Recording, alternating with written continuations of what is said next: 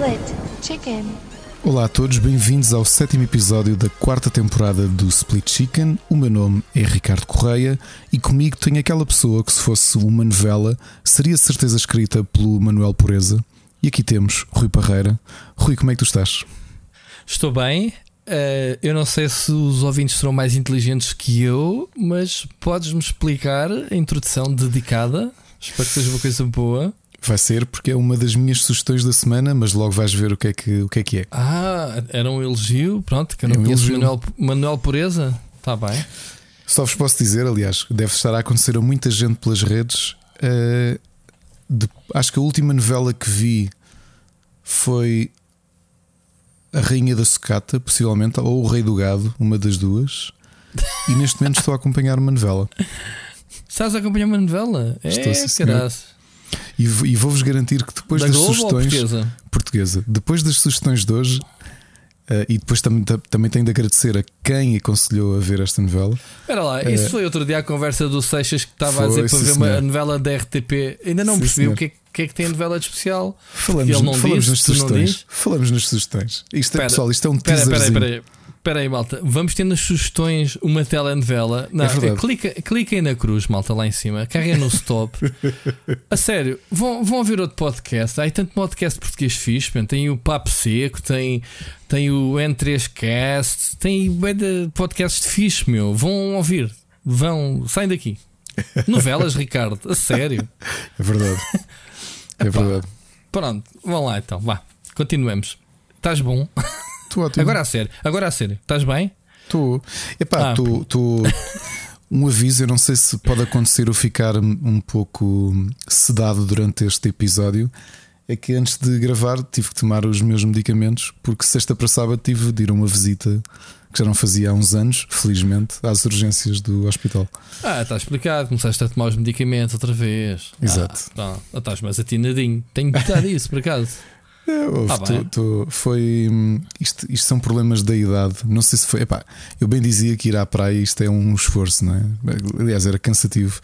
Mas depois com um miúdo pequeno, não sei se foi com ele ou não, ou pegar nele ao colo. Uh, pequeno, já tem 3 anos, mas às vezes ainda tens de o carregar ao, temos de o carregar ao colo na praia. Não sei se dei aqui um jeito às costas que é, andei a semana toda sem conseguir dormir grande coisa. Epá, de sexta para sábado foi. foi, temos, foi... temos que falar com os Patreons porque, porque pronto, precisamos de uma bengala para ti, temos que comprar uma coisa como deve ser. Bem, tive de ir para o hospital de madrugada e, portanto, aqui, ando aqui com anti-inflamatórios daqueles mais, mais pesadotes e, e uma espécie de aspam, portanto, é normal que fique um bocado mocado. Uh, mais daqui a pouco, quando isto começar a ter efeito. Portanto, temos que, temos que vários podcasts a correr antes de começar a adormecer e a mandar cabeçadas no microfone. Exato, se vocês ouvirem um tum, tum, sou eu. Pronto, sou está explicado. Pronto. Eu não corto nada disso. As cabeçadas que 10 ficam. Portanto, Exato. Portanto, fica já aqui o lançado o passatempo. Quem, quem, quem detectar as cabeçadas, o número de cabeçadas que o Ricardo der, ganha um joguinho. Ixi. Ah, Ricardo. Lançamos já aqui um desafio, não tem piada. Muito bom. Muito bem. Bom, uh, a gente lança aqui passatempo no episódio e ninguém os reclama de qualquer forma. Portanto, eu posso, posso inventar os que eu quiser. Portanto, é tranquilo. Bom. Epá, uh, tiveste férias, pronto, voltaste ao escritório. Um... Epá, tive férias e, e, tenho estado a desconfinar, porque no. no... Certo, fomos, Epá, quem, fomos quem à praia viu, praticamente todos achas, os dias. Espera aí, achas que metemos aqui o separador do, do, mete dos aí, aventuras? Mete aí, mete aí o separador. As aventuras de Ricardo. Depois tivemos, acho que fomos à praia praticamente todos os dias com companhia, quase todos os dias, sim. E depois estivemos com, em casa de amigos eh, dois dias, eh, lanches ajantarados, almoçar na praia com amigos. Pá, foi foi oh, quem, te, quem te ouviu e quem te ouve. Já viste? Já viste isto? isto agora quem for... Eu ver-te, nem ver-te. Eu ouço-te quanto muito. Agora, quando mas forem pronto, ouvir, quando forem ouvir os episódios do início da pandemia em que eu andava com a cabeça sim, enrolada. Mas em... diz uma coisa: andas a visitar amigos, os amigos nível premium, certo? Porque, e vacinados, eu por acaso peço, peço o certificado pronto, digital. E certificado, pronto, ainda não chegaste à relé daqueles que, mesmo com o certificado, os máscarazinhas. Sim, tipo eu e essa, exato, essa exato, exato. assim. Sim, é. sim, isso é amigos de tier 3, não é? Quer dizer, logo tier 3, tier 3 menos. Depois tens o tier 3 normal, tier 3 plus exato. e por aí fora. exato. Exato, mas por acaso já estamos, já estamos, já te disse que estamos a começar a combinar qualquer coisa. Pois, quando chegares a esse tier, depois logo avisas. Tem problema. tem problema. Estamos cá para depois combinar. Pois. Olha, a tua filha já foi vacinada? Já, pelo menos uma vez. Boa, correu bem? Sim, senhora, muito corajosa. Está a ver os números? Uh, Somos os maiores, agora queres falar nisso? É, temos Malta e os Emirados Árabes Unidos à nossa frente, mas estamos empatados com Singapura, se bem me lembro, como os países com maior porcentagem. Desculpa, com o Qatar e Sing Qatar. Singapura já ultrapassamos. Uh, como os países mais avançados uh, em termos de. Também somos menos, né? vacinação. Não, porque é por porcentagem. E não esqueças que. Eu sei que é para porcentagem, mas os tipos no deserto andam lá para chegar ao meio do deserto com as vacinas é complicado. Mas eles estão à nossa frente. Está à nossa frente. Há, há aqui um, um valor que explica isto. Uh, ainda há bocado tinha-me cruzado com esse, com esse estudo. É que os três países da, da União Europeia que têm menos porcentagem de negacionistas ou de anti-vaxxers, sabes quais são? Hum. Se calhar surpreendes-te. É Portugal. Portugal, Espanha e Suécia. Falas tu mal dos teus amiguinhos nas páginas redes sociais ela fala mal, e afinal somos todos fixos, meu. Isto, eu acredito que isto explica muito a nossa taxa de adesão à vacina. Repara, eh, no sábado foi quando abriram as vacinas para os 12 anos, vacinaram 120 mil. 120 mil num sábado, não é brincadeira. É, bué. Mas olha que o único sítio onde eu vi negacionistas a atuar foi na tua terra, portanto deves pertencer a essa corja que receberam à padrada o nosso almirante, vice-almirante, quando foi aí. O homem só não mandou chapadas ao, ao, aos putos porque eram putos. Porque eles bem, bem resmungaram. É? Ou não foi? Foi aí, ao pé de ti. Uh, foi, foi juntaram-se aí porque ele vinha cá visitar. Foi uma daquelas noites em que houve DJ. Que Chegaram a Cascais, chegaram, chegou a Cascais. O homem foi aplaudido e pronto, totalmente ao contrário. O que é que se pode dizer? Odivelas, Cascais. Como é que Pronto. tu dizias eh, no outro dia? Cada pessoa atrai o. Neste caso, cada zona atrai o, tipo de pessoas que o seguem, não é? Exatamente. Odivelas é? a machungaria. É assim, pá, é assim. Eu, mas Deus olha, fico, mas tenho ficado muito contente, porque quer dizer que estamos a progredir bem. E digo-te uma coisa, eu nem tenho visto os nossos números. Uh, acho que já, já. Eu fiquei ali anestesiado numa certa fase. Acho que deve ter acontecido a praticamente toda a gente. Eu neste momento já nem vejo os números do. É copy-paste um dia para outro, continuam a morrer tipo 10, 11 e, e temos 3 mil novos casos diários. Acho, acho que estabilizou, mas não baixa. E acho que nós ainda não temos sei. de ver é a questão das, das sequelas a longo prazo. Porque eu estava a falar com, com um colega que tinha dito que a filha, que é adolescente, tinha tido em janeiro e até hoje ainda não tem paladar, o que é uma pá, que diz que tem sofrido imenso com isso. Ei, já viste que é perder o paladar, pode-me cair um braço. Agora, perdeu o paladar, man. estás, a, não, estás a comer um bom marisco e aquilo saber tu mesmo comes não, um bocado de borracha.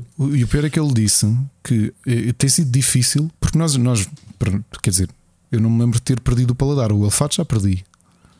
Mas, mas já apanhaste não, Covid? Não, mas lá, já tive situações de estar tão constipado que não tinha olfato, não conseguia sentir cheiro nenhum. No passado. Ainda, ainda assim? Agora, o paladar o que ele diz é que é tudo estranho, porque não é só a perda do paladar, é hum, alguns gostos, algum sabor existe, mas é trocado, porque ela lembra-se o que é que as coisas sabiam. Ele diz, por exemplo, a carne que tem um ar, tem um sabor eh, pá, que não tem nada a ver, muito esquisito que ela não consegue comer. E depois o resto da comida, a maior parte nem sequer tem sabe nada. Mas eles diziam que isso poderia demorar meses, dependendo das pessoas. Pois é, isso. Neste caso, acho que já dura quase nove meses. A miúda está um bocado assustada se isto volta ou não. Deve ser muito tramado. E, olha, no meu caso, eu adoro comer, como, como sabes, gosto mesmo muito de comer. Uh, no meu caso, acho que só tinha uma coisa positiva, que era eventualmente emagrecer, porque se não tinha o prazer, porque eu tenho muito prazer em comer. Yeah. Se não tiver esse prazer, tu estás a comer só por comer, não é? Só pela, pela parte, da parte nutricional, não é pela parte do prazer propriamente dito. Concordo, concordo contigo. Mas pronto, há de passar. Devemos passar esta, esta onda. Bom, vamos avançar. Ricardo, mais alguma coisa da semana? Não, não. Ontem fui à praia, por acaso, já agora, no domingo, e não, não fomos cedo, fomos para aí, saímos de casa eram 10 e meia, cheguei à praia eram 11 fili, fili carcavelos e, e, pá, e a praia estava mesmo a abarrotar. Portanto, todas aquelas cenas, sinais verdes, isso nada funciona, pelos vistos. Obviamente, pronto, dá para respeitar os 2, 3 metros de distância entre toalhas, mas mesmo muita gente. Muita gente mesmo. Uh, e pronto. Almoçar, almoçar logo a seguir ali na praia, à, à beira-mar, também, mesmo à, à Boss. Ah, já foste ali ao Caprichosa na. Já, muitas vezes. Sim, sim, sim, muitas vezes. Yeah, gosto, gosto de sair, gosto de sair e, e, se houver, neste caso, tivemos sorte, havia, a hora que a gente foi, fomos cedo. Tivemos uma hora eu, para ir na praia. Eu trabalhei aí perto numa, num, num, no ateliê de ilustração infantil. Hum. E muitas vezes, às vezes combinávamos pelo menos uma vez por mês quando estávamos menos, menos afogados em trabalho, uh, tínhamos assim uns almoços de, de ateliê. Íamos uhum. lá. Muito bem. Como-se bem. Olha, vamos, uh, vamos aqui fazer, uh, aqui puxar pela nossa rede. Temos novidades. No, desde o último episódio lançámos o, o segundo episódio do Pixel Hunters. Portanto, malta old school ou não. Uh, acho que está um episódio girito, não está, Ricardo? Está sim, senhor. Por acaso gostei muito em que falámos de. O que é que falámos? Falámos de Commodore Amiga, novo Commodore Amiga, falámos de o aniversário de 40 anos de, do, do, do, IBM, né? do, do PC. Uhum. E em termos de notícias, qual foi o tema? Foi o remake do Zul para o Amiga, ou melhor, é o remake do Zul do Amiga, agora para outras plataformas. E depois trouxemos jogos como Ricardo, Lembras-te? O Adventure Island, trouxemos Adventure o... Island. O que é que tu trouxeste mais? Uh... Olha, antes, enquanto pus pela cabeça, que é como quem diz, enquanto olho para o alinhamento do episódio anterior, não uhum. esquecer que no Twitter está uma sondagem que, que o Rui colocou para o nosso Gaming Club. Para quem não se, esque... para quem não se, não, não se lembra, é uma categoria específica do nosso podcast Pixel Hunters.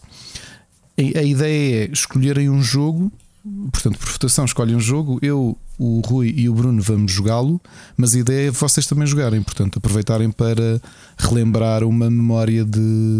uma memória old school. Neste caso, são dois, dois jogos da Amiga. A malta não gosta de jogar. A malta um, não gosta de jogar. E um jogo de NES.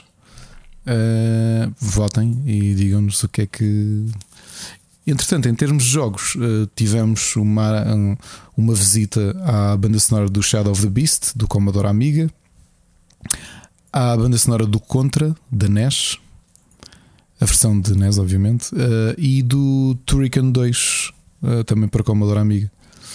Turrican, muito bem. tivemos como tema central uma grande discussão sobre a, a emulação, se haveríamos de jogar na emulação no hardware original ou FP. É, como é que é? FPGA? É, exato. FPGA, FP, é assim que se diz? FPGA. Um, e ainda tivemos para aí à porrada, os dois, no, se bem me lembro, não foi? Já não me lembro porquê. Foi por causa de porque é que os jogos uh, pixel art ou não, ou Ah, já me recordo, pronto. É verdade. Enfim, muita coisinha uh, para verem. Acho que o programa está a giro. E, e, para quem precisa de conteúdo, são quase 4 horas de, de programa. Portanto, não se assustem. Acho que se ouve bem num tirinho. Há malta que, que ouviu isto em, 4 horas, portanto, está na média. 4 horas de programa em 4 horas. Faz bem, Ricardo. a não ser que sejam como o Ricardo que diz que consome música e podcast em vezes 2, né? ou vezes 3. Qual é a velocidade que ouves as coisas? Ouvir não, mas há séries que vejo em, em duas velocidades. Há séries, é verdade, séries de televisão em... muito, muito giro. Muito giro ver séries assim, Ricardo Miguel. Séries americanas há algumas, aquelas tipo CSIs e afins, coisas do género, uh, tipo 911, que é uma série que eu tenho às piadas, só que epá, não preciso, os atores são bons, mas também não é assim uma coisa que vai mudar a minha vida. Não, não é um The Wire ou qualquer coisa que tu queres saborear os diálogos. Aquilo são aquelas séries um bocado feitas a metro, não é? Eu estou a ver aquilo. O 911 em... tem os casos mais ridículos que eu já vi, quer dizer, já vi. Consegue ser mais ridículo que o CSI. Porque, ah, sim, aquilo é tudo extremo, tem muito, claro. Tem muita estupidez humana também. Claro. Devido ao barulho. E tem extremo, sim, terremotos e pessoal, pronto, assim engolido, caras.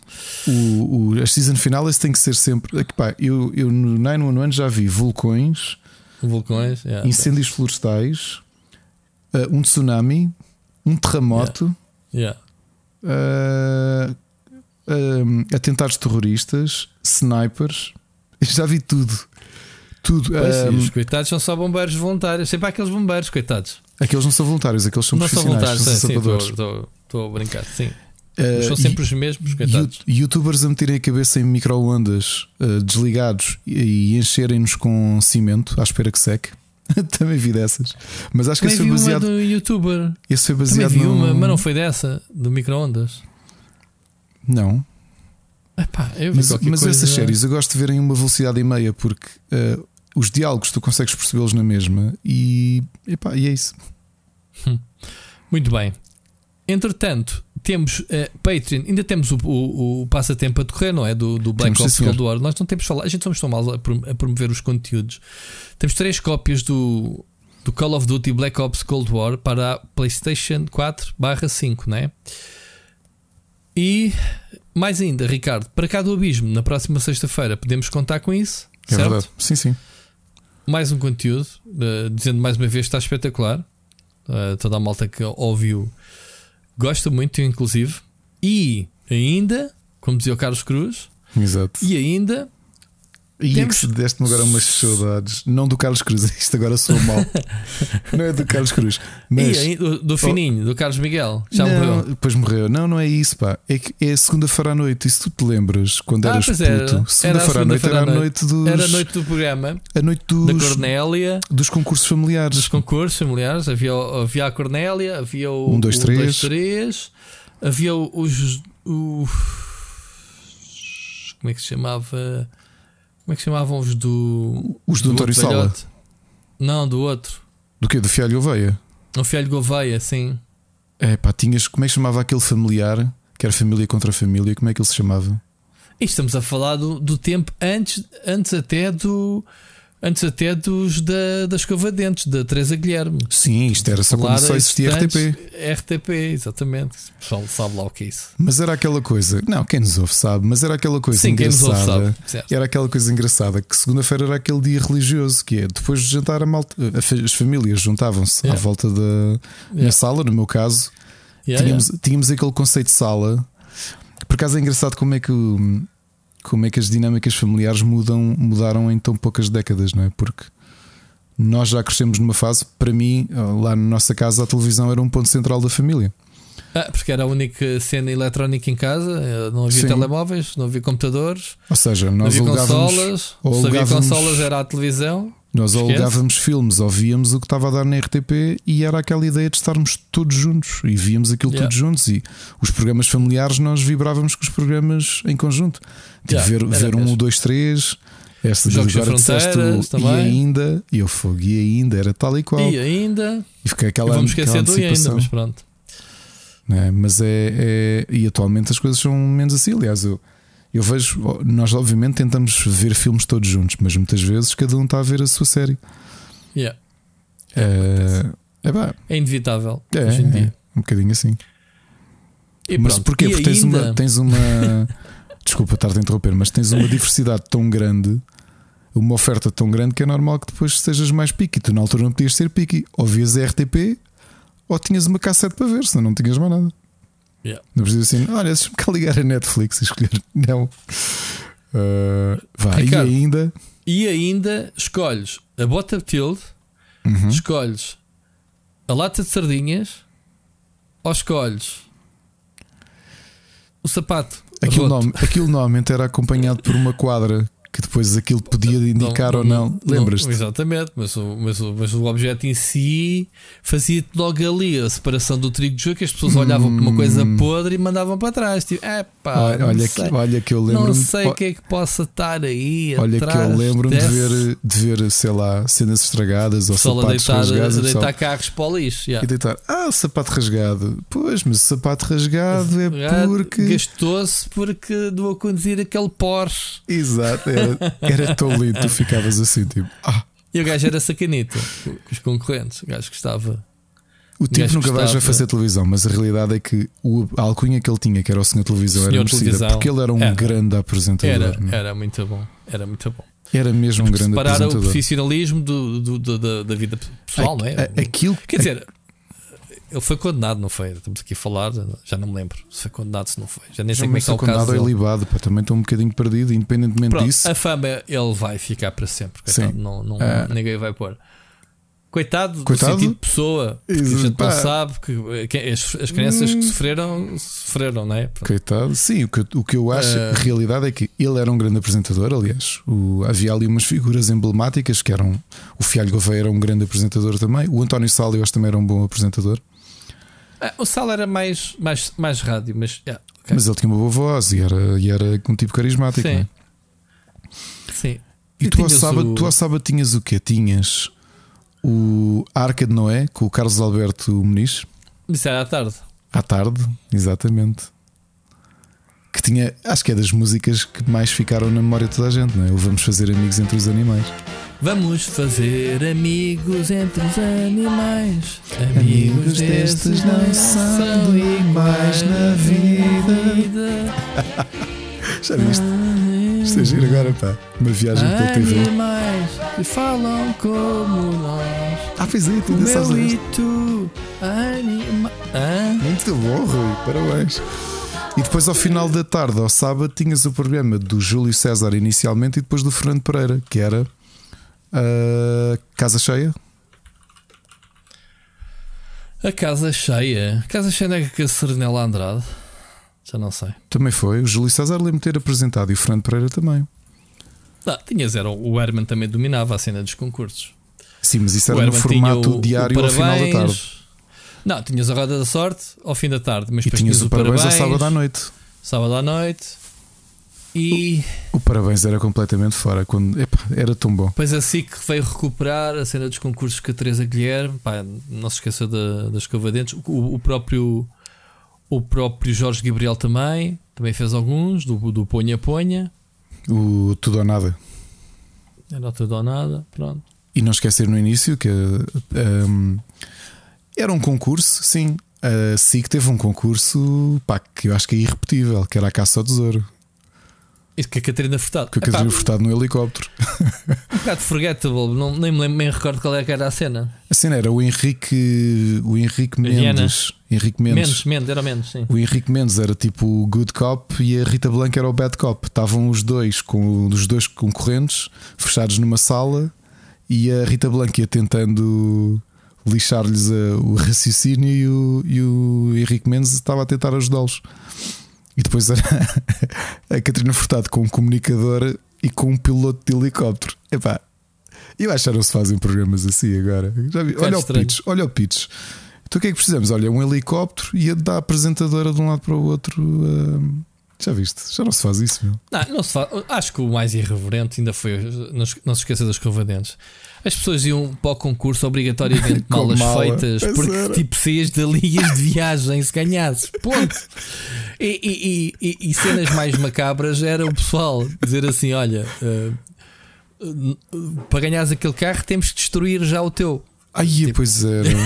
Vamos destruir então pois o outro. Como é que se chamava o Doclinhos? O, o Doclinhos de Caracolinhos. O, o Humberto Bernardo. O Humberto Bernardo lá na, no Ferro Velho com a máquina. Olha, está aqui o seu carro, está lá em cima pendurado. Como é que é? Deixa-me-lo cair. Eu, eu não lembrava dessa parte. Yeah, e realmente esse programa era muito à frente. Isso é que era, não sei. Isso, com os orçamentos que agora as televisões têm, podiam-se fazer coisas giras, porque eu acredito que nos outros países ainda se façam concursos. Será que ainda há. Ou, ou, é só os mesmos de sempre, quem quer ser bilionário, aquelas coisas certinhas? É porque, porque tem, as televisões têm orçamentos cá em Portugal, eh, a TV e assim, que são, acho que eu, são, são empresas ricas em termos de investimento de certos programas, e, e, e acho que se podia buscar eh, esses conceitos outra vez. Acho que não sei, eu, eu, eu sabes, via. Sabes porque eu acho que não funcionaria? Porque, exatamente por aquilo que eu estava a dizer, esses programas funcionavam porque tinhas grandes shares da audiência.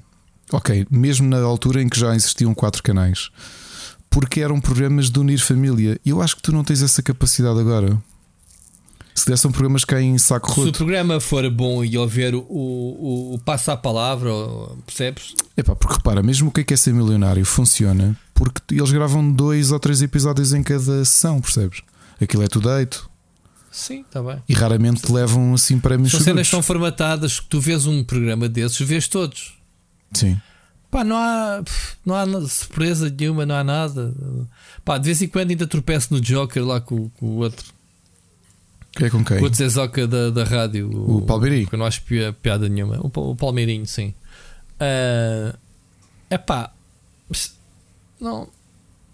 Percebes? Não, não mete piada. Tipo, um, dois, três, como estávamos a falar. Uh, esses antigamente, mesmo, mesmo que fossem nos tempos atuais, a irreverência era tanta pá, que eu acho, não sei, ainda por cima estás numa época de YouTube que os clipes são partilhados e que as coisas são, quando são fixe, se partilham. Não sei, não sei o que é que te digo. Bem, onde é, que íamos? onde é que íamos? Ah, o que é que temos esta semana? E ainda, e nada? ainda, e ainda o Super Finisher. Exatamente. Explica-nos tu o que é que temos esta semana. Uh, Super Finisher que é só para Patreons, é o, o nosso programa é, vai ser mensal nossa, para, exclusivo para Patreon. A nossa análise do SummerSlam 2021, que não esquecendo que é o segundo pay-per-view mais importante da, da WWE. Uh, e que nós ainda não vimos. Curiosamente, deu numa numa, num sábado, portanto foi, foi uma, um, uma data estranha. Um, normalmente os, os pay-per-views são ao domingo e este calhou no sábado. Só uma particularidade: o SummerSlam, claro que foi, isto foi de propósito, mas o SummerSlam foi interessante, mas em termos de wrestling, quem roubou a, a atenção do fim de semana, em termos mediáticos, o meu filho mais pequeno veio cá fora. Uh, o, o, quem roubou a atenção mediática do wrestling foi o AEW com aquilo que já. Sim, filho. Eu okay, Tens um convidado especial. Boa. É o, a mensagem do ouvinte. Boa, filho, parabéns. Agora vai dormir. Acho que isto ficou gravado pai, fiz xixi. Pronto, é um achievement. Muito então. bom. Está a estar na, na, fase do desfralde. Quem é pai lembra-se bem desta fase. Claro. Quem é sim. pai e mãe, obviamente. Uh, e agora, este, este antecipação toda, mas quem está atento ao wrestling já sabe. A IW anunciou finalmente na sexta-feira o. Pois não, vemos amanhã. O CM Punk já se dizia há muito tempo que eles iam trazer essa, esse as na, na manga. E sexta-feira à noite, um bocadinho de propósito para ocupar o, as redes sociais no fim de semana, quando a WWE ia ter o, o seu segundo maior pay-per-view, as redes estavam, as redes estavam era loucas, não era com o pay-per-view da WWE, era o fato dos concorrentes terem apresentado um dos mais emblemáticos wrestlers dos últimos, dos últimos 15 anos. Uh, que foi na sua rede. Na sua rede, exatamente. Portanto, sim, o, a WWE está mesmo com. com. está ali com competição à altura, finalmente. Muito bem. Olha, antes de passarmos às notícias, vamos já ouvir a mensagem do Wolf. Que eu não vou dizer que é do canal ND Jogos, que ele fica chateado. vamos, vamos ouvir a tua mensagem. Opa! O episódio estava tão fixe, meu. O último episódio estava fixe, a sério. Eu, eu já estava aqui todo contente com as vossas piadas e tudo, até que mesmo antes de acabar o episódio, o Ricardo deixa-nos com uma imagem dele com uma sunga supostamente vermelha com uma malagueta, meu. Sabem, sabem aquele meme que é da, da miúda que, que, vai a, que a mãe diz-lhe que ela que vai à Disney e, e a irmã está ao lado e fica com aquela cara tipo. Ah, ah, ouvimos para a semana. Não sei o que é que fez despoltar esta mensagem, Ricardo, mas desconfio que tenha sido a tua despedida da semana passada foi do o... Oceano Pacífico. Não, Não foi aquela private, aquela private joke, pá. Qual? Hum. Então não apanhei. Claro que apanhaste, foi culpa tua. Não, não, não apanhei o que é que o Wolf quis dizer então. Eu pensei que tivesse sido do, do oceano. Não, foi estávamos a então. falar de usar sungas na praia com malaguetas. Ah, foste tu, pois Wolf. É, não tinha, olha, eu fiquei com uma ideia diferente. Pronto, estragaste, estragaste tudo. O, o, o, o pessoal uh, tinha uma imagem de ti. Agora, olha, se virem alguém com uma malagueta, com uma sunga com uma malagueta na praia, já sabem quem é. Mas olha, too much information, mas eu vou. Wolf, uh, que não, não vamos relembrar que é do canal uh, MD Jogos. MD Jogos. Um, eu deixei de usar há muitos anos, porque como sou muito peludo, depois fica um bocado assado. e é isto. Mas pilavas aí onde bate o elástico, que é para não, para não prender, ou não? Man, tu nunca me viste na praia. Se eu me depilasse só onde bate o elástico, ia ficar com uma zona do corpo sem pelos. Era estranho. E era como o Steve é. Carell no 40 Year Old Virgin.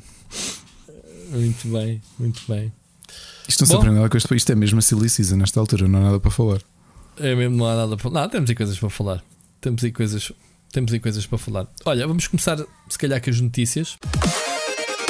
Notícias da semana.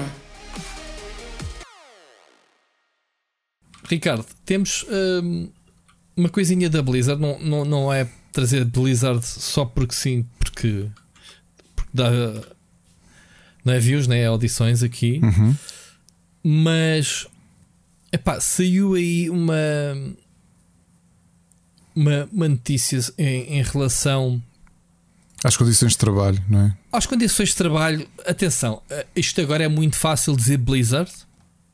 Estamos a falar da Activision Blizzard. As pessoas agora está-me a, está a incomodar um bocadinho. Temos que se calhar separar as coisas.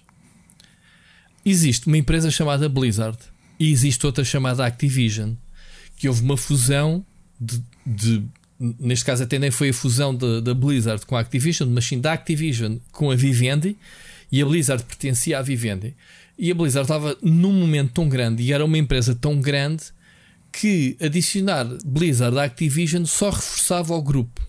Ou seja, em vez de se chamar Activision Vivendi, que era o que faria sentido na altura, decidiu-se: não, não, não, não vamos chamar Vivendi porque mais cedo ou mais tarde a Vivendi vai fazer step down, porque a Vivendi é daquelas empresas que compra para vender depois não está interessada se é negócio de videojogos, se é cadeias de televisão, se é discográficas, porque a Vivendi papa tudo, não é? É gigante francesa. E neste caso era esse o objetivo. Vamos fazer um negócio de parceria com a Activision e depois, quando a Activision, quando tivermos dinheiro, a Vivendi recupera o seu investimento, faz step down, foi o que aconteceu. Bobby Kotick, com mais um grupo de grandes investidores, fez essa, essa distinção. Então ficou Activision Blizzard. E agora, quando há problemas na Activision, Blizzard, não é? A gente agora só olha para a Blizzard, o que é errado. Ok. Então vamos aqui distinguir já uma coisa. Blizzard sempre teve aquela mística de grande empresa para trabalhar, já aqui falámos que já foi melhor espaço para, para se trabalhar, etc. E temos a Activision que sempre foi uma shitty de empresa, sempre foi um tubarão gigante que não quer saber de nada se não lucra à frente, não quer saber se os jogos uh, são bons, não são, desde que venda, siga sequelas. Certo, Ricardo? Estou a dizer alguma coisa de errado? Não, não. E quando estamos a falar da Activision Blizzard, temos que olhar para as notícias se é Activision Blizzard ou se é só Blizzard, porque os problemas que houve realmente uh, que temos vindo a discutir nas últimas semanas, uh, os assédios, nem é assédios, é, é o que, Ricardo? É, é mal, mal, uh, mulheres serem maltratadas, não é? Descompensação, bullying. Também. Sim, também. também houve assédio. Aí sim houve Blizzard. Mas depois temos a Activision Blizzard e a Activision Blizzard tem uma série de estúdios, muitos estúdios lá dentro, né, como a gente sabe. E é, desta, e é desse da Activision Blizzard que estamos a falar, porque agora há uma necessidade de. Realmente já estou como aos outros, há uma necessidade de cliques cada vez que há qualquer coisa Activision Blizzard é notícia, porque pronto, uh, chama-se logo a atenção disto. O que é que acontece? A Activision sempre foi conhecida por ser uma empresa uh, que cumpre prazos. O jogo sai naquela data, anunciado um ano antes, é, é para ser o Call of Duty. E, e se calhar fazemos ponto já depois para, para o Call of Duty. Um, foi anunciado por uma certa data, o jogo sai daquela data ou não. Tens que fazer eh, 80 horas semanais fazes.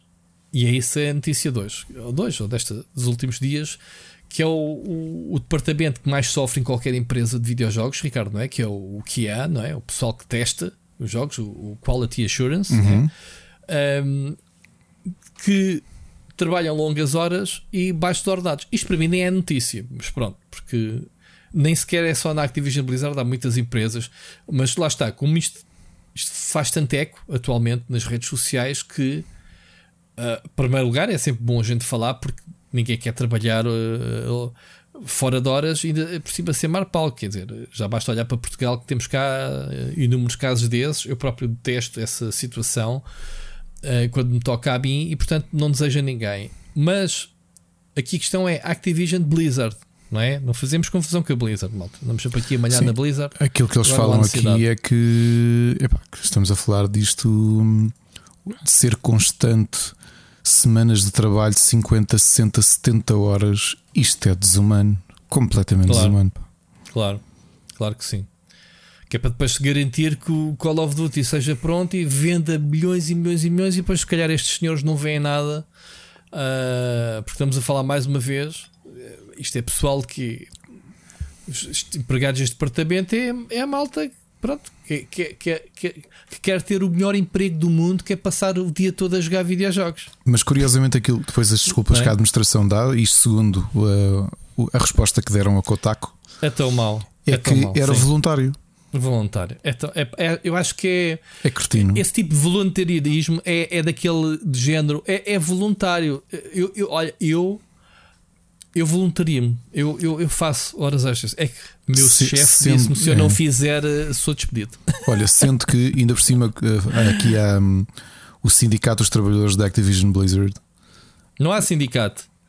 Este, esta aliança, ah, chamemos-lhe assim. Eles estão a tentar fazer o sindicato, mas a Activision não deixa. Pronto, este, então. este pseudo-sindicato revela ainda por cima que o departamento QA, para além de trabalharem 50, 60, 70 horas por, por eh, semana, que são os mais mal pagos de toda a companhia. É isso que eu estava a dizer, é? o, com, yeah. com rates horários de 14 dólares. Desculpa, 14 dólares por hora, que eu acho que isso não equivale sequer ao mínimo, ao salário mínimo americano. O que é uhum. é estranho, porque tu estás a fazer um trabalho especializado. Enfim. Um, temos aqui pessoal que tenta dar o testemunho de forma anónima, é, é óbvio. Obviamente que estes podres vêm à boleia de tudo o que está a acontecer à empresa, não é? Uh, porque isto, isto, isto, isto, não me surpreende em nada da Activision Blizzard. Portanto, uh, isto, isto, é coisas que já há anos que se ouvem estas coisas. Uh, uhum. o, o, o Bobby Kotick e, e, afins a tirarem anualmente prémios. Lembras-te desta recentemente com, com, o prémio dele por causa da Covid e não sei o quê, que foi cortado por metade Sim, sim. Mas que ele ia buscar à mesma o valor total de outras formas, contornar a cena. É pá, daquelas coisas. Vamos lá ver uma coisa: a empresa é dele, ele tem ações, ele tem direito. É, isso é daquelas coisas que a gente também temos a mania de apontar aos empresários e não sei o quê, e, e, que é tu tens uma empresa, Ricardo, tu tens participações, tu chegas ao fim do ano queres receber o teu que diz respeito, não estás a roubar a ninguém. Obviamente que se tu tens na empresa pessoas a passar fome recebem mal, Epá, é inglório, obviamente, mas, mas estás a perceber a posição destes gajos? Não é? Os gajos não tás, olham lá de cima, não tás, olham cá para baixo. Estás a entrar num campo que, obviamente, eu tenho resposta para ti. Novamente, eu sou um social, Eu sei que tens é? resposta, eu só estou. Ideologic, ideologicamente, ser advogado claro, do diabo. Ideologicamente, para mim, é isso. Obviamente, se tu és um empresário, claro que eu defendo que tens de ter lucro e tens que, tens que, tens de ter a compensação pelo investimento e pelo risco que tomaste. Mas é exatamente isso que estás a dizer: que é há coisas aí que para mim são pornográficas. Que é o que acontece com a Amazon, aquela piadola do, do Bezos, do pessoal, trabalhadores da Amazon, foram vocês pagaram isto. Quando tu sabes que eles têm salários maus, as palavras dele queiram bem da mal, mas ele não queria dizer isso, obviamente. O gajo é, é só parvo. Uh, não foi tipo à vossa conta, eu vou, tipo, graças à vossa escravidão. Tipo, foi. Só que a realidade vocês, é essa. Eh, vocês trabalharam tanto, colocaram a empresa onde está e pronto, mas quem lucrou fui eu. Eu ontem tive essa, tive essa discussão com o meu sogro e eu percebo a perspectiva yeah. dele, que ele dizia: yeah. atenção, yeah. que ele, o meu sogro dizia que também concorda de tu, por exemplo, eu dizia, uma empresa que tem subidas de lucros tão grandes como a Amazon, que eu acho que deveria haver um aumento compensatório. Ou seja, se calhar para um trabalhador ser aumentado 100 euros por mês, Uh, mas mais que não fosse haver uma porcentagem dos lucros que seja eu não, não, não, eu nem digo, eu nem distribuída digo, pelos empregados. Eu nem digo, existe. A, a, é claro que existe divisão de lucros, não é? Algumas empresas Onde fazem a Mónica isso. trabalha uh, recebe, se a empresa der lucros, quando há divisão de lucros, também recebe a sua parte. Mas aquilo que eu disse, pronto, isso é uma forma, porque depois também não é tens. Sócia sequer, mas, depois mas, também tens, tem, as próprias empresas têm, no caso europeu, não é? No caso português, isso, isso dá-te esse dinheiro dá-te isenções fiscais, portanto é um bocadinho. Dá-te isenções fiscais, claro, em... o dinheiro é todo descontado, os impostos. Pronto, não, mas, não mas aqui o que, eu, o que eu defendo é que uma empresa como a Amazon, em que o seu, o seu dono aumenta a sua fortuna em 50% durante um tempo de pandemia, ou seja, se o dono uh, tem essa, esse lucro todo, imagina quanto é que a empresa, os outros acionistas não tiveram. Eu acho que tinha que ser justo Novamente, eu sou um social-democrata para da, isso é... da Amazon e qualquer empresa de retalho online que cresceu com a pandemia pela necessidade que houve. Claro. É? Tu próprio começaste a comprar online as coisas, não é? Claro. As compras para casa. Pronto. Mas eu acho que se uma empresa tem tanto lucro assim, para mim, aquilo que devia ser sempre defendido é pá, um ligeiro aumento. Vamos compensar Sim, melhor claro, as pessoas. Mas isso é a nossa forma romântica de ver as coisas. Eu também concordo. E se eu tivesse no lugar dele, eu fazia isso. Epá, porque estes gajos têm tanto dinheiro, depois tens outras pessoas que vem a praça pública dizer: Bem, eu tenho tanto dinheiro, eu não vou cá deixar nada. Não, olha, tiveste agora, agora lembra-me disso, da distribuição de riqueza. O, como é que se chama o, o ator que faz James Bond? O, Qual deles? O Daniel Craig? É, o, o, Daniel Craig disse: a, a fortuna dele está avaliada.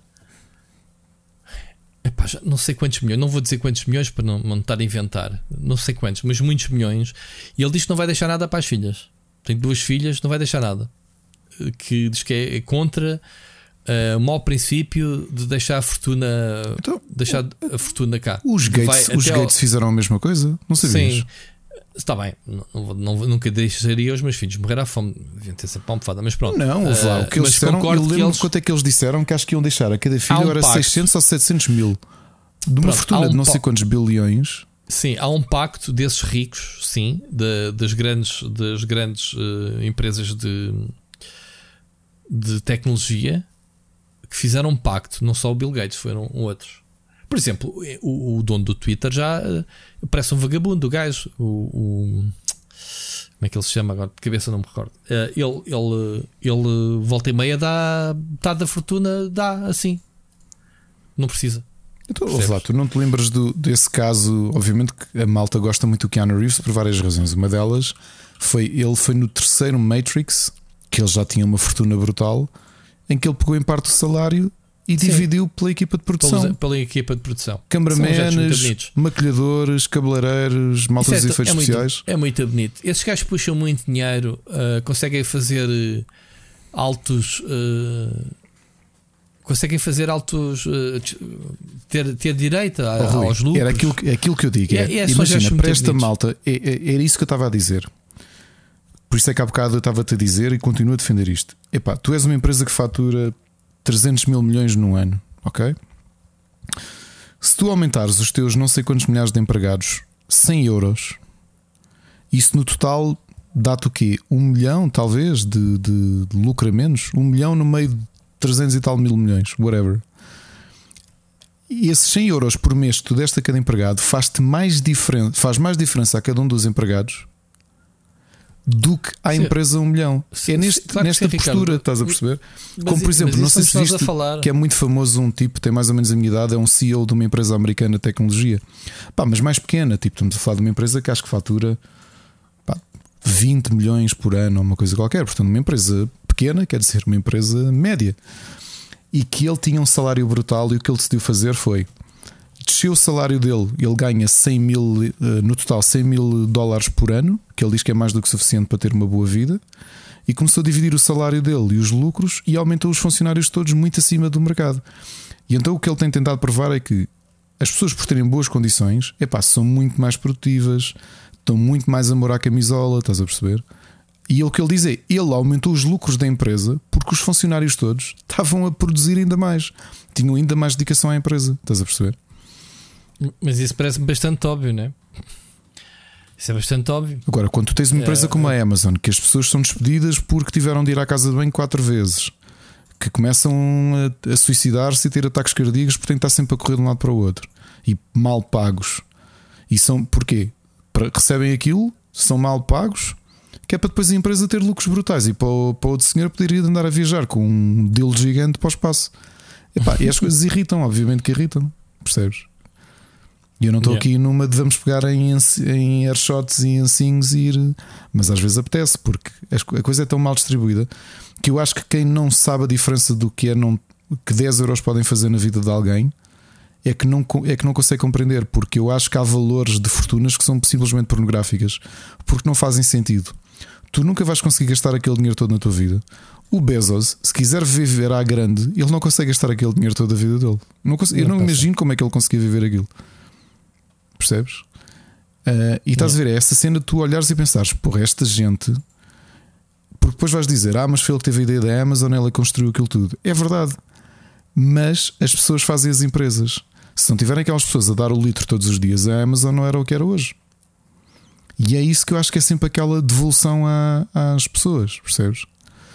Um, eu estou feliz de estar a chegar aos 40 e ainda ter esta opinião, sabes? Porque lembro, há bocado falei-te sobre aquele, aquele ateliê de ilustração que eu trabalhei e todos nós, até os meus patrões, viemos todos de, de belas artes e uma conversa que tínhamos muito uns com os outros era muitos ex-colegas deles que entretanto tinham aberto grandes agências de design e publicidade e que, e que tinham montes de estagiários não, não, não pagos nem nada do género.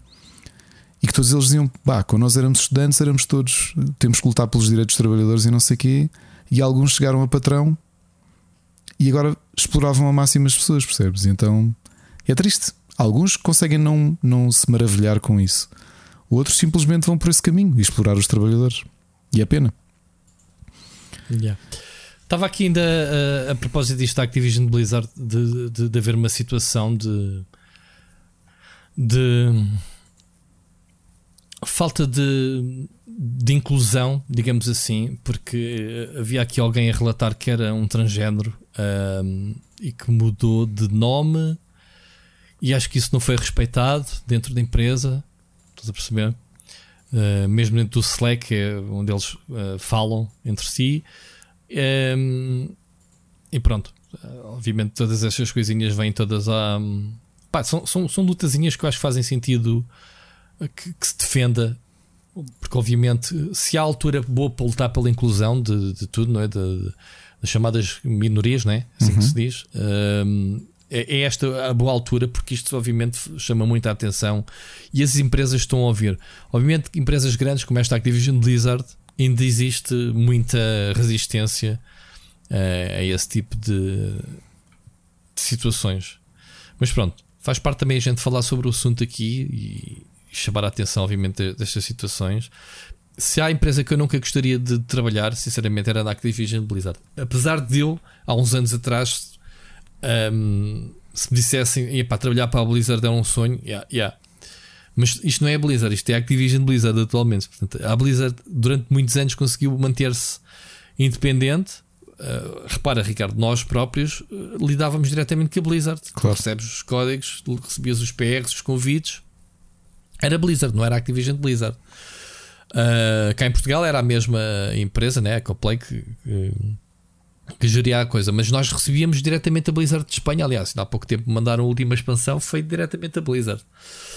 Mas pronto, isto mais dia menos dia, a Activision assume por completo, vai fazer uma limpeza a isto tudo. Não, não sei qual é a, reação. Eu acho que tem que haver aqui uma. Quando eu digo limpeza, é correr com a malta que, que não tem estes princípios né? e, que está a correr. E, e há pessoal que está a correr, não só na Activision, na, não só na Blizzard, mas a Activision Blizzard no seu geral e, e começar a haver eh, alguém que, que começa a, a, dar eh, formação em termos de cultura de, de, de, trabalho, não é? Porque, porque há aqui muitas empresas que estão completamente de, desatualizadas do que diz respeito a comportamentos entre, entre si, não é? é não só entre os FIAs e empregados, mas empregados e empregados, não é? Mas pronto, move on. Mas alguma coisa a acrescentar hum, sobre siga. isto, Ricardo? Siga. Olha, vamos ouvir uma mensagem Hoje temos várias mensagens, temos o quê? 4, 5. Temos inclusivamente uh, duas do João Machado, ele fez questão de mandar duas. eh, eu não as ouvi, portanto vou ouvi-las praticamente todas em primeira mão, portanto nem sei se está bem alinhado ou não, Ricardo. Mas ouvimos então André Leitão. Viva Rui Ricardo! Espero que esteja tudo bem convosco e que agora setembro algo num sol mais brilhante do que aquele que temos tido nos passados dois anos. Uh, fiz a reserva do Steam Deck, versão intermediária de 256 GB. Apesar de ter uma PlayStation 4 e de adorar, a Nintendo Switch tem sido a minha consola de eleição e onde de longe mais tenho jogado devido ao fator de portabilidade, que é uma coisa muito importante para mim. Como devem imaginar, o anúncio do Steam Deck foi algo que deixou o meu eu gamer a arrebentar garrafas de champanhe imaginárias e a ficar a contar os dias até esta máquina chegar a casa. Mas então algo me atingiu aqui um pensamento vou ter de passar para uma biblioteca completamente digital, algo que me deixa desconfortável, confesso. Desde pequenino que o facto de entrar numa loja, ver a caixa do jogo, a apresentação de tudo aquilo e levar aquele objeto físico para casa é algo que faz parte da experiência completa. É indissociável do prazer de jogar. Ter ali o jogo na estante dá-me a sensação de que realmente me pertence. Aquilo é um objeto meu. E reparem o seguinte, nem sequer sou um fanático colecionador. Simplesmente aqueles jogos que sei que nunca me vou esquecer e que são experiências que vão ficar comigo para sempre. A exemplo do Witcher 3, do Last of Us, uh, Red Dead Redemption desta vida. Faço questão de os ter na minha prateleira juntamente com os meus romances, DVDs e CDs de áudio. Fiquei triste com isso, até que um segundo pensamento me atingiu. Neste momento, uh, a verdade é que isso não passa de uma ilusão é que qualquer DVD ou CD que tenho na minha coleção consigo colocar no, no dispositivo próprio dele e consumir instantaneamente o seu conteúdo. Isso não acontece com os jogos. Tenho de ter uma ligação à internet, convém que seja uma das boas também, e esperar que um download gigante descarregue grande parte do jogo para a consola. E mesmo que o jogo estivesse completamente nos Blu-rays, existirá sempre algum patch de 50 GB que seria necessário para ter pelo menos a melhor experiência possível daquele jogo. Apercebi-me então de que os jogos que tenho na minha estante não são bem os jogos, pois não. Eu tenho ali o Last of Us 2, estou a olhar para ele, mas na realidade o jogo não está ali. Está numa cloud qualquer da Sony. Os jogos físicos de hoje em dia parecem ser apenas formas de validarmos um download online para a nossa consola, bem diferente dos formatos anteriores. Portanto, pode dizer-se que os jogos físicos existem, existem realmente? Ou será que se tornaram meramente objetos físicos para colecionadores? E quem os compra, como eu, está apenas a suprir um desejo nostálgico de querer guardar algo? Para terminar, um terceiro pensamento surgiu. Não gosto do caminho para onde isto vai. E o que mais me assusta é que parece ser inevitável. Num futuro, talvez mais próximo daquilo que imaginamos, não existirão consolas.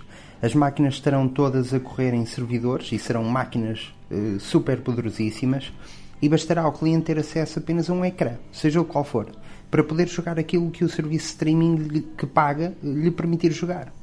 A única coisa que impede um avanço brutal nisso é a internet móvel ainda não ser rápida o suficiente, o que não impede este sistema de já estar a ser testado na Switch em jogos como Control Whitman, e já para não falar da PlayStation Now, xCloud e outros serviços similares que estão a fazer a mesma coisa. Eu eh, digo-vos, tenho 33 anos, sei que não sou novo, Uh, podem me chamar velho, nostálgico, antiquado, mas não gosto deste final. Não gosto de não ter as coisas. Gosto de pagar pelos meus jogos, tê-los, poder emprestar a amigos, uh, vendê-los se não os quiser mais, tocar-lhes, é, é algo que é meu. Tudo isso sempre fez parte da minha experiência enquanto jogador. Eu joguei Pokémon Yellow pela primeira vez no Game Boy Color porque alguém me emprestou. E é uma memória bonita que guardo desses tempos. Tenho pena que isso vá tudo desaparecer. Tudo. Eu irei passar a ser completamente digital por causa do Steam Deck. Uh, continuarei a poder comprar os meus jogos e todos na minha conta enquanto a, Steam existir. Eu sei disso, a Steam é, é muito diferente de um, de um, serviço de streaming. Portanto, essa parte, pronto, ok, menos mal. Mas uh, deixarei de ter as coisas na, na minha estante. Isso incomoda-me um bocadinho. Uh, porque parece que o futuro quer isso, esvaziar-nos as estantes. Um grande abraço aos dois e continuação de um bom programa. Bem, André, grande mensagem. Para já, muito bonita a tua mensagem. Muito grande voz e grande som de fundo. Exato. Não sei se estavas aí com um ambientezinho de café. Eu originalmente até pensei aqui... o que é que estava aqui a acontecer. Se tinha alguma coisa ligada no computador, depois é que percebi que era som de fundo. Eu também. Olha, era e, som de fundo, estava ótimo. E cor corroboro as palavras do Rui. Um, excelente, excelente, excelentes pontos uh, para discussão. Yeah, uh, yeah. Excelentes pontos para discussão que temos aqui mesmo. Antes de mais, deixa-me só dizer que tu contradizeste a mensagem toda. Começaste por dizer que compraste uma Steam Deck e depois dizes que não gostas do futuro digital. E portanto, aí, amigo, costuma-se dizer que a gente uh, responde com a carteira e tu capaz de estar razão à Valve em dizer pá, o futuro é o Steam. Steam Deck. Olha, vamos começar aqui por. Uh, se calhar é? começamos pelo fim. Uh, eu percebo o que é que tu queres dizer com a questão da partilha dos jogos, porque, aliás, no Pixel Hunters falamos muito isso. Grande parte dos jogos que eu experimentei até aos 14 anos foram uh, com amigos, colegas, familiares claro. que tinham consolas iguais às minhas.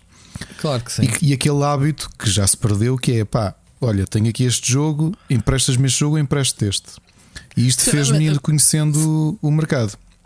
Verdade, verdade. Uh, havia, mas também já havia aquela cena do do ir para a casa do amigo, eu apanhei muito isso. Experimentar jogos e meter de parte aqueles que aqueles dois ou três minutinhos me deram a entender se ia gostar ou não do uhum. jogo. Uh, íamos para a aparelhagem, no caso do Spectrum e do Commodore 64, gravar os jogos. Ou para o Amiga, para o X-Copy, que é pá, vem cá a casa, eu não te vou emprestar os jogos que eu não quero ficar sem jogos para jogar. Que era mesmo assim, traz disquetes virgens. E então tínhamos tardes em que nem jogávamos.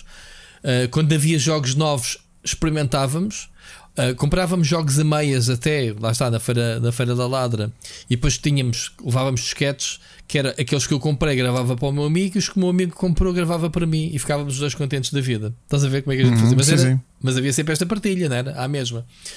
Agora, estamos a, a discutir isso do, da mudança para o digital. Do, quando a gente diz mudança para o digital, o Steam já cá anda há mais de 15 anos, mas a, a desmaterialização, ok, já acontece noutros meios, já ninguém fala na música, dessa de ter os vinis ou ter os, os CDs, já ninguém fala nos filmes de termos uh, uh, os DVDs ou os Blu-rays com os filmes. Pá, o pessoal simplesmente vê no Netflix e afins. Uh, que é onde estão as coisas agora. É, o, Ricardo, o é? André, é? André, eu acho que aqui há cedências que nós vamos fazendo e eu estou farto de falar sobre isso porque hum, há, há dois aspectos diferentes. A primeira uh, o ritmo do mercado de videojogos não se compara àquele. Eu sou só 3, 3 anos mais velho que o André e, e portanto, André, acho que vivemos, crescemos com, com uma ideia do mercado muito semelhante e o Rui, obviamente, que também, apesar de ser ligeiramente mais velho. Aqui a questão é que o ritmo atual não tem nada a ver com, com, com aquele tempo. Tu agora és bombardeado com jogos diariamente, por muito que não queiras ceder a, a como, é que, como é que se chama o, o o MOFO, não é? O, aliás, o FOMO, o Fear of Missing Out, tu acabas por, hum. por ceder porque, repara, os jogos têm uma. Tu se vires, mesmo os grandes lançamentos, do ponto de vista mediático, não têm muitos dias de fulgor. É tudo muito efêmero, ou seja, tens um Exato. destaque grande agora e extingue-se. Veja-se o caso de um jogo, obviamente eu e o Rui vamos falar mais à frente, já temos de fazer análise ao jogo. O 12 Minutes, de Luís António. Yeah. O 12 Minutes, se calhar, teve, está a falar nele. Yeah. Eu diria que 48 horas de fulgor. E a seguir vai passar ao yeah. próximo, porque este é o ritmo com que nós estamos nos videojogos. Já não é. No, como, por exemplo, quando sai um Super Mario 64, em que mesmo tu, tu se lembras de comprar as revistas nessa altura, não era só na revista do mês. A próximo mês ainda tinhas uma, uma um artigo de opinião. Uh, encontramos não sei o que no Mario 64 e portanto aquele jogo ia dar não sei quanto conteúdo eh, as pessoas iam estar com o jogo durante meses. Isso já não existe. Tu agora compras um jogo e o jogo vai estar por uma semana, se calhar. Um Ghost of Tsushima. Eu tento às vezes pôr-me na, na. Isto, isto, agora vai soar altamente prepotente, mas não, não, não, não tomem isto desta forma. Eu gosto de conversar com familiares meus e com amigos que não são uh, reviews de jogos, porque obviamente que o meu círculo mais próximo são pessoas como o Rui, como o Machado, o Machado, apesar de estar agora mais parado, mas, mas uh, pessoas com quem ele mudou, seja dos nossos meios ou, ou mesmo meios uh, próximos, que têm a mesma, o mesmo ritmo que nós. Ou seja, como recebes muitos jogos, tu próprio já cedeste à efemeridade da vida. E às oh, vezes. Oh, Ricardo, esquece essa dos recebemos muitos jogos toda a gente recebe muitos jogos, man. O Game Pass é um absurdo. Sim, o, claro. o Plus, Rui, o, sim. percebes? Mas, é ridículo. Olha, tens a Epic a dar um, dois jogos por sim, semana, agora, tu não tens Rui, tempo para jogar todos. Olha, olhando agora, eu faço muito este exercício, por exemplo, para familiares que têm PlayStation e que compram jogos e que gostam de comprar os, os exclusivos da PlayStation e gosto de falar com eles e mesmo eles não têm tempo para jogar tudo. Às vezes compram dois exclusivos. Eu lembro de estar a falar com o meu primo quando saiu o Last of Us 2 e qual é que foi o outro jogo que saiu no próximo? Ghost of Tsushima? Ghost of Tsushima, exatamente. E ele, pá, ainda estou de volta de Ghost of Tsushima, já saiu Last of Us 2. Estás a perceber? E então o tempo de vida dos jogos é muito mais curto nos dias de hoje, portanto é normal que essa. Esse. Repara, eu estou aqui a dizer os jogos, mas não são só os jogos, Rui. Tu falaste também do resto. Tudo, é a mesma coisa. O tempo de vida é? de tudo tornou-se mais curto. Repara, eu comprava um CD, comprava um CD ou um bocadinho antes alguém me gravava uma cassete de áudio.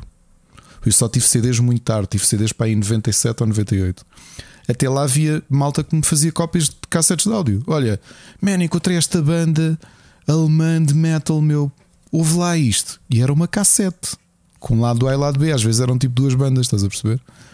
E aquela oh, cassete ia-te dar música para semanas e tu ias ouvir aquilo quase até, até enrolares a fita. A mesma coisa aos filmes, os VHS, mesmo para quem copiava VHS, como era o meu caso, e sei que tu também fazias. Ricardo, olha esta, olha esta comparação eu quando, quando descobri que Queen era a minha banda favorita, estamos a falar mais ou menos me bateu para, para ir no concerto do Wembley, emblemático. Uhum. tipo, já tinham. Queen já tinha um, uma discografia longa. Uma discografia longa. Uhum. Tu sabes quantos anos eu demorei a arranjar tudo? Para já não havia internet claro. que eu fosse fazer o Google Queen discografia. Sempre que havia um álbum novo Queen, epá, nunca ouvi falar neste. Pronto, havia uma coisa que eu fazia muito, eh, porque tínhamos a Virgin Megastore no Chiado, e as discotecas. Carvalho. Discotecas entenda-se Eh, lojas de discos. Sim, tinhas, mas mesmo assim tu não sabias o que é que andavas à procura. Yeah. Estamos a falar mesmo de arranjar pessoas. Claro que eu não tinha ideia para comprar os discos, nem os vinis, nem, nem sequer os CDs no, no, no início. Queria arranjar pessoal que tivesse para eu gravar. Atenção, uh, eu tive anos, anos, ainda sei lá. Uh, foi lançado o Greatest Hits 2, que foi quando o Freddy morreu, em 91, uhum. mais ou menos. Um, eu não tinha, eu não tinha os álbuns todos.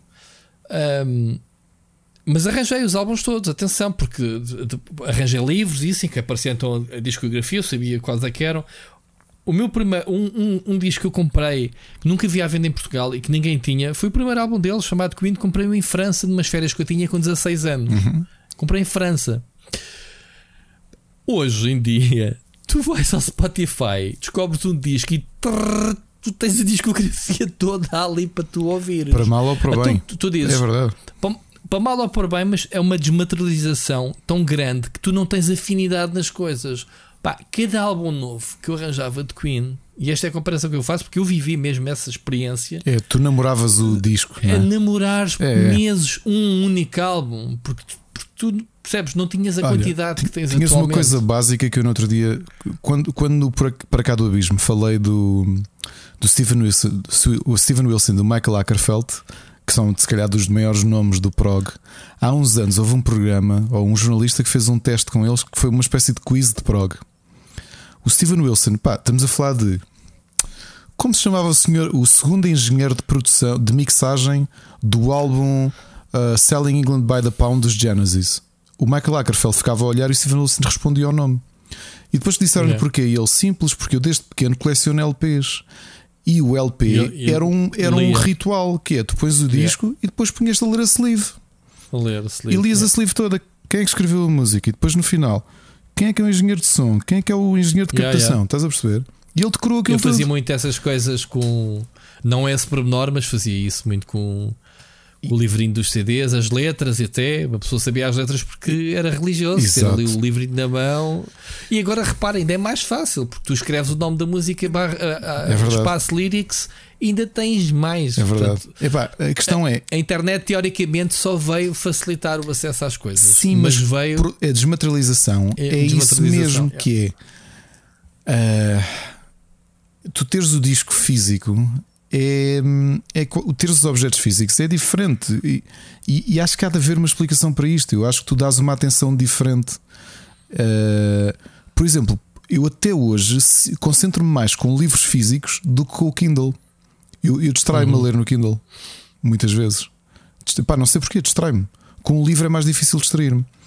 Mas pronto, a questão do físico. Uh, tens a questão da efemeridade, as coisas não eram tão efêmeras. Tu compravas um disco e ouvias o disco em, repeat. Tu agora estás no Spotify eu num dia de trabalho, agora que voltei ao escritório, se calhar sou capaz de ouvir 9 horas de Spotify por dia, ouço muita coisa. Antigamente, quando eu tinha de pôr na aparelhagem, eu, eu felizmente a nossa primeira aparelhagem é daquelas que tinha carrossel, tinha prateleiras com três discos. Eu organizava uhum. aquilo de forma certa, estás a perceber? Que era punha três CDs, quando acabasse o primeiro, ele passava para o segundo. E quando eu quisesse eu mudar, tinha que me levantar para ir trocar o disco. E tinhas aquela curadoria, não é? Que é físico, que é agora vou tirar da prateleira este disco e vou pô-lo. E há aqui um ritual uh, tátil muito diferente.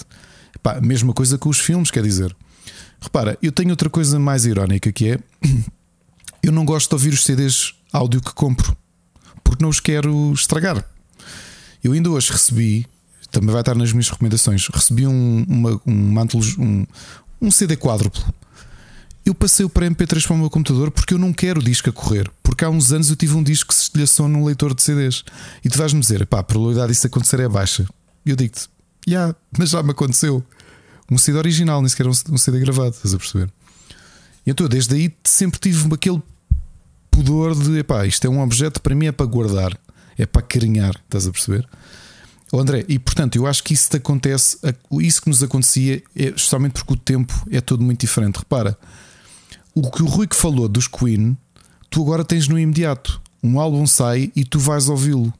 Por exemplo, os Lepros lançam um álbum nesta sexta-feira. Eu logo de manhã, quando acordar, vou, quando chegar ao escritório, vou estar a ouvir o álbum. Mais ainda, quando eu estiver a caminho do colégio dos meus filhos para os levar, eu já vou estar a ouvir o álbum. Ok? E vou ouvi-lo, não sei se vou ouvir muitas vezes ou não.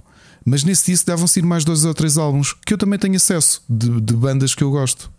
Tu antigamente tinhas um orçamento limitado tinhas acesso limitado às coisas, porque mesmo se fosses pela onda da pirataria, e nós, obviamente, que ninguém dava nome pirataria àquilo, tu também não tinhas acesso a tudo. Nós já aqui os dois demos o exemplo de a importância que tinha a curadoria, digamos assim, dos donos de lojas ou dos vendedores ambulantes, não é? Que é as pessoas que te conheciam mais ou menos, como era o caso daquele tipo de fardaladra que o Rui também visitava, uhum. já te conhecia e dizia assim: epá, olha, ouviste que és capaz de. Eu acho que vais gostar disto. Estás a perceber? Porque mediante aquilo que tu ias dizendo, olha, fazia um bocado de algoritmo do, do Spotify, só que old school, não é? Pá, tu levar, yeah. há uns meses compraste esta banda, gostaste desta, gostaste daquela, leva isto que acho que é do mesmo género e vais gostar. Epá, o acesso era muito diferente. Eu compreendo o que é que tu dizes. Agora, André, temos cedências, os avanços tecnológicos fazem-nos ter cedências. Uh, há, aqui uma adaptação que tem que ser feita. O, o Steam permite partilhar jogos com amigos. Tens tu podes partilhar tem... a tua conta com amigos. Sim, tem as suas limitações e tem os seus. Uh, pá, e... não, é, não é de caras, não é chegar lá e fazer share. E somente okay. indie, mas, mas indies cada vez há mais daqueles de basta tu teres o jogo e podes jogar em multiplayer com os amigos co-op e tudo ah, isso. Então, esse então é o, é o. Eu percebo isso, mas o que eu queria dizer, André, é que Pronto. Eh, os avanços que tu fazes e o conforto das coisas têm sim, contras. Sim, há coisas que se perdem. Há cedências que tu fazes. Um, um dos prós do digital é ou serem ou estar incluído como o Xbox Game Pass, o PlayStation Now, o xCloud, o que quer venha a ser as ofertas do futuro, é que tu, por um valor relativamente baixo, tens acesso a muito conteúdo. E esse conteúdo é desmaterializado.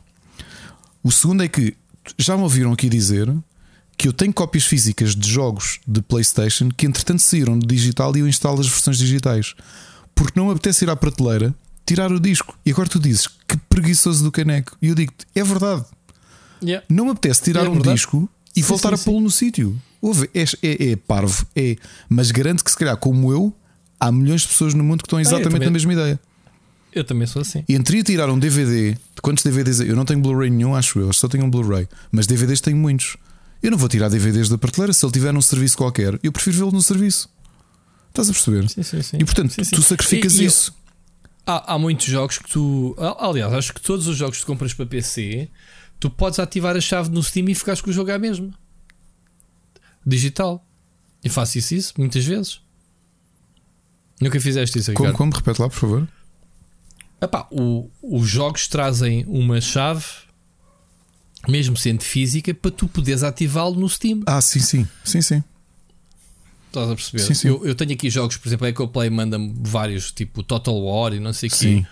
Eu pego na chave que aquilo traz lá dentro, a chave de segurança. E tu nem instalas o disco, instalas a partir do Steam. Não, sim, sim. Yeah, eu não, não meto o disco, já não tenho. eu não tenho. O meu computador anterior avariou-se porque eu nunca abri aquilo e quando um dia quis abrir vi que estava avariado. Porque acho que pegou, colou, não, sei. E esta minha nova torre nem sequer tem leitor de disco. Portanto, se alguém me quiser mandar um jogo para PC, não, não consigo ler neste momento. E, e outra coisa que tu também fazes cedências, André, para teres essa desmaterialização e teres tudo em digital é quer queiramos, quer não, uh, o preço dos jogos em digital torna-se tão barato tão rapidamente yeah. que, que era. Pá, lá, tu vais uma Vorten tentar comprar um jogo que acabaste de comprar a 7 euros no Steam ao menos e se calhar ele ainda está a 49,90 porque é impossível Exato. o retalho acompanhar, físico acompanhar. É. Fazes sempre, sempre, sempre, sempre cedências.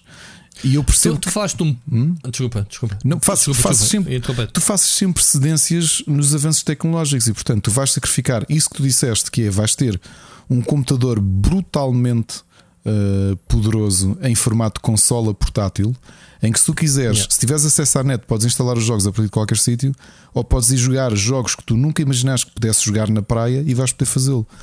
E portanto, isto são sempre sacrifícios que nós fazemos Uh, há isso, sempre isso coisas é, que é se perdem. Coisa. Repara, quando a televisão surgiu, existem. Se pesquisares no Google, vais encontrar aquelas publicidades que, que vinham nos jornais da época de associações de pais e grupos de pais preocupados a dizer a televisão vai tornar os nossos filhos vegetais, eles vão deixar de ler. E antes foi a banda desenhada, vai, vai fazer com que os uhum. nossos filhos deixem de ler. A rádio, rock and roll. A, a, rádio vai, a rádio vai matar a cultura. Tudo Yeah. Tudo tem problemas de avanço e, portanto, nós, como estamos in the eye of the storm, para nós é estranho. Agora, por exemplo, os meus filhos. Vou falar, o meu filho de 3 anos eu já disse que é ele que tem comandado a PS5. E agora a parte curiosa é. Eu nunca o ensinei a jogar, nunca o ensinei a navegar na, na PlayStation 5. Ele navega pela nossa biblioteca de jogos e instala jogos. Ok? Ele tem 3 anos. Bem, são nativos digitais. Está tá no ADN já. Uh, isso prova que tu passaste-lhe alguma coisa. Agora, tu repara como é que para eles os meios físicos são, são, são obsoletos, não lhes fazem sentido nenhum, percebes? Então, mas agora tenho de pegar num disco para pôr numa consola para jogar o jogo. Tu metes um tablet na mão do bebê, a primeira coisa que ele faz é swipe, é swipe. no ecrã. Sim, sim. então... E um filme, olha, mas queres ver um filme? Então vamos ali buscar o filme à prateleira. Hã? Gay. Ah, Estás a perceber? É, é, é, são cedências que se fazem. É um bocado. É um bocado. Olha, deixa-me só dizer que eu não concordo com esta de, das ligações que, que, ainda são lentas para sustentar este meio digital e é errado. A net está bem rápida, uh, não sei onde é que moras, na volta, pronto, não sei onde é que moras, mas olha, que mesmo por uh, smartphones e aquilo que estás a dizer que tens o Blu-ray, mas depois precisas instalar patches de 50 GB, é pá, uh, muitas vezes empanca da parte deles, que é muita gente a fluir e, e, não, não se consegue. Agora, as ligações, ainda por cima vem o 5G, que já em alguns países já existem, Portugal está atrasado por razões que já aqui falámos, uh, por causa do leilão que nunca mais desata. Mas o 5G tu vais conseguir sacar, eh, sei lá, terabytes de em, em minutos ou segundos mesmo. Portanto, não é por aí. Mas pronto, de resto, Excelentes questões, mas acho que te contradisseste. Mesmo assim, continuo ainda, a achar Eu ainda que... tenho mais uma resposta da não. primeira pergunta ah, dele. Sim, só reforçar esta de és contra o digital porque gostas do, do físico, concordo, mas foste comprar uma, uma plataforma digital que vive só digital, que é o Steam Deck. Eu também queria ter uma, já agora. Estou com inveja tua, amigo. porque yeah, eu estou a pensar se, se reservo ou não. Aliás, eu não sei se reservo. Quando sair, logo vejo se compra, é diferente. Ricardo, força. Eu ainda tenho aqui um comentário. Uh, há uma coisa que eu concordo contigo, André. O digital e o físico, e nesta, nesta visão, digamos, híbrida que nós temos agora, as coisas não são bem as mesmas. E nós já falámos aqui disto. Quando tu dizes o, aquele Last of Us que tu tens ali não é bem o jogo, tu tens razão. Uh, repara, para quem comprou o Days Gone físico, num cenário em que de repente, daqui a 20 anos ou 30 anos, a PlayStation fecha por completo o suporte aos jogos desta, gera, desta geração, de PlayStation 4 e PlayStation 5, o jogo que tu tens aí físico não é o jogo que toda a gente anda a jogar. Porque ele levou patches, Mas, levou alterações, levou uma série de coisas. E, E não só, a não ser que há uma pessoa que está vacinada contra isso e ele está-nos a ouvir agora e está-se a rir. O Sírio tem a solução para isso. O Sírio, tudo o que é digital, tem, tem instalado em discos físicos, nunca vai apagar aquilo. E, e quando falamos, não é só as patches, atenção, é os DLCs. É, imagina o que é que é a pessoa que compra o Super Smash Bros. na loja e nunca o liga à net para aquele pessoal que durante os anos tem sacado todos os DLCs e lutadores e não sei o quê. Portanto, falar de duas realidades diferentes. Portanto, é, é o que tu dizes, Ricardo. O jogo está sempre em transformação e, é, e uh, esta era digital permite-nos exatamente isso, que é uh, eles, ainda há bocado falámos da Activision, eles estão tão apertados de mandar uh, um jogo para duplicação para colocá-lo na, nas lojas, que aquele mês, mês e meio de dia para duplicação é tempo que eles investem na, na produção e polimento no resto do jogo, que depois se reflete normalmente numa patch do dia zero que nenhuma, e, e, e repara, nenhuma grande produção dispensa. Não há nenhum jogo da Sony, da Microsoft ou Nintendo, quer dizer, Nintendo ainda tenho essa dúvida, mas uh, da Sony pelo menos, em que não haja uma patch do dia zero, em que há ali uma funcionalidade ainda a ser adicionada que disfarça uma série de correções que a patch introduz, a chamada patch do dia zero. Não é, Ricardo? E estamos a falar de muitos gigas normalmente, uhum. muitos gigas mesmo. E aliás, nós, nós que analisamos jogos, muitas vezes recebemos esse disclaimer: atenção que estes new issues não vão estar na experiência final que a pessoa que comprar o jogo vai ter, porque vai, só vai conseguir jogar o jogo depois de instalar esta patch com correções que vocês ainda não têm disponível. Pronto, também, também é que há aqui este contra do nosso trabalho, muitas vezes, que é esse. E portanto o digital está sempre, há sempre conteúdo que tens que instalar, eh, mesmo que tenhas a coisa mais física do mundo, a edição mais cara em física. Eu acho que a edição física hoje em dia, Ricardo, não sei se tinhas mais uma coisa a acrescentar, mas deixa-me só dizer-te isto. Antigamente nós tínhamos os jogos para PC que eram aquelas caixas gigantes uhum, que faziam montes de extras dentro sim, e não sim. havia cá edições de colecionador. Era, era aquilo, aquilo que tu tinhas, era aquilo e que alguém se lembrou de dizer: é pá, bora despir isto, tiramos 10 paus e depois quem quiser isto tudo paga mais 20 por cima porque é edição de collectors. E, e obviamente, mais uma vez, foi as nossas carteiras que ditaram que isso acontecesse. Portanto, é isso, basicamente. E a verdade assim, eu estou ali a olhar para o meu Blade Runner, que foi uma prenda do. É, uma prenda é, é do, do Marrocate Tanto... e pá, é uma big box com, yeah, com um monte de prendas dentro. Yeah. Yeah. E, e, tanto que existem, é, a Electronic Arts faz um bocado isso, que é lança edições de colecionador sem o jogo, portanto, tu tens a diferença do, do jogo, não está incluída, não quer dizer que seja barato, na edição de colecionador, em que tu tens a estátua e tens os extras, porque se quiseres o jogo, dá-te a hipótese de não te enrolar no disco mas sim ires ao digital ou compras por ti, ou normalmente até às vezes traz um código só para descarregar o jogo, depende de, de, depende da edição e depende do, do, do, jogo em questão. Lembras disso, Ricardo, não é? Ah, e depois tens edições de colecionador, é... que, que, as notícias o, o, pessoal diz: Ah, edição de colecionador nem sequer traz o jogo, grande edição de, e gozam com uma decisão. E, oh, Rui, que é válida. Depois tens é? outra coisa curiosa que o mercado tem feito com esta história dos das edições físicas, que é os aquelas especialmente para indies aquelas edições limitadas físicas que têm uma procura muito, muito grande. Pá, edições limitadíssimas de 2 mil exemplares ah, ou qualquer coisa. Quando tu anuncias que, que é uma edição de um jogo que vai ter. Aliás, que, que se não compras na altura, depois não há. Obviamente que isso gera procura. Como é que se chama? Ainda por cima é, chamam-se Limited Editions, não é? Aliás, é literalmente. Eu sei que são edições limitadas, mas existe uma Sim, brand. Eles, eles, sabem, eles sabem que não podem meter isso em fábrica a fazer porque depois não vendem. Então fazem um acordo para X, para X de vendas. Pá, uma forma também, obviamente, de fazer marketing. É, isso não é outra coisa que não isso. Sabes que é engraçado? Antes desta empresa que, que, se está a tornar muito famosa por distribuir, eh, fazer edições físicas, o, o, o Sírio farta-se de comprar. Acho que compra praticamente uhum. tudo que eles lançam em Switch. Em 2013, cruzei-me com uma empresa na Gamescom, uma empresa alemã, que era esse o serviço que eles já estavam a promover. Que era developers poderem fazer acordos com eles para edições ah, limitadas. Sim. Sim, sim, em steel case. Chave na mão para o developer. Mas na é? altura com steel cases, porque era, ainda estávamos naquela moda do steel case, lembras-te? Sim, sim, sim. Uh, e eu, eu até estive a conversar com eles, eles disseram pá, que tinham alguma procura, porque eh, os jogos digitais estavam a crescer muito e depois havia developers que gostavam de, de ir para as feiras e tudo isso e ter steel cases para vender com, com edições físicas dos jogos em disco. Mas que não justificava a quantidade mínima necessária para, para, para terem não, acesso a isso. Não, não, é? e até porque era aquela Mas... fase. Porque não esqueças de uma coisa também: a gravação de disco era um bocado mais barato do que pá, quando entras agora para os, para os cartuchos, não é? A produção era um bocadinho mais. A produção de disco propriamente dita é, é barata. Sim, sim, sim, sim. sim. É? Isto, isto, é tudo gerido pela quantidade de coisas que tu compras, Ricardo. Nós lembro-me na Goody negociar uh, as cover mounts para, para a revista né, dos uhum. jogos.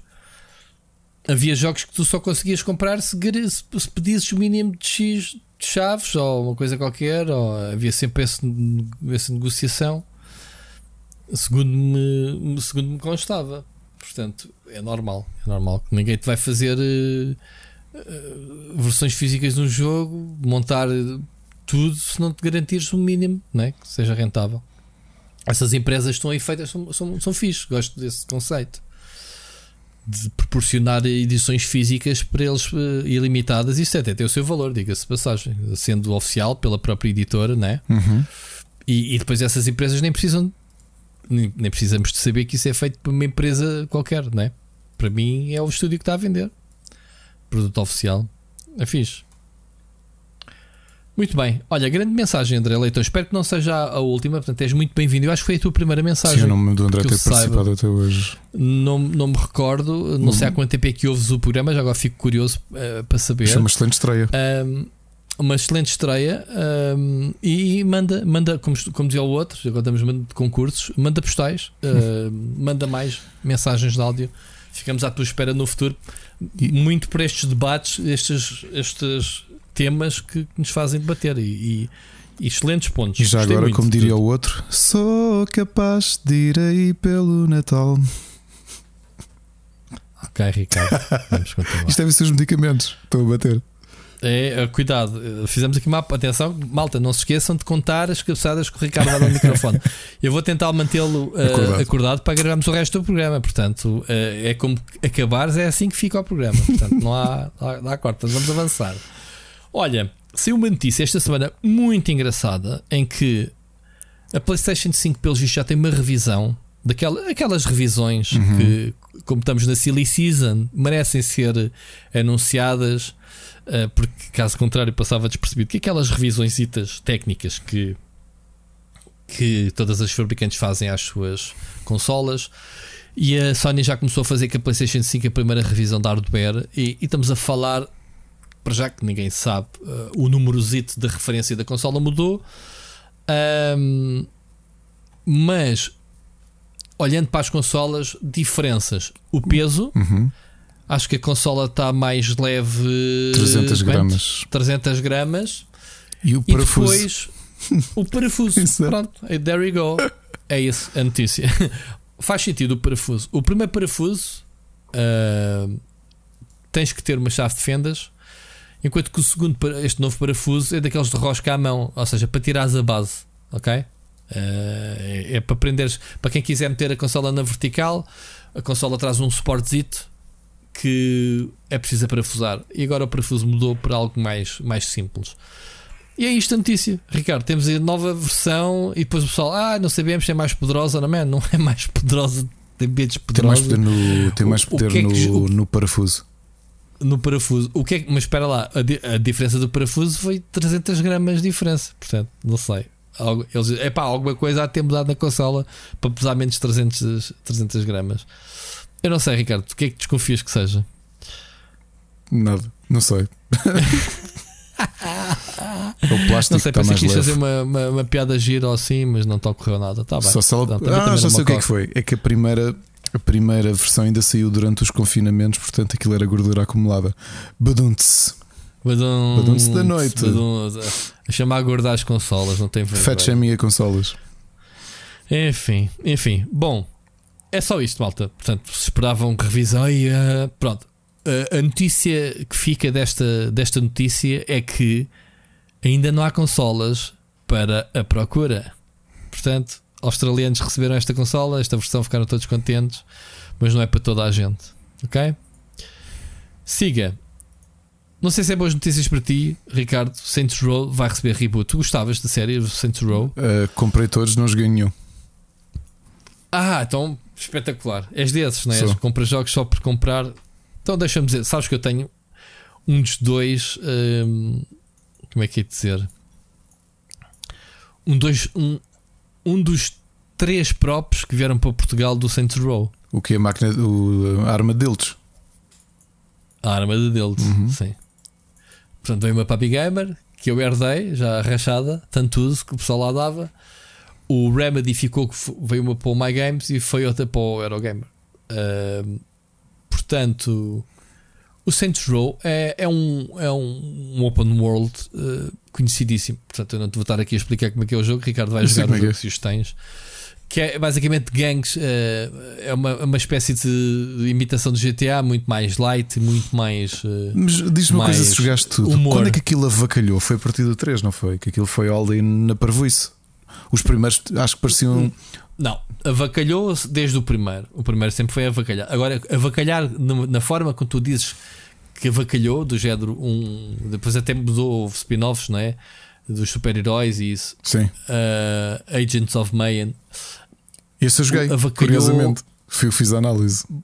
Esse já é o spin-off. Pois eu sei. Esse já, já estava no avacalhanço Olha, e o, pleno. O Marco Janeiro já recebeu esse, esse Kickstarter porque chegaram a fazer jogo físico.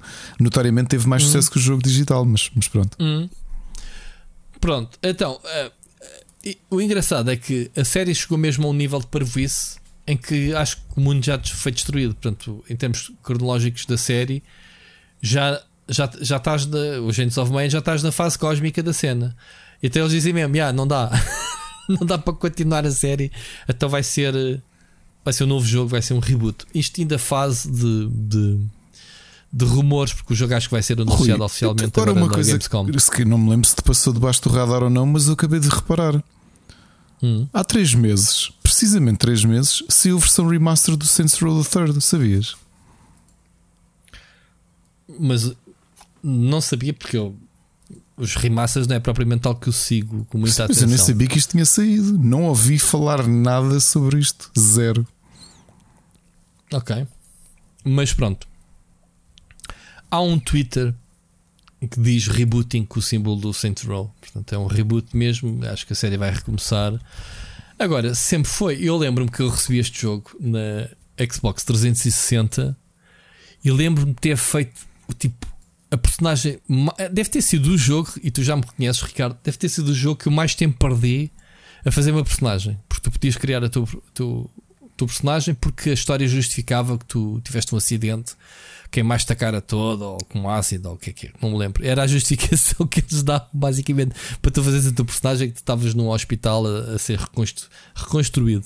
Eu lembro que fiz a personagem mais feia, nariguda possível, imaginária, caricaturada Uh, em que eu só de olhar para a minha personagem ria-me, ria-me constantemente só de olhar para a personagem. Mas o jogo sempre foi, a série sempre foi divertida. Eu sempre gostei da série. Um, não era dos melhores sandbox, não era, mas pá, portanto, teve o sucesso que teve, que mereceu as sequelas e, e a série hoje é, é, conhecida por muita gente. Agora, se os jogos todos têm qualidade, não. As histórias eram sempre hilariantes, cómicas, e as armas eram sempre todas muito parvas. Lá está o, o famoso Dild.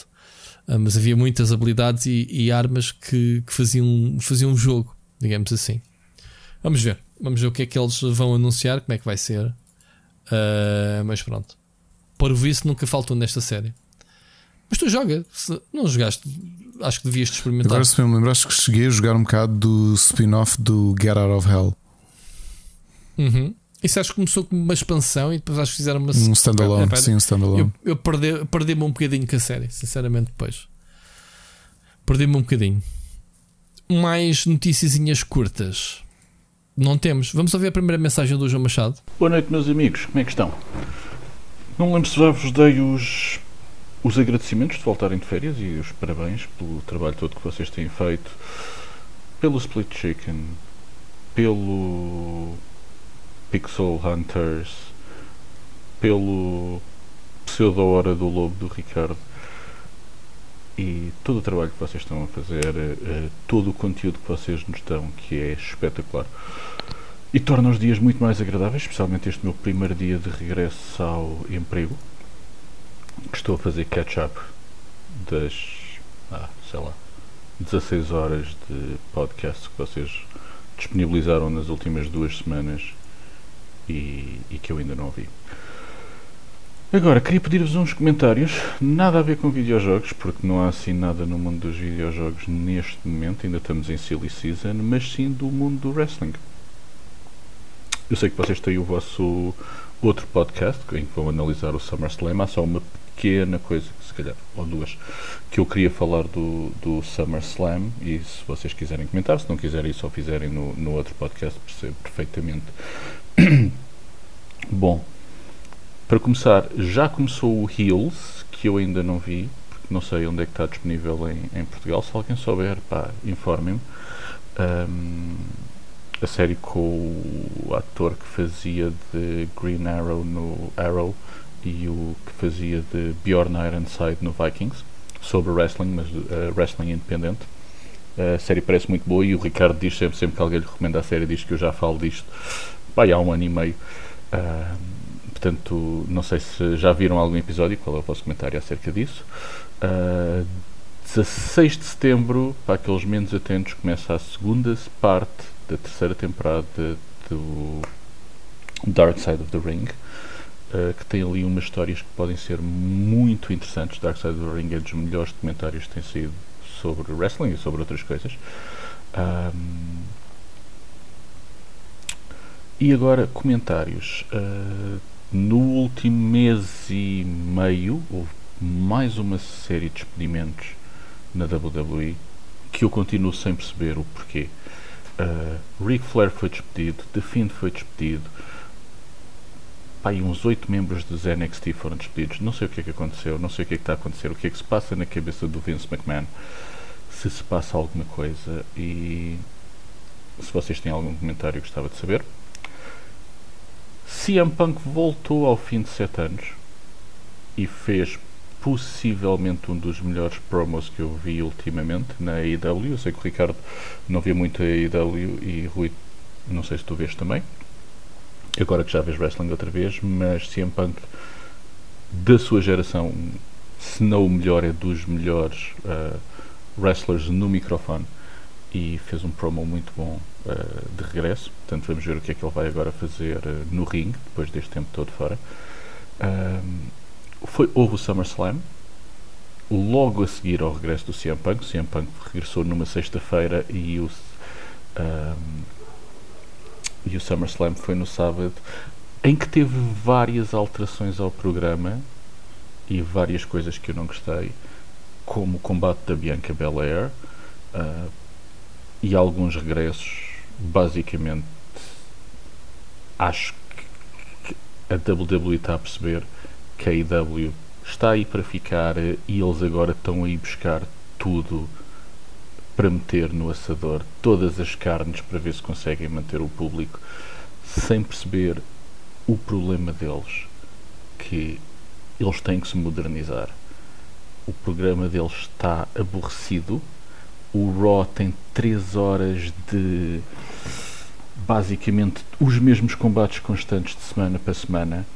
Eu adoro ver o Morrison contra o contra o Ricochet desde os tempos de Prince Puma versus Johnny Mundo da, da Lucha Underground. Epá, mas ver isso todas as semanas cansa. E as mesmas histórias e as mesmas coisas cansa. Eles não têm conteúdo para 3 horas todas as segundas-feiras, mais o NXT, mais o SmackDown e pff, não sei o que é que se passa na cabeça daquela gente. É muito estranho. Mas gostava de saber o vosso comentário acerca disso. E tirando isso, olha, dar-vos um abraço e a todos os ouvintes que fazem parte desta, desta pequena família que é o Split Chicken. E olha, ouvimos para a semana. Eu ainda vos vou ouvir mais um bocado, porque ainda tenho para aí 8 horas para ouvir. Mas, tirando isso, uh, um abracinho e a ver se a gente se encontra. Pá, já estamos todos vacinados, man. Vamos fazer aí um jogo algures, ou no mínimo tomar um café com 3 mesas de distância de cada um e falamos aos gritos na esplanada, está bem? Vá, um abraço. Pois é, o João veio aqui falar de. de epá, que eu também não sei o que é que se anda a passar na, na WWE. Alguma coisa se está a passar. Ele tem razão naquilo que diz. Os episódios estão já há muito tempo que estão aborrecidos e isso tem-se refletido no, nos espectadores de cada, de cada um dos episódios, de cada uma das séries principais da WWE, o Raw e o SmackDown. O Raw então são 3 horas. Tu falaste do Morrison contra o contra o Ricochet. Obviamente que te lembras dos brilhantes combates deles ainda no, no Lucha Underground. Mas tens outro, por exemplo, que me tem, há vários que me têm irritado.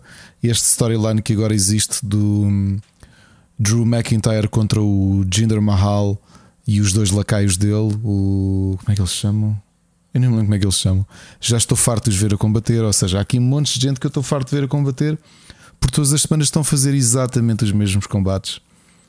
Aliás, eu vou dizer, oh, João, vou dizer o que. E Rui, vou-vos dizer aqui uma coisa curiosa. Eu estive a ver o Raw, o último Raw com o meu filho, aquele que antecedeu o SummerSlam, e o meu filho diz assim: Nós já vimos este episódio. E eu, não, filhos, já vimos é, este combate nas últimas três semanas. Um, yeah. E é um bocado chato, porque notoriamente o que eles têm é uma legião de fãs brutal e têm bons atletas lá. Ainda, ainda têm bons atletas lá. Fiz o exercício, como já tinha dito aqui, de ver alguns, um, alguns episódios da IW e acho que a IW está, está mais fresca, não, não está ali num loop de, de aborrecimento. E, e acho que a WWE precisa rapidamente de, de se reinventar, porque é aquilo que dizemos semanalmente. Finalmente tem concorrência à altura, porque os Khan têm dinheiro para gastar. Lembras daquilo que dizíamos: olha, bilionários não sabem o que é que fazer ao dinheiro. Neste caso, yeah. a missão do, do, do, do, Tony Khan é. Sim, ele quer mesmo ficar frente a frente com o WWE e tem a fortuna do pai para, para gastar o que for preciso. E não é só isso, é que, é que, tu começas a ver é que a própria IW começa a ter muitos acordos de, de, distribuição de, dos seus episódios pelo mundo todo. Ou seja, começam a fazer muitos acordos com canais. Já começam a fazer dinheiro também, percebes? Portanto, yeah. Uh, Mais coisas. O Dark Side of the Ring foi uma boa resto. notícia, pá, porque eu não sabia do eu não sabia do Dark Side of the Ring, curiosamente. Uh, ainda anteontem estava a ver quando é que regressava e não tinha visto. Portanto, João, ótimas notícias porque tens toda a razão. É dos melhores séries de comentários sobre wrestling, sobre os bastidores. Sobre Hills é uma das minhas, uma das minhas recomendações, mas deixo para depois. Ok, ok. Uh, o, o, o, João estava a falar dos despedimentos, mas ele depois disse-me que, como está atrasado nos podcasts, nós falámos disso mais à frente e pronto, ele já, já percebeu. Aliás, o João Machado tem uma segunda mensagem que a gente já ouvia, vai ouvir mais para a frente, onde, onde ele toca nisso. Um, Gamescom, Ricardo, começa esta semana. Uhum. Estás, tu, tu, tu que adoras a Gamescom, não é?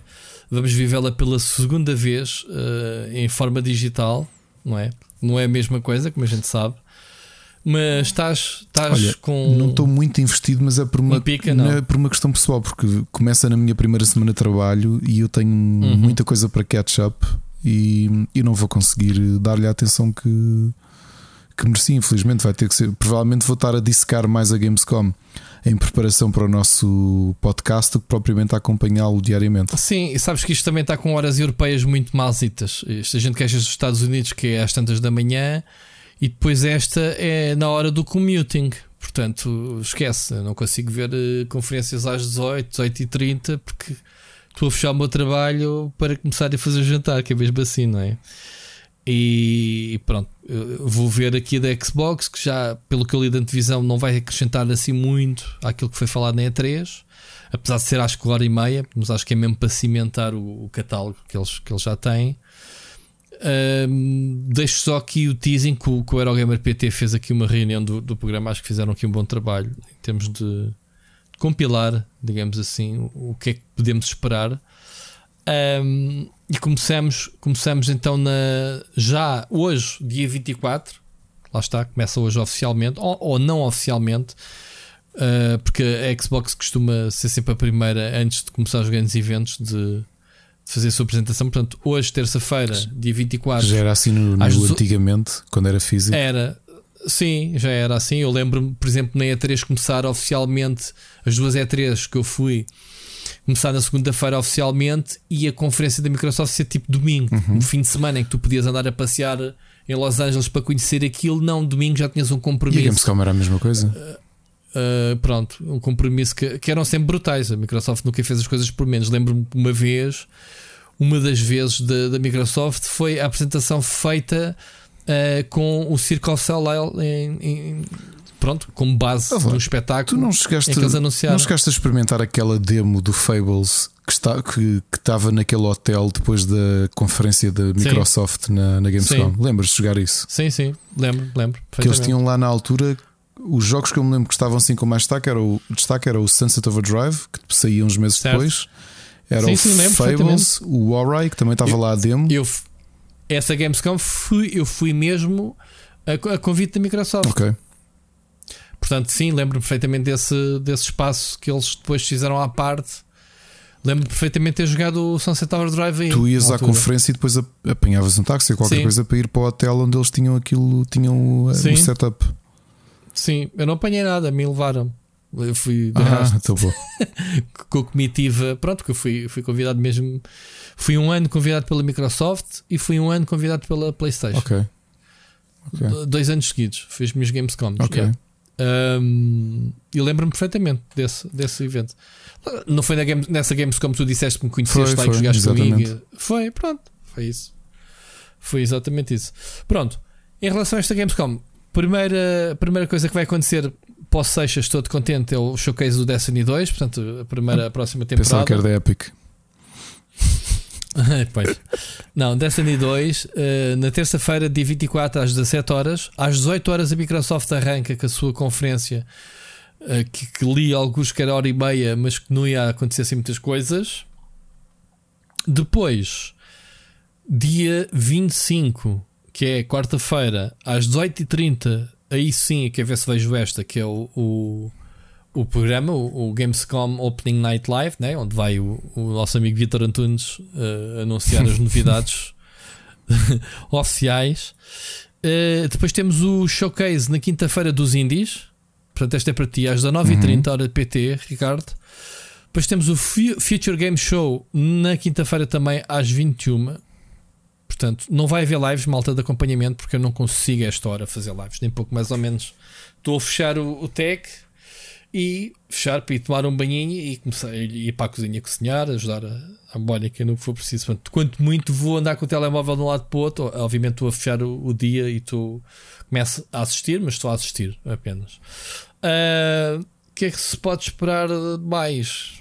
Pá, para já acho que é isto. Acho que é isto, não é Uh, não sei se vai haver coisinhas à parte, entretanto, ou não, como foi na E3. Na E3 tivemos muita parvoíce, Ricardo, muita parvoíce, no bom sentido, anunciado muita jogo, pá, muita jogo.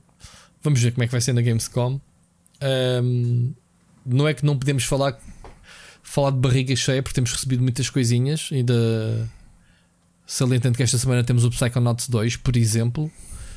Mas. E relembrar pronto, quem, quem quiser saber como é que o jogo está, já está a review do split, do, no split screen no YouTube, portanto aproveitem para ir ver o vídeo.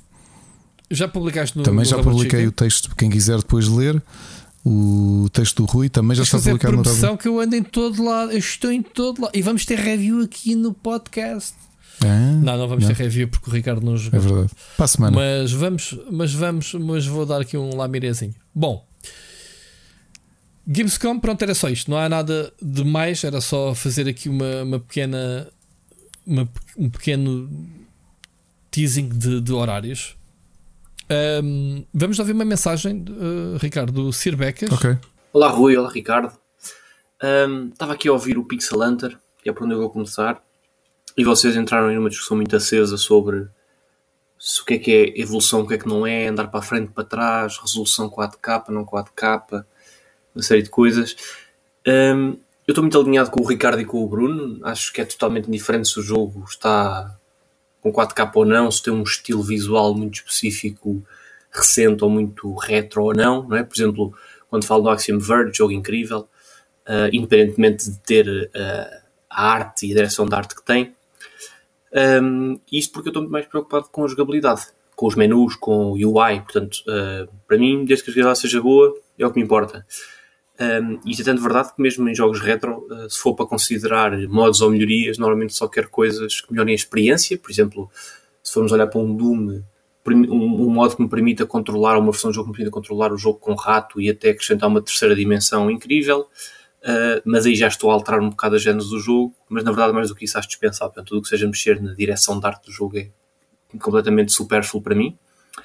Uh, e na mesma linha, uh, pegando também às vezes na discussão, na discussão cá sobre a Switch e a Switch Pro, eu tenho muito mais interesse em que a Nintendo consiga oferecer uma experiência 720p ou Full HD com, com 60 FPS estáveis, tanto em handheld como em doméstico, do que propriamente em vê-los a tentar saltar para 4K ou o que é que seja, é? porque para mim é muito mais importante fluidez e estabilidade da imagem da jogabilidade do que propriamente a, a resolução e a qualidade dos objetos. É? Mais importante para mim que as coisas sejam fluidas e divertidas do que estar a jogar uma coisa lindíssima, mas depois às vezes faz-me lembrar um bocadinho um PowerPoint. Uh, estou a exagerar um bocadinho, obviamente, mas acho que percebem o que quero dizer.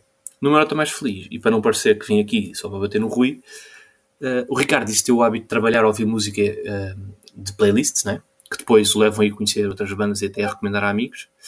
Um, mas já eu sou como o Rui e não consigo trabalhar ou ouvir música, uh, mas eu é só música com letra. Então eu passo muita uma boa parte do meu tempo uh, trabalho a ouvir música de videojogos, em playlists no YouTube e afins. E isto leva mais vezes, tal como o Ricardo vai conhecer bandas, eu vou conhecer jogos por causa das músicas uh, e acabo por gostar tanto da música que vou mesmo tentar investigar. Pronto, e é isto. Uh, um abraço aos dois, às vezes três, né? e ouvimos para a semana. Que gira esta Muito perspectiva, bom. começando aqui pelo fim. Uh, engraçado uh, ganhar curiosidade com o videojogo através de, das bandas sonoras. É que a maior parte das pessoas que de... conheço fazem ao contrário. Que gostaram yeah. tanto do jogo que depois vão ficam a trabalhar a ouvir a banda sonora daquele jogo. Curioso. Ah, porque normalmente se tu começas a ouvir a banda sonora de um jogo que tu não conheces o jogo, vais ter que ir procurar que jogo é que é esta banda sonora. Pronto, faz sentido. Deixa-me só fazer aqui uma correção que eu não fiz na altura do que o Ricardo fez essa observação. Eu consigo ouvir música enquanto estou a trabalhar, não me incomoda. Só não faço atualmente porque, como estamos em, em teletrabalho, o meu telefone toca, eu não ouço e já levei na cabeça por causa disso. Uh, tinha que, tenho que arranjar aqui um modo de meter o telefone. Eu perdi o hábito, entretanto, pronto, por causa disso. Não consigo ouvir eh, vozes de pessoas, portanto, não consigo ouvir podcasts. Foi isto, por isso é que eu no trabalho não, não ouço os podcasts, os nossos, não tenho esse hábito por causa disso. Uh, Ricardo, esclarecer a ti e ao Sir Becas. Música sim, eu consigo ouvir, porque eu consigo me abstrair, não estou não não a fixar-me na letra nem nada, estou só na melodia, basicamente, seja vocal ou, ou instrumental. Agora, sobre a discussão que tivemos, foi exatamente. Eh, eu já sabia que alguém tinha que pegar na discussão e eu sei perfeitamente que eu não tenho razão naquilo que eu disse. Eu acho que não é teres razão, não, é a tua perspectiva. Eu, eu sei que assumi o, o, o, Eu tive que assumir o outro lado para haver uma discussão, obviamente, que eu não concordo com coisas que eu disse. Não me vou retificar, atenção. Eu, eu, eu torço um bocadinho ao. Eu, aquilo que eu ando a dizer é: eu não comprei uma PlayStation 5, entre aspas, não é? Ou não investi num computador de 2 mil euros para jogar os mesmos jogos que jogava há 20 anos atrás nas outras máquinas. É isso que eu estou a dizer. Defendo esse ponto de vista. Daí a, a, a defesa da evolução. Ok? Mas da mesma forma que eu hoje pego num jogo que joguei que me diverti há 20 anos atrás e que o jogo já para mim envelheceu. Se calhar para o Ricardo um jogo envelhece mais ou menos, para mim eu tenho outra sensibilidade e envelhece mais ou menos. É isso que eu estava a dizer.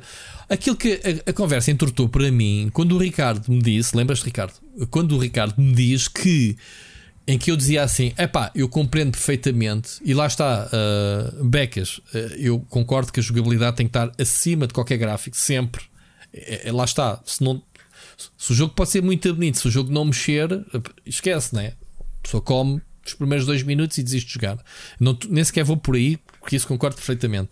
Agora é assim, quando eu digo, é pá, ok, uh, os estúdios indie normalmente, por, por, terem limitações de budget, vão buscar um estilo retro, porque a meu ver é mais fácil, porque muitos até fazem nos, nos Game Makers, no Indie Maker, aqueles programas RP Makers, e damos exemplos de grandes jogos que foram feitos aí, não está em causa a qualidade.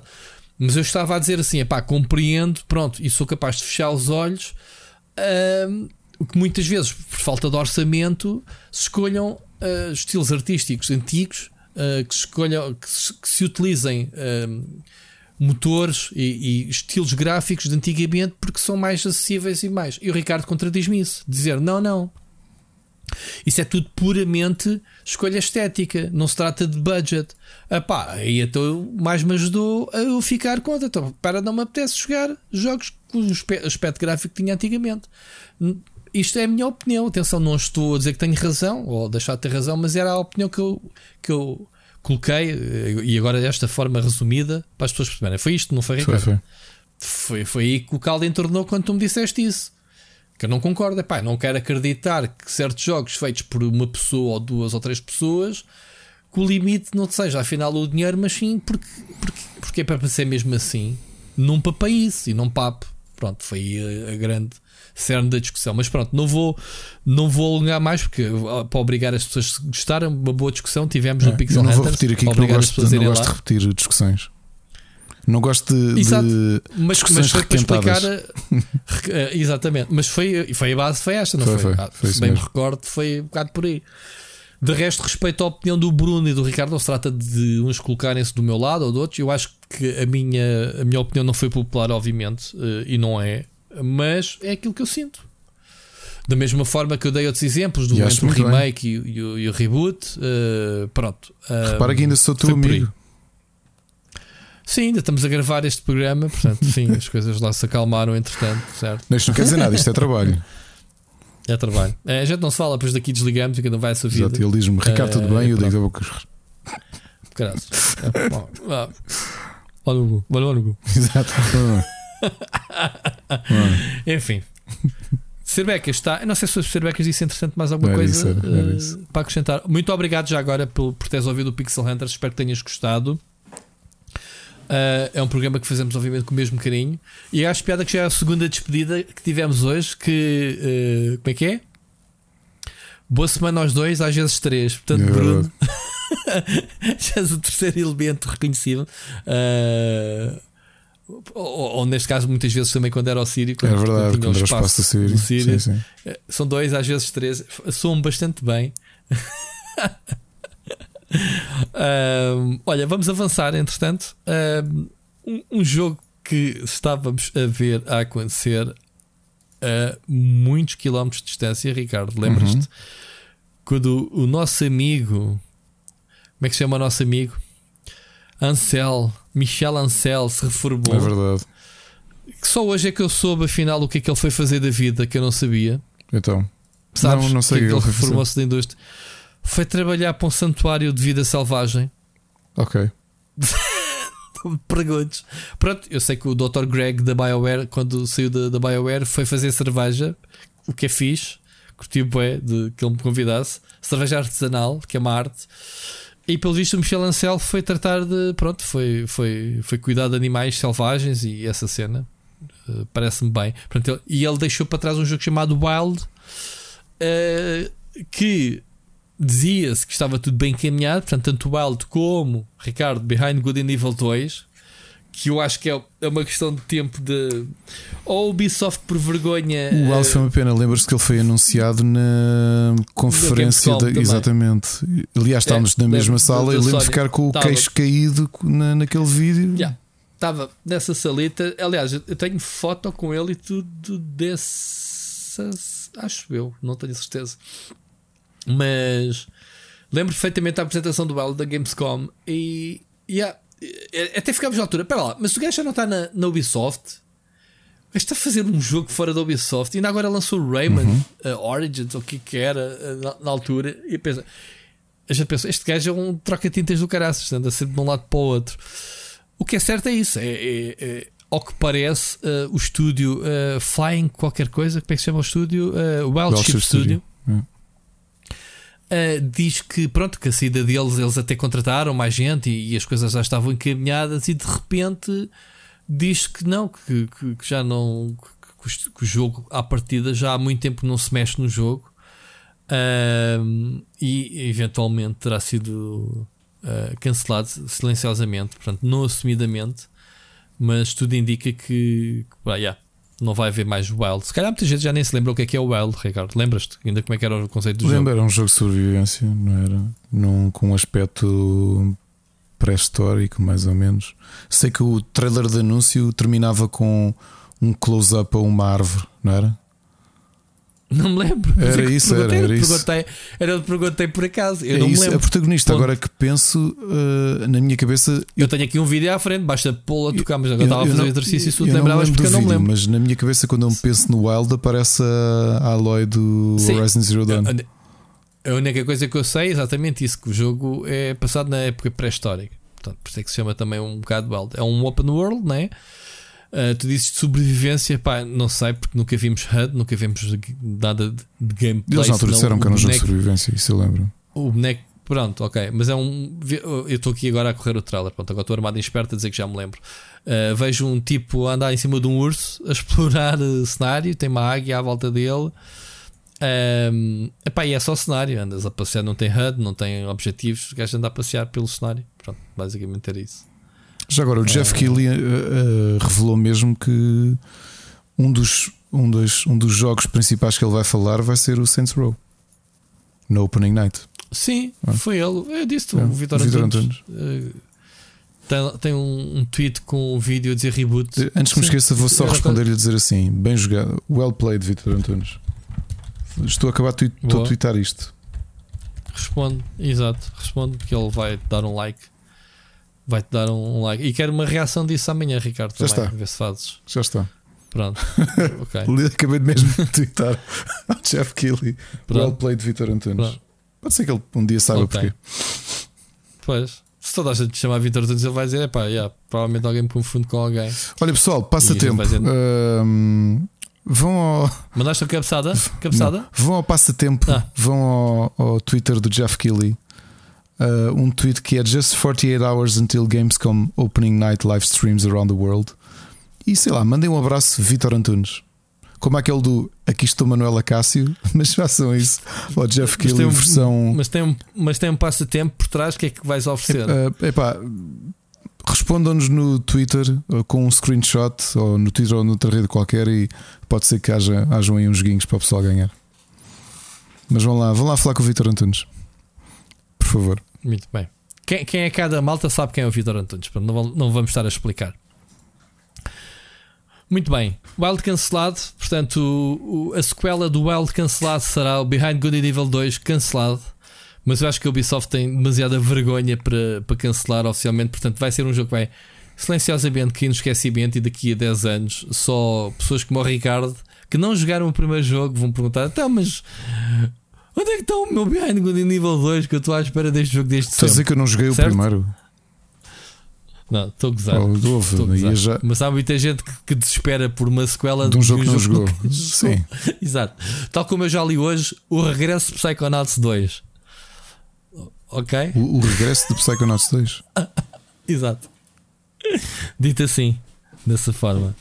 Portanto, pronto, é falta de, de pensamento. Tipo, tu, se o jogo saiu agora, não é o Psychonauts 2 que, que regressa. A série, a série Psychonauts está de regresso. Ou o Rez, o protagonista está de regresso.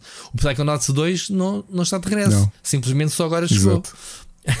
certo? Isso parece pronto. que é o regresso dos que nunca partiram, não é? Exatamente. uh, mas pronto, isto é só o, o pormenor de coisas que a gente lê nas redes sociais de, de, de meios e essas coisas. Bom, uh, Há aqui um tema que eu queria puxar contigo, que é para a gente não dizer que ah, eles só falam muito bem da Microsoft e de Halo e não sei o quê. Sim, mas também porque a Microsoft nos paga para isso. Exato, mas como não pagou desta vez, a não viste, um, não viste um, aquele um meu tweet um, na praia, um tweet na praia dizer assim: Ai, estou tão bem neste último dia de férias, mas pedindo a estar melhor se estivesse em casa a jogar no Xbox Game Pass, que pode ser subscrito por 3,99€ por mês. Ou 1€ euro nos primeiros meses. Não, não leste? E depois, não li porque se calhar ninguém se lembrou disso. E depois eh, at uh, Xbox PTs, porque é para eles saberem que eu fiz o trabalho. Não viste? Mas fizeste isso ou não? Não, mas era giro. Mas devias ter feito, porque se pagam é, é para isso que tens de fazer. Ou, ou, na urgência, ah, estou aqui com dores nas costas, vou ter que, vou ter que dronfar-me. E depois amanhã não posso jogar os jogos que saíram no Xbox Game Pass, que pode ser subscrito por 3,99€. A partir de 3 euros. Eu tenho que fazer isto. Olha, eu tenho uma melhor. eu, estou eu começar a fazer eu tenho isto. uma melhor. Não, não, eu tenho uma melhor. Estou aqui na Sanita arrear o calhau e sei que vou estar aqui pelo menos meia hora sem estar a jogar no Game Pass que podes pagar um euro por mês e jogar os jogos que tu quiseres. Menos esta meia horazita porque o submarino tem que ir ao fundo. É isso? É dentro desse, é dentro desse espírito. Temos que inventar mais campanhas. Nós, nós devíamos começar Portanto, uma campanha do Split Chicken e permitir que quem nos ouve uh, vá lá dar uh, sugestões engraçadas certo, de, de, Certo, mas tem que tagar a Xbox Tem que tagar a, a Xbox não, PT. Não e tem de, tem, e tem, de, tem de encontrar Sim. aqui uh, posts promocionais originais, tipo, ah, hoje é o dia do meu casamento. e, e, enquanto o padre fala, é pelo menos uma hora e meia que eu não posso estar a jogar os novos lançamentos do Xbox Game Pass, que pode ser subscrita por.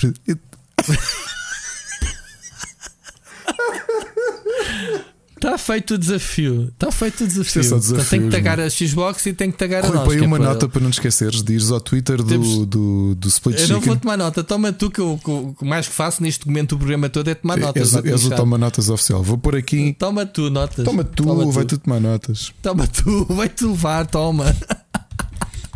Não, uh, mas é um excelente, excelente passatempo. E, e, assim, pronto, já temos uh, justificado pronto, a cena, o acordo que temos com a Microsoft. eu queria estou para aqui escrever. Está anotado? Está anotado. A gente andamos sempre no brainstorming como é que havemos de pronto, fazer. Bom, vamos. Não é falar a sério, isto é a sério. Isto falamos é a sério. Agora, vamos. Hum, vamos a uma notícia que eu vi hoje e pensei assim. O que é que se está aqui a passar? Portanto, é, foi o meu pensamento. Então a notícia 2 diz que Halo Infinite, sabem aquele jogo que o ano passado foi criticado por estar feio, horrível e que depois, lá está, foi adiado. Um, foi um ano adiado, foi o ano passado, já com isto da Covid eu já estou deslocado. Não interessa. Foi adiado. Bem de tempo. Porque para ficar o jogo mais bonito. Então a notícia de hoje é o Halo Infinite vai sair sem a campanha co-op que teve desde sempre, desde o primeiro jogo, e o Forge, que também teve desde sempre. Para quem não sabe, o Forge é uma espécie de editor de. Como é que é, Ricardo? Um editor de mapas de, de multiplayer, onde tu escolhes o, os mapas que queres jogar e tens uma grande liberdade, editor e não sei o quê. Pronto, uma série de ferramentas para multiplayer. E então, eles dizem que vai estar de fora do lançamento, vai ser adicionado depois, tipo na Season 2, Halo Infinite Campanha Co-op. Eu pergunto, quem é que na Season 2 vai querer jogar o Halo Infinite em Co-op depois de ter jogado a campanha a solo porque foi obrigado a tal? Ricardo? Have no idea. O que é que se está aqui a passar?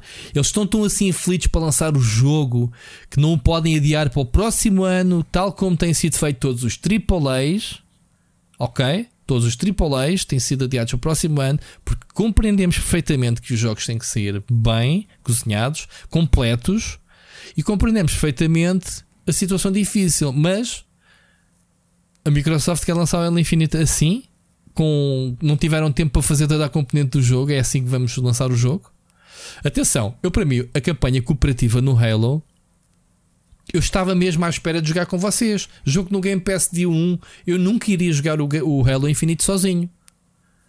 Epá, obviamente, se eu recebi com um antevisão, ter que fazer review, não sei o quê, vou fazê-lo, não é a questão. Mas, tal como o Gears of War, o Halo Infinite é daqueles jogos que eu não gosto de jogar sozinho porque funciona muito bem a campanha comprida. Já jogaste os Halos anteriores, Ricardo? Não. O primeiro, tu joguei não és o primeiro. homem do Halo. Não, eu joguei tu o primeiro na altura ah, quando saiu e gostei muito. E... Mas o Halo, o primeiro era split screen, ok? Uhum. Ah, que também está de fora. Ok. Que, que também está de fora. Ok? Eles só têm aqui no título da notícia o co-op campanha, mas não é online. O split screen também está de fora no lançamento do jogo. No PC. No PC. Não sei se na consola eles não dizem aqui. Opa, então, isto é esquisito porque isto, isto dá má reputação ao jogo. Estamos a falar da joia da coroa em que o jogo até pode ser modular, eu acho que sim. Eh, e acho que uma das coisas mais geniais que eles anunciaram foi o multiplayer é à parte e será de borla. Epá, é excelente. Porque vai-te permitir, eh, sem compromisso nenhum, sem teres Game Pass, jogar multiplayer dual, o que é sempre excelente. É dos melhores multiplayers que existem em jogos FPS. Sabemos disso, Ricardo. Não sei se tens isso consciente, mas é. é. Na altura em que foi feito pela Bungie e tudo, continuamos a ver isso no Destiny. O, o multiplayer é uma, uma, parte muito importante do jogo. Ok, então o Forge uh, é, é, parte dessa experiência multiplayer. Estás a perceber? Um, eles dizem que vai estar uh, disponível o co-op na Season 2, eu não sei quanto tempo é, é, que serão lançadas as Seasons, e o Forge só chega na Season 3. Ah, ok. Cada Season terá 3 meses. Então, vamos contar com, com, com o Forge 6 meses depois do lançamento do, do jogo. Um, epá, não sei o que é que tu, que é que tu tens a dizer sobre. Independentemente se gostas ou não dos features, o que é que tu achas disto tudo? Eu acho, eu continuo a achar estranho este repartimento todo e a insistência de, de, de, lançar a coisa assim repartida. O que é que eu tenho curiosidade em saber, Rui? É como é que como é que as reviews vão reagir a isto?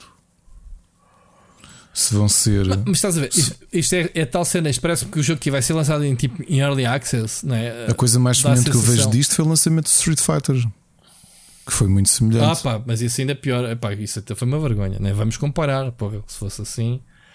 Uh, se fosse assim, pá, o Forge é bem importante para a comunidade, man. é um editor, entendes? De, de, dá para fazer mapas, dá para dizer: olha, quero que faça o que respawn de armas aqui, os veículos. Estás a ver? Há, até existem competições com essa cena de género.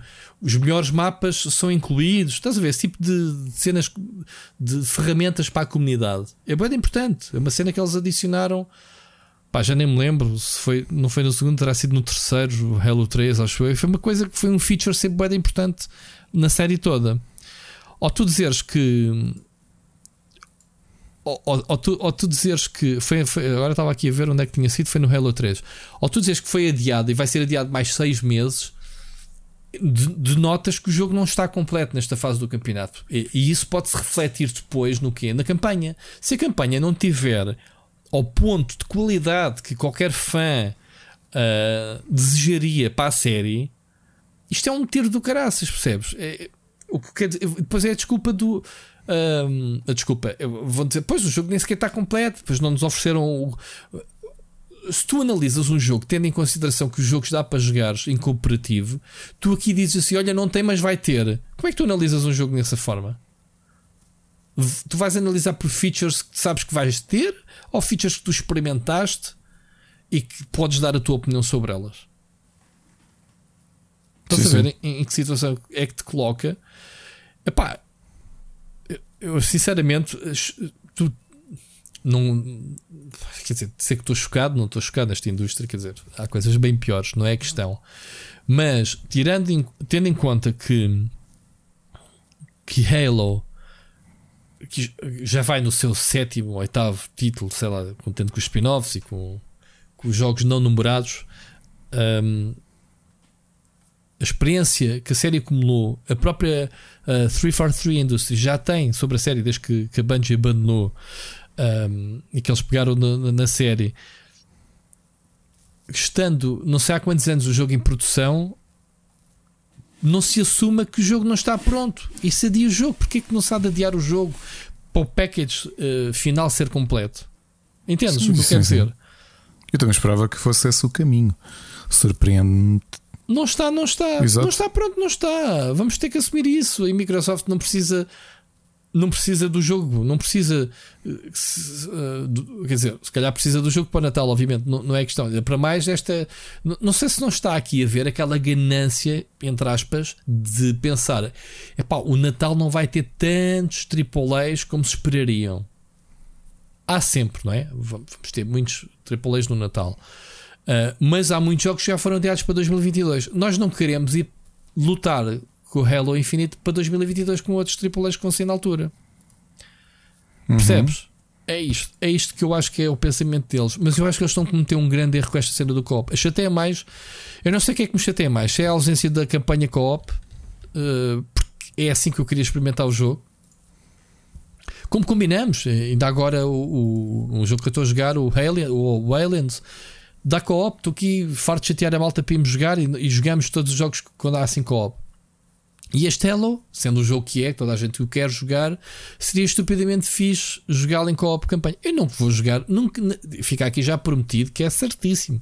Eu vou acabar a campanha do Halo Infinite a solo, vai para a prateleira, entre aspas, digital e I don't give a shit mais para o futuro quando eles anunciarem campanha co-op já se pode ser jogado no, no Halo. E depois estou mesmo a ver a turpe toda. Ei, bora lá, malta, bora, porque a gente tem boa de tempo.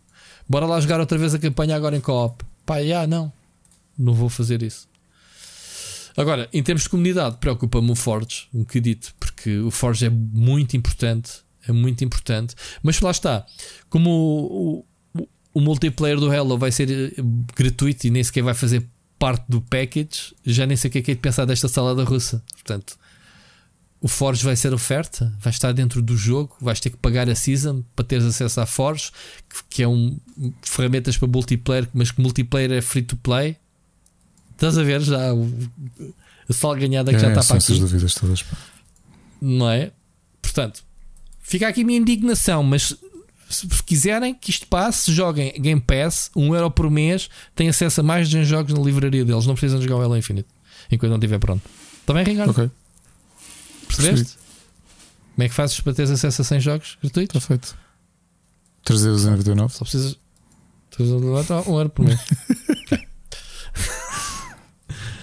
vamos, vamos seguir em frente. Vamos seguir em frente. Mensagem do ouvinte, João Machado, parte 2. Bora lá? Parte 2 da mensagem do Machado.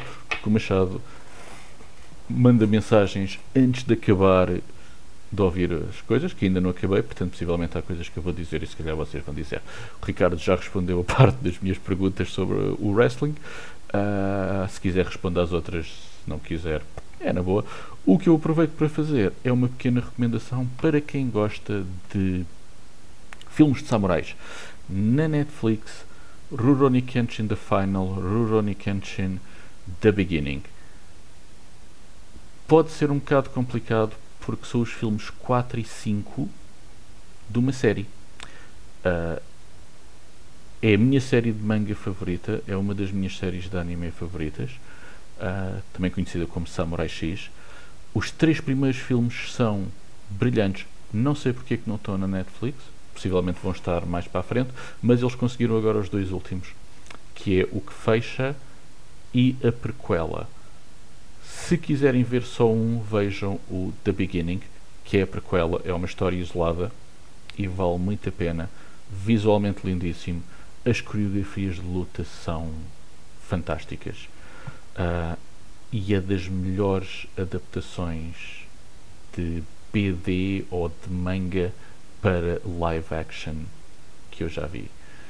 É muito difícil adaptar as, as, as brilhantes mangas do Rurouni Kenshin para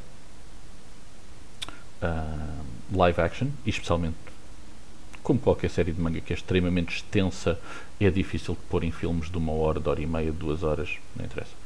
É complicado. Eles conseguiram, retiraram muita coisa que para mim faz parte do conteúdo da série, mas percebo que eles tenham retirado e que não dava para fazer. De qualquer maneira, os filmes são muito bons. Para quem gosta deste tipo de filmes de, de samurais. Uh, e a história é muito gira.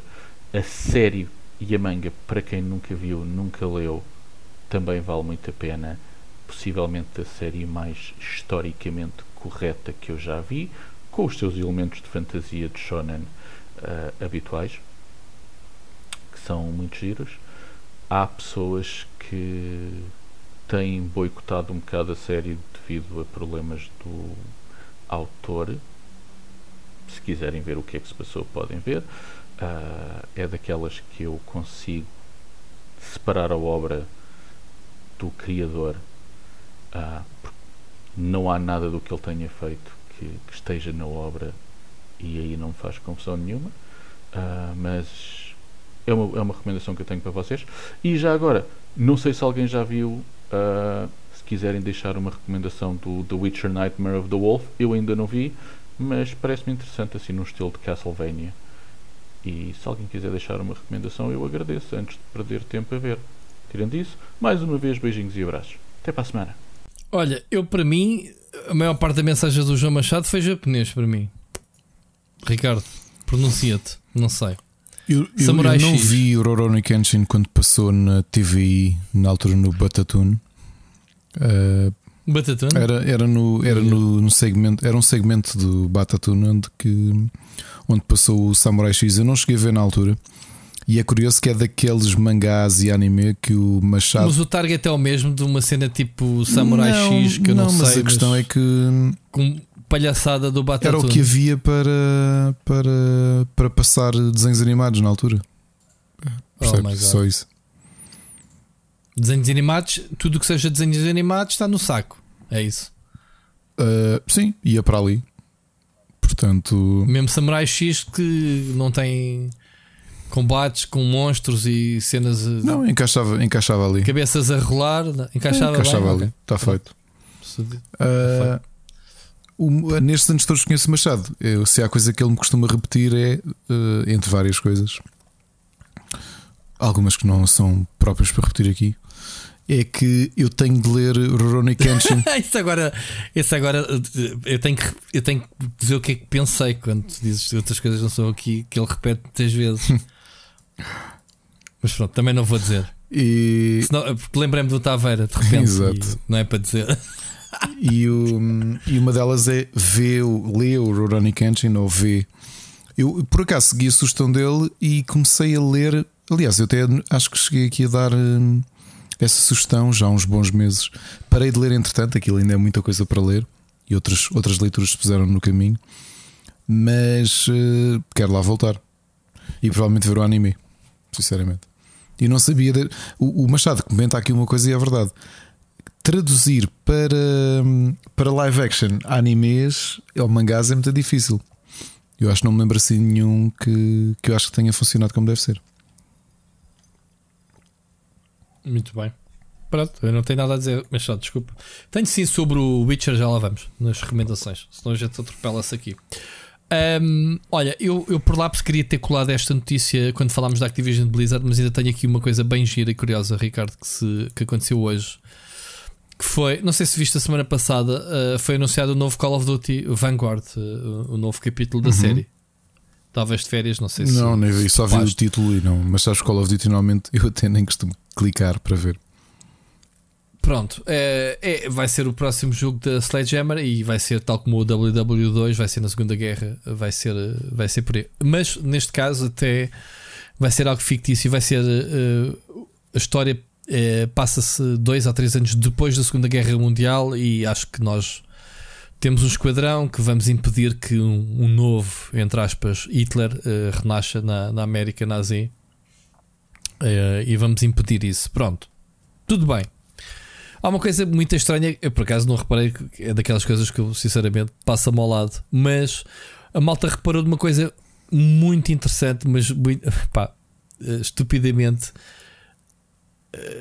pode refletir-se o, o, pensamento desta, desta malta, chamamos-lhe o quê? Gravatinha, suits, uh, whatever, que é o Call of Duty, como a gente sabe, é o pilar da Activision. O Call of Duty, neste momento, se desmoronar, a Activision fecha portas, não dá. Eles só vivem do Call of Duty, certo, Ricardo? Sim, que é o. Podíamos dizer, ah, vive dos jogos da Blizzard e a gente começa-se aqui a rir agora, neste momento, né? Um, pronto, sim, vive dos jogos da Blizzard, obviamente, mas aquilo está na água. Os problemas atuais há muito boicote e coisa. Mas o Activision vive do Call of Duty para telemóveis, uh, vive do Battle Royale, etc. A coisa gira é que este novo Call of Duty, naturalmente anunciado, não tem o logotipo da Activision no trailer, só tem da Sledgehammer, que é uma coincidência do caraças tipo, bora lá anunciar um novo Call of Duty, pá, mas não vale a pena lembrar que isto é da Activision, porque é para o pessoal, é, jogo da Activision, não conhecia o Call of Duty, mas da Activision não ouvi falar que estes gajos são os gajos sacanas. E então eles foram confrontados e a cena foi a creative choice. não tem o teu logotipo porque ah, isto foi uma decisão uh, criativa. Ai sim, até agora a estúdio já tem decisões criativas. A Celeste Hammer disse assim: é pá, a gente não quer meter por questões criativas o logotipo dos nossos patrões. E, e eles, yeah, está-se bem, a gente apoia a criatividade de estúdios, certo? Não. Não há, não há mais nada, Ricardo. Não há punchline. É, é só isto. É só estas coisas okay, estúpidas. Estava a esperar. terem gostado. Não há. Pronto, merecia um punchline, mas não, é mesmo isso. Não há. É, agora tu ficas a pensar: hum, porquê que será que não tem o símbolo da Activision? Não é? Um, pronto, não tem. Mas depois eles eh, foram, foram pressionados e eles responderam assim no Twitter: Call of Duty uh, continua a expandir a nossa, o nosso incrível universo de experiências. Uh, e foi uma escolha criativa que reflete como Vanguard, que é o nome do jogo, representa o próximo grande capítulo da série. isto, isto nem é uma resposta polite, é uma resposta só estúpida nem respondiam, dizer pá, esque... o estagiário esqueceu-se de lá ter o símbolo, o logotipo do... da Activision, se calhar até foi. Uh, não, foi uma escolha, pá, é sério, é, para mim não sei qual é o pior, mas é, a escolha criativa acho que é o mais giro. Pronto, não tem nada a ver com as polémicas à volta da Activision, porque lá está, depois a gente vai ao Twitter e vê vê pessoal a partilhar o trailer, né, que é suposto, mas dizer assim mas Activision, não se esqueçam dos direitos das mulheres, está bem? Eu vou boicotar o vosso jogo. Já, yeah. acabaram de partilhar o trailer. É isto, grande boicote. O boicote faz a ignorar e não falar das coisas. Uh, sabes que vi a mesma coisa este fim de semana sobre o Diablo 2, sabias, Ricardo? O que é que viste? Uma campanha. Sou fã incondicional de Diablo 2, mas é um jogo da Blizzard. Agora não dá. Portanto, não vou participar na beta. Enquanto as coisas não se resolverem. Ok? E provavelmente até jogou e é como aquela malta na América que pede para. Não, mas eu tenho que ir para o Twitter dizer pede, isso. Pede para ser vacinado. Não sabes que há salas com para vacinar a malta que não quer admitir que foi vacinado na América? Sabias disso? Há salas tu podes, tu podes ligar, tu podes ligar. Há alguns sítios em que podes ligar para te para te vacinares. Imagina, tu és anti-vaxxer e tens vergonha de vacinar, ou és um, olha, por exemplo, és um republicano que anda aí a fazer campanha contra as vacinas, mas não és parvo e queres te vacinar. E podes, podes agendar alguns centros de vacinação e ires com óculos escuros e tudo, e por uma sala uh, privada. Uh, muito bom. Não, não sabia. Não sabia que isso existia. É. Ou que era preciso isso. The Pronto. more you know. Ok. Que é para depois não ser apanhado com as calças na mão. Tipo, oh, olha aquele. Olha aquele veio para as redes sociais a dizer que, que não, mas afinal está ali. Ok. Olha aquele a dizer que não ia jogar jogos da Blizzard, mas afinal estou a vê-lo ali na Battle.net ligado online. Foi assim que o Seixas me apanhou na, a jogar no fim de semana. É, ele dizia: bora lá, bora lá experimentar o Diablo. E eu assim: é pá, agora não posso. E de repente manda uma screenshot: então o que é que estás a fazer a bater net a jogar o jogo? Eu assim: é pá, estava só a experimentá-lo. Mas pronto, é isso. Uh, é o que temos. Portanto, foi uma decisão criativa. E pronto, nesta indústria, do lado de, dos produtores como do lado dos consumidores, não existe hipocrisia. Pois não, Ricardo? É, e já agora, como nota todos, de rodapé, que eu acho que somos todos sanos. Mudando agora de assunto de, Call of Duty, Mudamos. Ah, acho que tu escreveste sobre isto também, que é o, o Elon Musk estar com, eh, com, com as baterias apontadas para um, robôs humanoides, não é? para fazer um trabalho repetitivo. Sim, quer dizer, eh, ele, ele tinha que arranjar uma forma de mostrar eh, o estado de arte da, da sua tecnologia de inteligência artificial. E então uh, pronto, decidiu criar um, um, um, bot chamado Tesla Bot, nome original, que, que, está equipado com exatamente a mesma, uh, o mesmo sistema de inteligência artificial dos seus carros, dos seus Teslas. E, e sim, é o que ele diz. Ele é. Ele por acaso tem uma postura interessante ah, sobre a inteligência artificial, porque ele é daquelas pessoas que inevitavelmente está a trabalhar em prol disso porque precisa, né? Para as suas tecnologias, para os seus carros, uh, para os seus sistemas do, da SpaceX, os seus foguetões, essas coisas todas. Mas ele é, é, um tipo que diz que está preocupado com o, o que a inteligência artificial pode representar no futuro.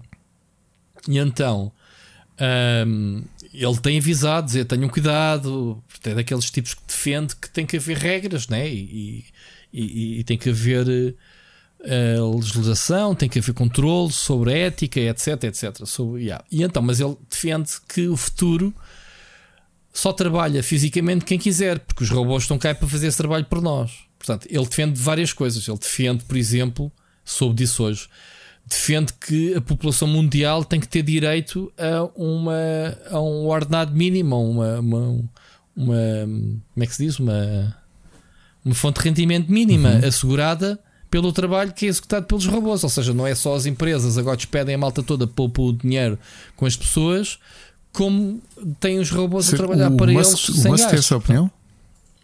Tem. É que, é que o Gates opinião. foi a primeira pessoa que eu vi a fazer esse tipo de campanha, já para aí em 2014. Quando se começou Muito a falar bem, do, pronto, da automatização, mas... ele sempre disse: okay. vamos ter um desafio yeah. que é encontrar aqui um salário mínimo para, para todas estas Sim. pessoas que vão ser. Pronto, uh... então é, é, como eu digo: estes gajos estão todos alinhados uns com os outros. É, é, o Gates até dizia que, uh, como é que era? As empresas que trabalhassem com este tipo de automatização tinham de descontar o equivalente ao que estão a manter. Eu acho que isso, isso mas isso mas isso tem que ser feito de raiz, meu. e a nível mundial tem que haver regras para isso. Eu acho muito bem, porque vai tirar emprego, vai criar eh, muito emprego, mas também vai, vai criar emprego especializado, mas vai retirar muitos uh, empregos que damos como adquiridos, ok? Uh, vai tirar. Sim, vai tirar, é, vou falar uma coisa. Pessoas... Mas, uh, obviamente que. A Mónica está cheia de medo, por exemplo, que no banco os robôs vão tirar em breve o trabalho das mãos. É assim, tu tens. As aplicações novas claro, e não sei o quê, tens... que são feitas manualmente, vão passar a ser automaticamente. Tu tens não? muitos. Tu tens muitos, muitas profissões que são. que, que deixaram de existir. Lembrava-me de uma Uh, tinha cruzado no livro uma profissão curiosa que existia, especialmente nas cidades europeias, mas também nos, no, nas cidades americanas, que eram as pessoas que acendiam os candeeiros públicos. Que parecia uma coisa um oh, bocado parva, yeah. não é? Mas tu pensares, não, não existia. No, no século XIX, não claro, existia luz, claro luz elétrica, havia claro, alguém que tinha de ir claro, acender os candeeiros que eram a. Claro, e antes de haver semáforos também havia a polícia similar. Exatamente. Se queres ir por aí. Pronto, a questão é o que tu tens que pensar, o exercício é, é mais simples do que a gente espera. Tu tens que pensar o seguinte: o robô vai tirar emprego às, ou, os robôs vão tomar os empregos que sejam repetitivos, tarefas repetitivas, uh, tarefas. É, é, tudo que seja trabalho repetitivo, acho que é o melhor, melhor exemplo. Aquilo que tu chegas ao teu trabalho todos os dias, tens que fazer a mesma coisa a uma máquina que vai fazer esse trabalho. Esquece. Percebes? Um, obviamente que vai haver supervisão humana e não sei o quê. Não, ou seja, um chefe de departamento há de continuar a ser chefe de departamento porque vai, em vez de supervisionar pessoas, vai supervisionar máquinas. E as pessoas depois vão se especializar e, e vai criar outro tipo de empregos. Pronto. Agora, falando no Elon Musk, o robô, esse robô, esse robô, obviamente é um protótipo que acho que para o ano já está, vai estar operacional, mas é um robô este, em concreto, é um robô tipo pet, tipo robô. Um, ta um, é um Tamagotchi. ah, um Tamagotchi, pera, mas. Não, mas vai ser. E ele diz, e sabes o que é que ele diz em relação a isso da IA, com o medo da IA? O robô vai ser uh, propositadamente uh, estúpido e lento para se houver algum stress as pessoas uh, reagirem. Claro, defenderem-se. Não é como o Terminator, que os robôs estão tipo bem da rápido, bem coisa. Ainda, sim, mas, mas, há, mas há muita. A inteligência artificial há muita coisa que tem que ser discutida porque numa guerra, o que é que está em causa? Qual é o maior ativo? É, é a vida humana. Uhum. É, quando deixa de haver esse ativo e são máquinas a combater entre si, se perdermos o controle disso, não é? Se, se perdermos o controle um, de, dos danos colaterais que podes criar, não é? Uh, pelos erros humanos, não é? Olha, olha para, para, para, o Afeganistão neste momento. Eu sei que tu não és especialista no Afeganistão, mas basta olhares para o telejornal e veres neste momento que uh, na fronteira, ou melhor, nos sítios onde eles fecharam o aeroporto e não sei o quê, está a haver cooperação entre uh, talibãs e, e, e tropas inglesas. Reparaste nisso? Que tu pensas, uau, o que Os talibãs estão a trabalhar cozinha para garantir que haja comida e que as pessoas que querem que estão ali naquele, naquele imbróglio todo se resolva. Não é bom para nenhum dos lados. Porque aquilo quando explodir, quando deixar de haver comida, alguém tem que tratar daquilo. Aquilo é uma bomba que está ali, uma bomba relógio. Estás a ver? Aquela malta toda que está ali, uh, os refugiados, né? Que estão à espera de ser evacuados. Portanto, não, sei, não reparaste nisso hoje, nas notícias? Não, não. não. Os, eu os normalmente notícias sobre o Afeganistão e havia, tudo, eu prefiro acompanhar por streamers e youtubers. Sim, pronto, mas não acho tanto televisão. é preciso que agora os extremos te, te ofereçam a segunda parte, ou seja, te vão alimentando. Não é só um one shot, isso tem que ser uh, acompanhado. Mas uh, isto para dizer agora, uh, Ricardo, que hoje vi uma coisa que não, não pensaria ver, que são os talibãs e uh, do lado de cá, não percebi, dentro da fronteira, a conviver com o mesmo espaço com as tropas inglesas para não dizer americanos, mas eram ingleses os que lá estavam. E ele estava a dizer, o, estava a ser entrevistado o tropa inglês e disse: pá, neste momento a gente tem que meter os nossos passados de lado porque há aqui vidas humanas que são muito mais importantes, portanto, nem é bom para um lado, nem é bom para o outro. Bom, não vou esticar muito, que eu não percebo nada disto também, realmente, no Afeganistão, mas isto para dizer que a inteligência artificial tem que ser uma coisa eh, regulada e, e, e, o Elon Musk, por muito. O Elon Musk tem outras coisas que se calhar fica assim um bocado parvo, tipo a cena do o Neuralink, já ouviste uhum, falar, o Neuralink claro. dele. Isso vai ser outra cena muito polémica, que eu, man, vou começar a ler os pensamentos e vou começar a comunicar contigo por pensamentos. Tipo, estamos na mesma sala eu e Aqui tu. a questão da inteligência artificial, e, obviamente que, que, os grandes escritores de ficção científica e não só, porque atrás da ficção científica existe hum, existe muito, existem muitas questões filosóficas e sociais também que têm de ser discutidas.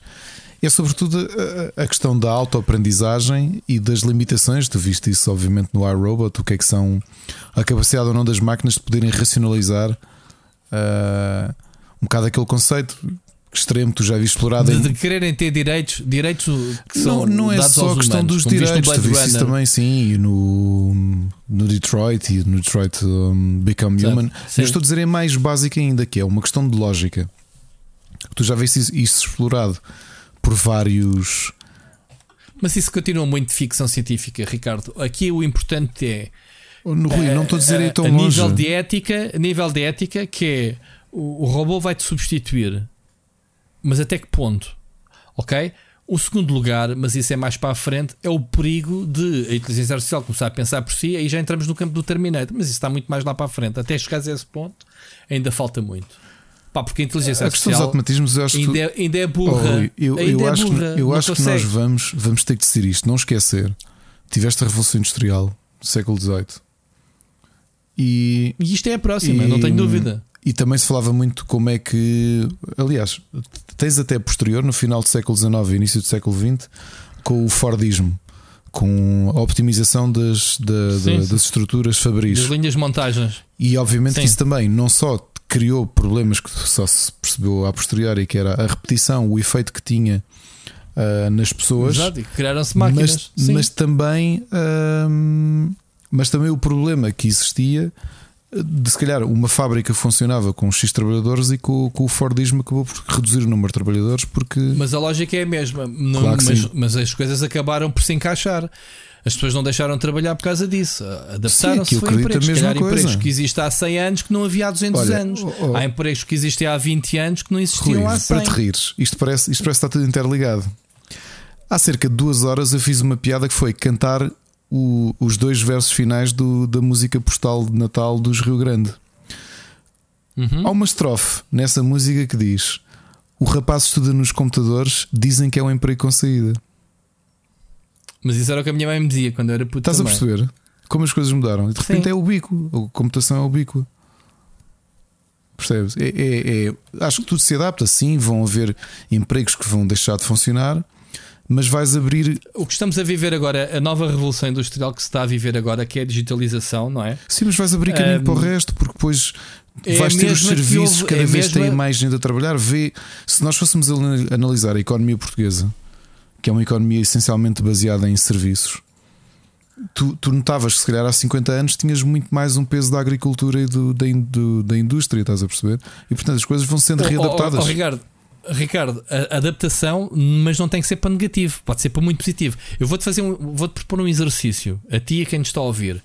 Se a pandemia que aconteceu hoje, uh, hoje, que aconteceu atualmente, tivesse acontecido há 50 anos, a tua taxa de desemprego seria de 99%. Não tinhas computadores, não tinhas teletrabalho, não tinhas trabalho em casa. Ou estavas ou não estavas. Estou errado? Ou estou certo? Estás a realidade é que o fato de poderes teres é verdade, é ou não é? Hoje tens teletrabalho que, que não afetou tanto, anos, o impacto não foi tão grande sim. porque as pessoas com os computadores se adaptaram. Rui, há 50 anos há tu fazias 100 anos tiveste a pandemia, há precisamente 100 anos tiveste a gripe espanhola, em que não existia teletrabalho, e o que acontece Exatamente. é que de repente então? as doenças explodiram porque as pessoas tinham de ir trabalhar na mesma. Tinham que ir trabalhar na mesma, exatamente. Não houve cá, vai para isolamento. Pronto, é isto que eu te estou a dizer. Um, Aqui a questão do futuro é mesmo esta: é, é, há uma nova realidade. Estas coisas não são de um ano para o outro. Tipo, olha, agora olha, perdi o meu emprego porque está lá um robô. Mas tens. Tu tens call centers que está cada vez mais a meter bots no atendimento geral e não precisam de ti para nada para atender o telefone. Tu há de ser um dos caminhos que o cliente há de escolher para chegar até ti. Mas não precisamos ter 20 pessoas, precisamos se calhar ter 5. Porque o bot vai-te resolver montes daquelas perguntas repetitivas em que, lá está, eu sou tão atendido às vezes por pessoas eu às vezes sinto que estou a ser atendido por um bot. Eu já tive aqui discussões eh, com as pessoas de, de, das operadoras de telecomunicações em que me estão a ler um script na cara e que eu vejo que me estão a ler um script e que eu digo, mas olha, não é assim, olha, mas é, é assim que eu tenho aqui, tenho que desligar e ligar o modem porque está lá numa linha. Olha, um bot não te pode dizer esses passos todos. Não precisamos da pessoa para nada. Isso é um exemplo, obviamente. E é por isso é que os call centers cada vez mais estão a adotar eh, bots. Ainda agora, na semana passada, o Estado meteu bot numa série de páginas do, eh, sociais do, do, governo em que tu podes consultar eh, várias coisas através de bots. Estás a ver, uhum. Ricardo? Esta adaptação é necessária. Há empregos que se calhar não fazem já sentido serem as pessoas a, a fazer, porque vão fazer um trabalho pior que, que, as máquinas. Porque não é só o automatismo, é a qualidade em si, o grau de erro ser muito inferior numa máquina que uma pessoa, ao, ao contrário daquilo que podemos pensar que não, a pessoa é. Obviamente, se eu, se eu quero ser atendido por um bot, eu digo que não, mas também não quero ser atendido por uma pessoa estúpida passa a expressão, mas percebes? Porque, porque há pessoas que, que não estão bem formadas e, e, que não fazem o atendimento. E depois quem paga as favas é a empresa. Mas agora isto de inteligência artificial tem muito que se diga. Pá, e quando falamos de inteligência artificial, ela já anda aqui no meio de nós. Eu neste momento vou conduzir, eu carrego num botão, ouço um plim e digo: quero navegar até casa. E o GPS diz: ok, vou calcular a rota. E faz o trabalho por mim. Já não tenho que ir consultar um mapa à mão. Já não preciso do copiloto para nada. Percebes? Já existem uma série de coisas. Estás na casa de banho uh, a ouvir música e de repente a música para. Tu vais levantar da sanita para ir à, à aparelhagem, rebobinares a cassete para meter em play, como fazias aqui há 20 anos ou há 30. Não, tu dizes: Hey Google, uh, toca aquela, toca e chutes. certo? Sim, sim. Epá, e esta é a realidade com que vivemos hoje em dia. Quem é que faz isso? Não é a inteligência artificial. É, os assistentes eh, de, de inteligência já estão entre nós. São giritos.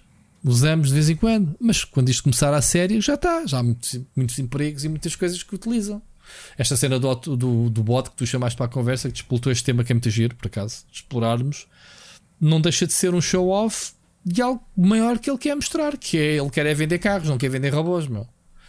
Ele quer é mostrar que o carro que é a mesma, lá está, a ressalva é, este é a mesma, o mesmo sistema de inteligência artificial dos nossos carros. Ele quer é vender os carros.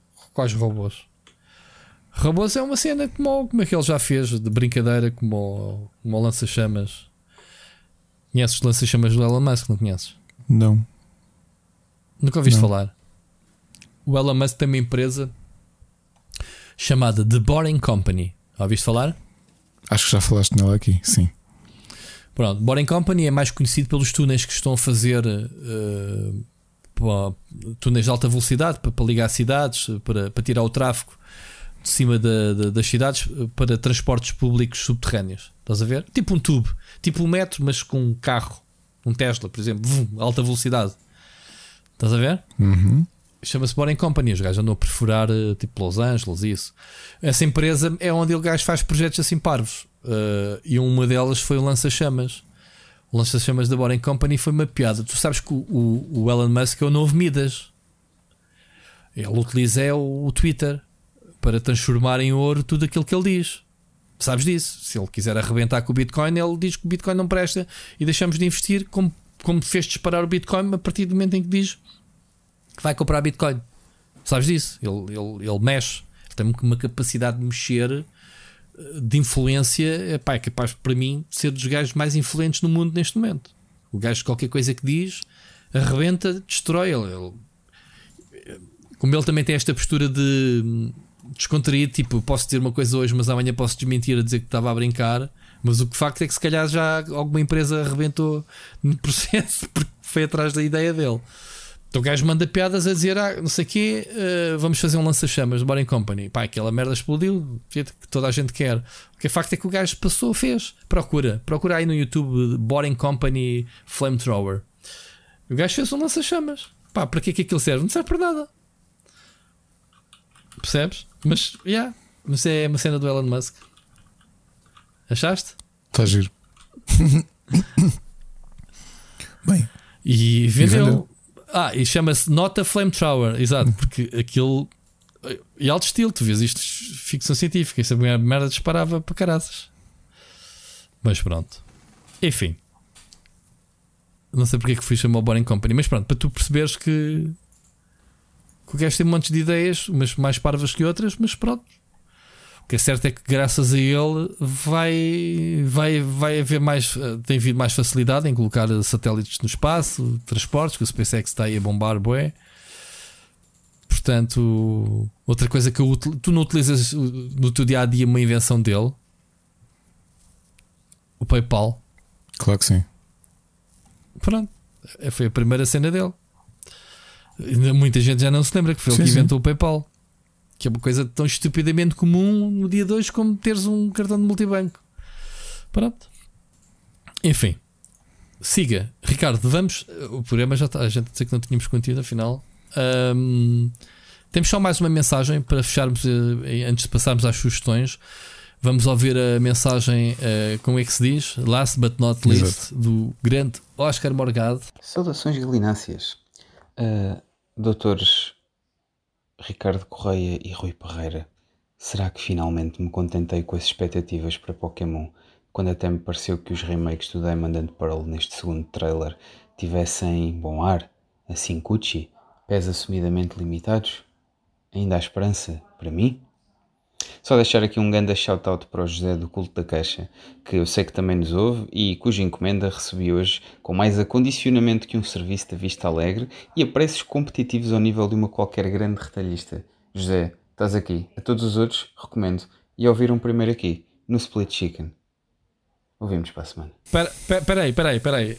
Espera aí, espera aí, Ricardo. Aqui há qualquer coisa a acontecer que o Oscar está a mandar um recado ao José, não pode mandar um mail ou uma mensagem e dizer: Olha, encomenda ficou tudo bem. Não, é aqui então, no Mas foi aqui que ele ouviu Chicken, falar do, do, da loja pela primeira dos, vez. Ah, olha que engraçado. Ó, oh, culto da caixa, a gente depois manda-te o pressário, está bem? Exato. A gente não faz publicidade de borda, não é como o Wolf do canal ND Jogos. Exato. A gente, a gente cobra. Sim. A gente cobra. E bem. É que repara que enquanto estivermos a mandar o pressário eh, de, de quanto é que custam aqui Exato. um post promocional, estamos a perder tempo em que nós estamos a jogar jogos que saem no Xbox Game Pass que podem ser subscritos por apenas 3,99€ um por mês. Um euro por mês. Um euro por mês. Muito bem. Epá, pois, portanto, Oscar, não sei. O que, é que, tu, que é que o Oscar comprou mesmo? Que eu passei lá. não sei que jogo é que não, não consegui ouvir. Uh, não percebi. Olha, Bom, passamos Pokémon. aqui ao lado. Faltava-me a mim Espera, faltava-me a mim acabar o programa a falar em Pokémon, Oscar. É pá, sinceramente. Mas pronto, isto culpa minha não ter ouvido os posts. Uh, se bem que o Oscar na mensagem me disse, quando mandou a mensagem, disse: Olha, vou falar de Pokémon. E eu, pronto, ok, Pokémon. Mas deixa-me só aqui fazer uma meia-culpa que eu não tenho as minhas recomendações.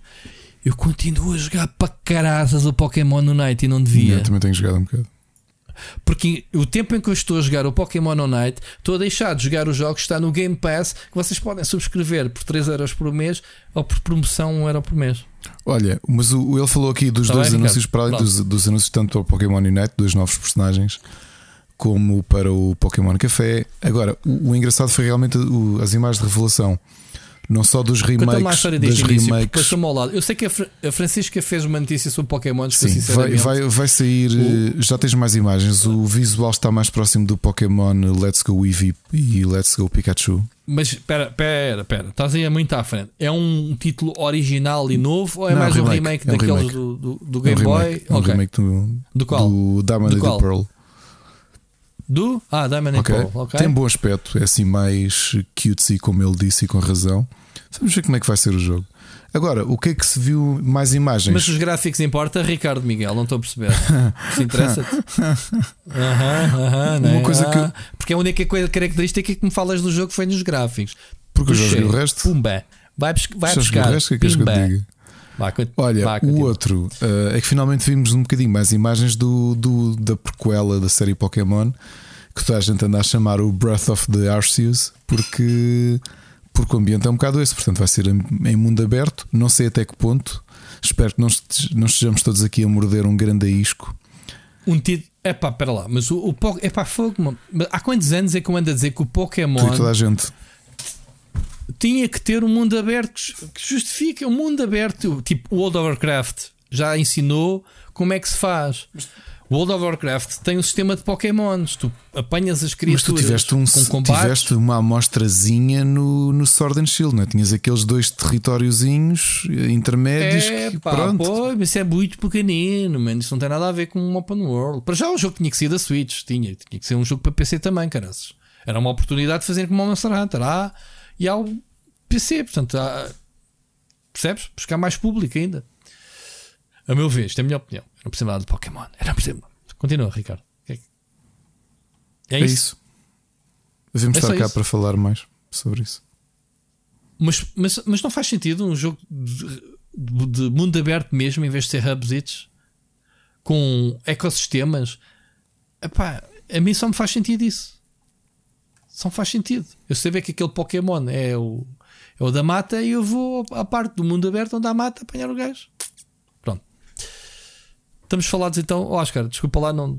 Mas olha, Pokémon Unite, Oscar, tem jogado? Olha que já sou. Dizer-te aqui o meu ranking, mas tenho vergonha de dizer. Tens jogado, Ricardo? Não. Tenho jogado, tenho. A meias com o meu filho, sim, temos jogado os dois. Ah, ok. Muito bem. Então, bom, vamos entrar no, no gameplay. Split Chicken Gameplay.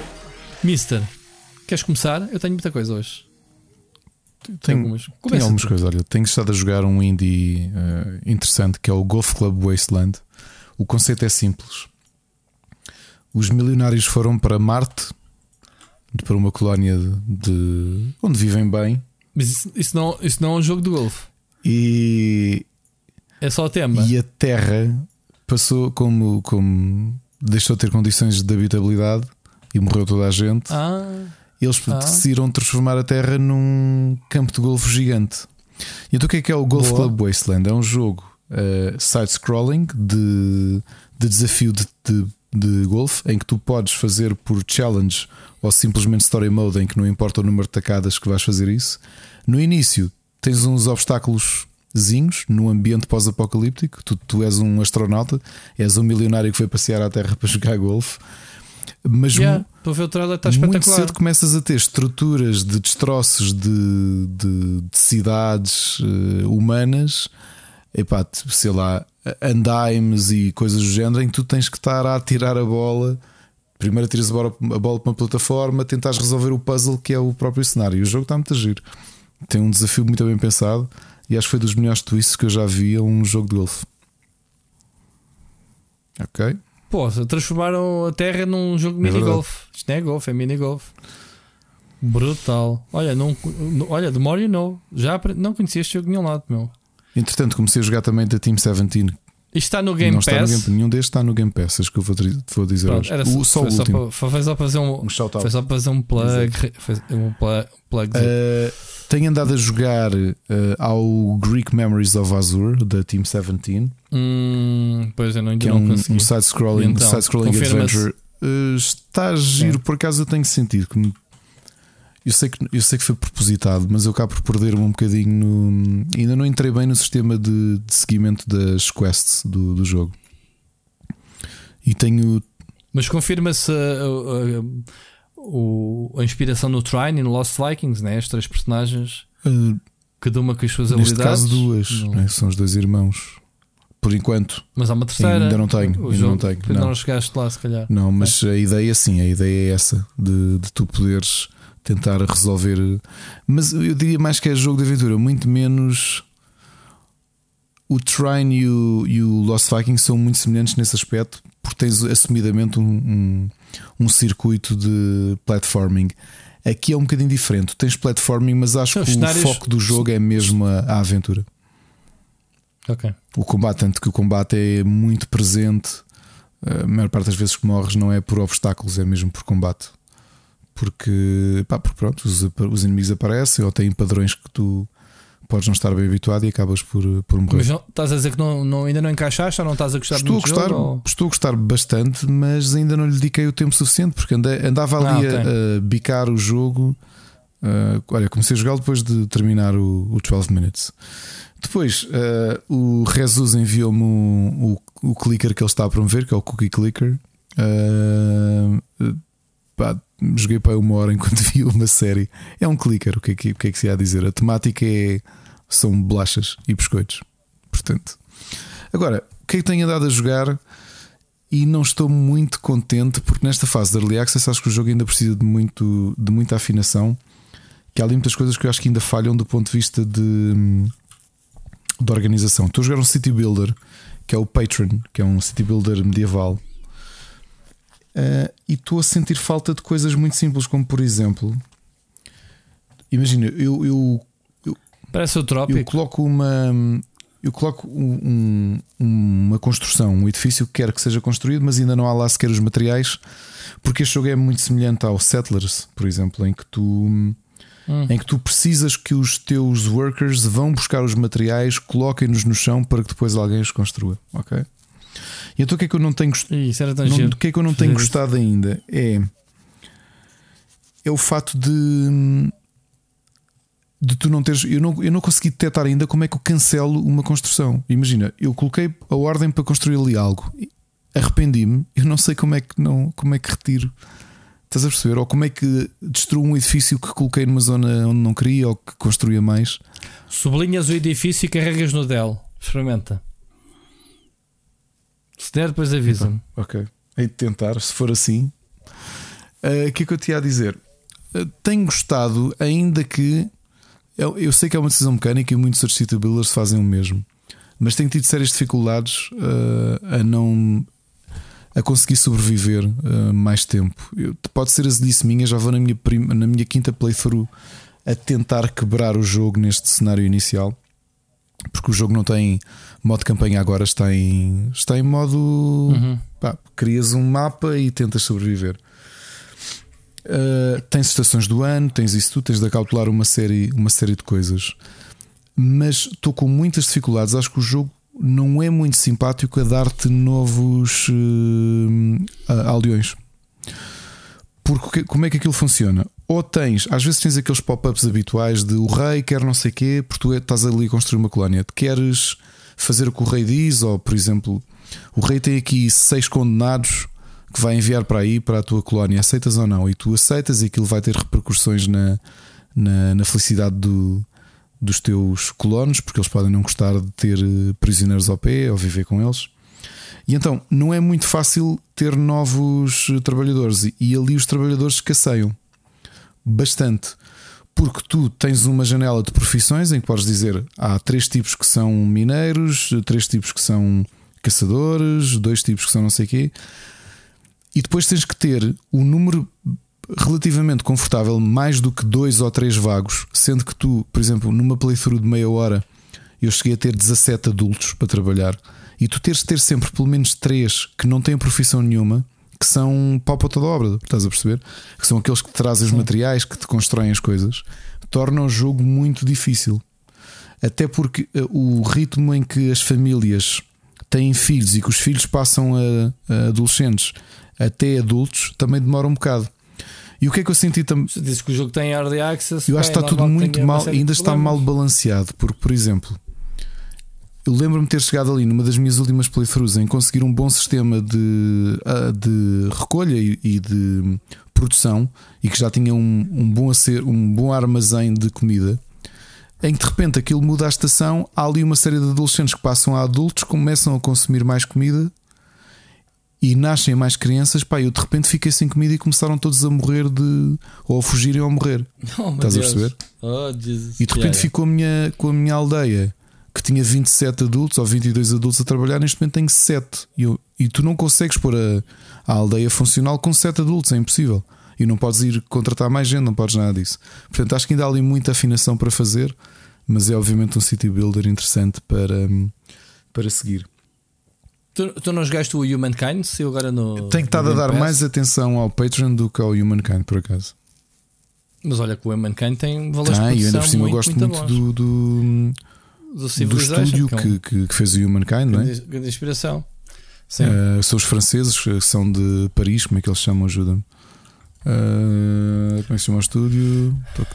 Oh, Amplitude Studios, caraças. Como é que tu não, não te lembras disso? Não tens o Wikipedia Estava agora a ver. Fui, tive, de, tive de consultar.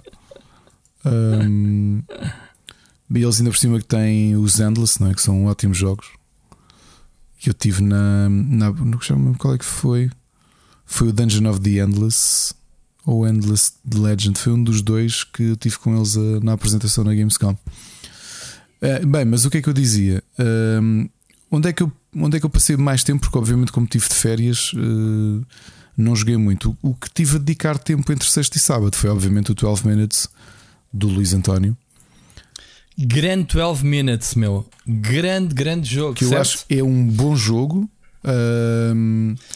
Não, estou a dizer grande em termos mais do que 12 minutos.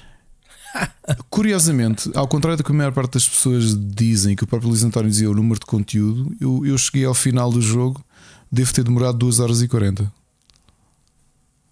Porque Epá, isso, é, isso é muito relativo. Não, é relativo por uma coisa, tu, sabes isso, porquê? Tu isso estás a dizer que és mais não, inteligente não, não, que os não, outros. O que eu estou a dizer é, é diferente. Havia ali uma série de puzzles porque. Foste ver o walkthrough à net, passaste Não foi nada hora. ver o walkthrough à net. É que tu tens uma série de, de puzzles. Lembras-te há uns meses largos de ter dito de, que estive a jogar um point and click e que se notava que eu e o autor estivemos a jogar, jogámos os mesmos point and clicks quando éramos mais novos. E esse tipo de coisas sentem-se porque o, o train of thought é, é equivalente. Completamente. Eu descobri, olha, o puzzle final, o clique final que dás para acabar o jogo para ver os créditos, foi daquelas cenas sem querer. Uh, desculpa. Sim, um dos puzzles finais foi de sem querer do arrastar isto naquela sem convicção até ouvir o piano quando tu fazes uma ação, está assim um sonzito diferente. Ou pelo menos eu tenho essa teoria que os 12 minutes dão uma indicação uh, uh, auditiva do, do, de uma ação de progress. Agora, que, que me fez lembrar um bocadinho uh, o Broken Sword, o puzzle da cabra. Pá, foi. Eu lembro de ter passado este puzzle quando estava a explicar o amigo meu para me dar uma opinião como é que, como é que, o que é que acontecia quando resolvi o puzzle, sem querer. E fiz isso, aconteceu-me 12 minutos. Portanto, isso estás a dizer sim. Todo o nosso arcabouço de aventuras point and click estão ali. O jogo é um point and Porque click. Repara, o que é que acontece? Que comparar agora, comparávamos com o Goblins, que era os point and clicks de aventuras mais desafiantes, porque eram puzzles, não é? Eu, neste caso, para, para os itens que eu tinha disponíveis, há ali uma série de coisas que acabam por. Hum, que acabam, que tu acabas por fazer e que para mim me fizeram logo sentido muito, muito. Ou seja, assim que eu apanhei os itens, eu pensei, ok, se fizeres isto, isto e isto, vai acontecer isto. Fiquei preso em duas partes. Uh, eu acho que o 12 Minutes é um bom jogo, é uma ótima. É, um, é uma ótima forma de repensar um género que não, eu acho que, que eu, de qual eu gosto muito, mas eu acho que não tem muito por onde pegar. Uh, apesar de ser um bom jogo, eu tenho dúvidas que vai entrar no meu top 10 deste ano, curiosamente. É um. Eu não não todos? joguei todos, uh, mas talvez para o que já joguei este ano, uh, Mas devias metê-lo porque é um jogo português. Acho que só por aí, mesmo que não o jogasses, devias metê-lo. Tinha certeza que esse jogo vai estar no top, muita gente não o jogou. Uh, e já conversei com o Luís António sobre o jogo. Curiosamente, como sabes, porque eu até tinha ali uma dúvida que por acaso fui, fui lhe perguntar e tivemos a conversar um bocadinho sobre a minha interpretação do jogo. Uh, sabes que eu também conversei com ele sobre Sei. o jogo, não sabes? Eu acho que o jogo é muito interessante, é muito inteligente. Uh, apanhei pouquíssimos bugs, apanhei dois bugs que me obrigaram a desligar o jogo. Acho que sofre de grandes problemas de ritmo. Eu por apanhei não apanhei nenhum uh, nesse. Ah, apanhei, uh, acho que sofre, sofre de grandes há problemas. Partes, de... Há ali partes em que tu pensas, aí é só de pensar que tem que Sim. repetir o loop outra vez. Mas depois ele, subtilmente, ele, ele dá-te alguns hum, atalhos no fim. E achei isso Sim, mas fixe. por exemplo, há uma série de loops no final que eu acho que tu avanças muito pouco para os loops que tens que fazer. E há uma fase que eu também não quero estar aqui a estragar, em que em loops anteriores até desbloqueares um certo, uma certas linhas de diálogo tu tens a hipótese de dizer Sim. à wife uh, let's wait for him to arrive. E chega uma altura que tu já não acontece isso, ou seja, ela está só a chorar no sofá. E, pá, e houve três loops em que eu ainda por cima me enganei e que, e que não permitia esperar. Ou seja, eu tive mesmo que esperar em tempo real para que ele aparecesse. Não pode, é, és parvo. Se abrisses a porta e fosses para a rua, o loop acabava. Mas eu, eu fiz isso uma vez, mas eu queria que esperasse, Esse... porque aquilo só desbloqueava eu tinha de interagir com ele, eu tinha de esperar que o, que o copo chegasse. Ah, pensei que quisesse forçar não, o reinício. Não, forçar o reinício é fácil. Ah, certo, ok. Uh, agora achei, achei um bom jogo. Achei um bom jogo. O conceito de, de time loop está tá Tem boas bem, interpretações. Tá Acho que dá para, dá para cada pessoa ler uma coisa diferente do jogo. Uh, sim, acho que conhecendo o Luís já há muitos anos é mais do que um motivo de orgulho acredito é que mesmo assim para ah, não acredito que vá chegar ao meu top 10, uh, eh, mas é um ótimo jogo e acho que deve ser jogado de longe. O problema é que é um jogo que custa-me não. Onde é que as pessoas podem encontrar o jogo, Ricardo, já agora? no Xbox Game Pass, que podem subscrever em promoção por 1 euro, então a partir de 3,99€ por mês. Uh, uma, coisa, uma coisa que eu acho em relação ao. que eu tenho para em relação a 12 Minutes é um jogo point and click com vista aérea, não é? Que está limitado ali àquelas três Sim. salas. E eu tenho pena de não poder falar muito mais porque, sendo um jogo que vive tanto da história, as discussões e o debate que podíamos ter era precisamente em torno da história. E fazê-lo era estragar por completo a experiência às outras pessoas. Portanto, podemos fazer um episódio especial só para os nossos Patreons a falar do jogo. E aí paga né, uh, o Patreon quem quiser ser spoilado. Ou então não é spoilado, já jogou e vem ouvir essa discussão. O que é que parece? Sim, sim, sério, talvez, estou a brincar. Talvez, talvez. Vamos ver. Até podemos chamar o Liz António e falarmos os três sobre isso. Olha. Era uma uhum. boa. Ah, fica aqui a ideia. Pronto. Olha, eu gostei bastante. Hum, porque aconteceu-me as várias frustrações e alegrias que eu tinha nos point and clicks. Pá, e, e, a coisa que mais me soube bem foi que as primeiras 3 horas do jogo foi feitas em live. E eu fiz em live. E ao contrário de outras lives que, que a gente assistiu, eu não tinha ninguém a dar-me spoilers. Porque eu também eh, fui um bocado. Pá, foi, foi no dia em que saiu à noite. Não havia assim muita gente ou que tivesse que eu tivesse jogado ou, ou, que tivesse ido espreitar outros lives para ir só para ali armado em parvo. E além disso, a minha comunidade não, não me fazia isso. Tinha o Seixas que já tinha passado e me deu umas dicas muito leves, pá, ainda assim eu tinha que puxar pela cabeça. Tiveste lá tu também, não, se não me lembro. Não, tu só foste lá perguntar qualquer coisa e passaste, não foi? Um, foi muito engraçado porque é o tipo de jogo que eu gosto de jogar que é ninguém sabe, mas toda, toda a gente tem bitites. Lembras-te quando jogavas point and click em que tinhas o. No, no teu caso não tiveste irmãos, não, mas eu tinha o meu primo mais velho lado, que fazia isso comigo. O teu primo é que dizia assim: Olha, experimenta lá tu fazer aquilo, porque o gajo estava a viver o jogo, simplesmente eu estava on control, errado, da mesma forma que podia passar ao meu irmão e ele, ele assumia as coisas e eu metia-me de fora a ver: Olha, experimenta usar aquele objeto ali, experimenta isto. E muitas vezes desbloqueávamos assim os puzzles. E eu fiz um bocadinho disso com o 12 Minutes na comunidade na, na no, no, chat e pá, sou-me bastante bem jogar nesse aspecto. Depois a parte final, pá, foi sem querer, foi sem, houve, houve lá um que foi sem querer. Eu tinha o cursor em cima do objeto que era preciso interagir. Ou seja, eu estava a ver os diálogos, estás a ver? Quando deu a prompt para escolher o diálogo, estás a ver o objeto. E o, e o rato estava lá e sempre disse: pá, dá para interagir com isto também. Deixa lá ver. Pumba. Está tudo bem? Tá, tá. Continua. Caíste? Não, não tenho mais nada para dizer do jogo, era, era só mesmo isso. Um, de resto, acho que eu acho que é um jogo que vale, que vale bem a pena. Não há desculpa para não jogar o 12 Minutes. Podes não gostar de puzzles, podes não gostar de, deste tipo de aventuras, desta interface de point and click, e é legítimo, não, não vamos criticar. Também não quero que as pessoas digam, ah, gosto porque é do jogo de um português. Epá, não façam isso, ele também não precisa disso, ok?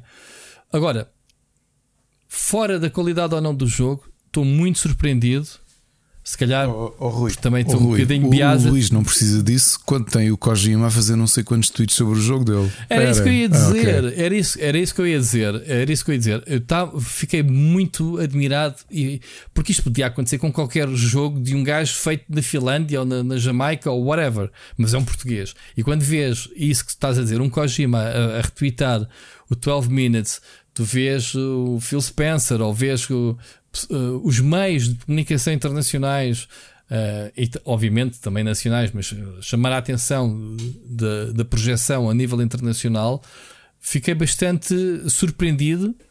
Uh, não esperava aquele boost assim de repente. Espero que isso reflita nas vendas, porque, como viste a entrevista que eu lhe fiz, o dinheiro que ele fizer com o 12 Minutes vai ditar o futuro dele, que é vai fazer um novo projeto nestes moldes maiores ou menores, mas independente, ou vai ter que ir arranjar emprego para um estúdio, voltar ao, ao, ao 9 to, to 5 como, como ele fez antigamente, percebes? Uh, opa, mas tenho a certeza que depois deste jogo, como currículo, não lhe vai faltar emprego ou, ou projetos uh, e investimento. Agora vou meter aquele nojinho. Eu acho que muitos meios portugueses falaram do jogo apenas porque era feito por um português.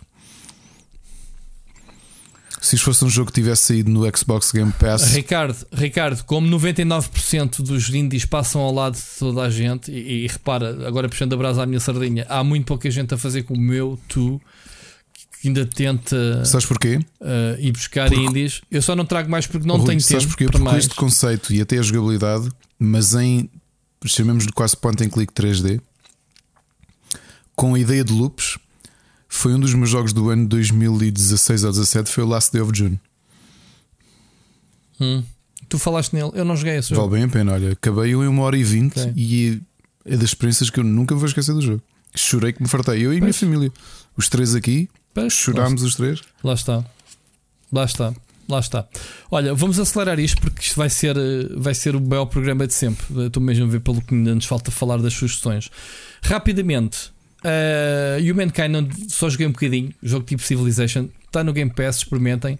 Bem mais complexo que aquilo que se calhar precisaria de ser, mas está bastante polido, uh, muito colorido.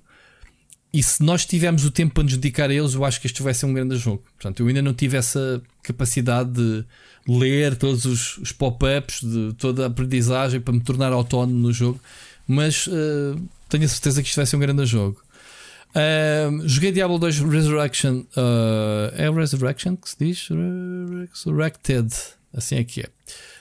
Uh, a beta. Portanto, pá, é Diablo 2 com gráficos novos. Ah, dá para alternar atento o clássico e o novo. a jogabilidade é a mesma e eu acho que está bastante arcaica. Muita coisa ali que já para mim já não funciona. Depois das centenas e centenas de horas que eu joguei o Diablo 3, e coisas que alteraram a experiência para melhor, para meu ver. Obviamente tenho comentários no meu vídeo que eu fiz dizer Diablo 2 é o melhor jogo da série. E isso eu respeito. Há muita gente que criticou o Diablo 3 que continua a preferir o 2 e que esta versão com gráficos melhorados, digamos assim, é aquilo que eles precisavam no jogo. Pá, respeito, sejam felizes. Eu pessoalmente estou à espera do Diablo 4. Quero muito o Diablo 4. Ok? Fiquei aqui com, com pica. Joguei e comecei a jogar uh, neste fim de semana o novo Aliens Fireteam Elite. Uh, se tudo correr como eu planeio, nesta altura em que vocês estão a ouvir o podcast, terei vídeo de gameplay no meu canal, portanto procurem gameplay. Uh, é o conceito Left 4 Dead com uma perspectiva de Gears of War, portanto, terceira pessoa, três companheiros, se não tiverem companheiros humanos, jogam com dois bots, por acaso são os sintéticos do mundo Aliens. Eu ainda joguei com Mocas uh, uma, uma, umas, uma ou duas missões no fim de semana. Funciona muito bem em co-op. Mas é isto: é bicharada em vez de serem zombies. Estás a ver Left 4 Dead? São zombies é dentro do universo dentro do universo Aliens, é Aliens por todo lado. E agora tens um interruptor, tens que aguentar aí dois minutos e eles vão vir todo lado e do bumba, bumba, mete torres no chão, pimba, xenomorfos por todo lado, uns venenosos, outros grandes, outros caras que te agarram, apertam-te o pescoço. É muito giro o jogo, é um double A.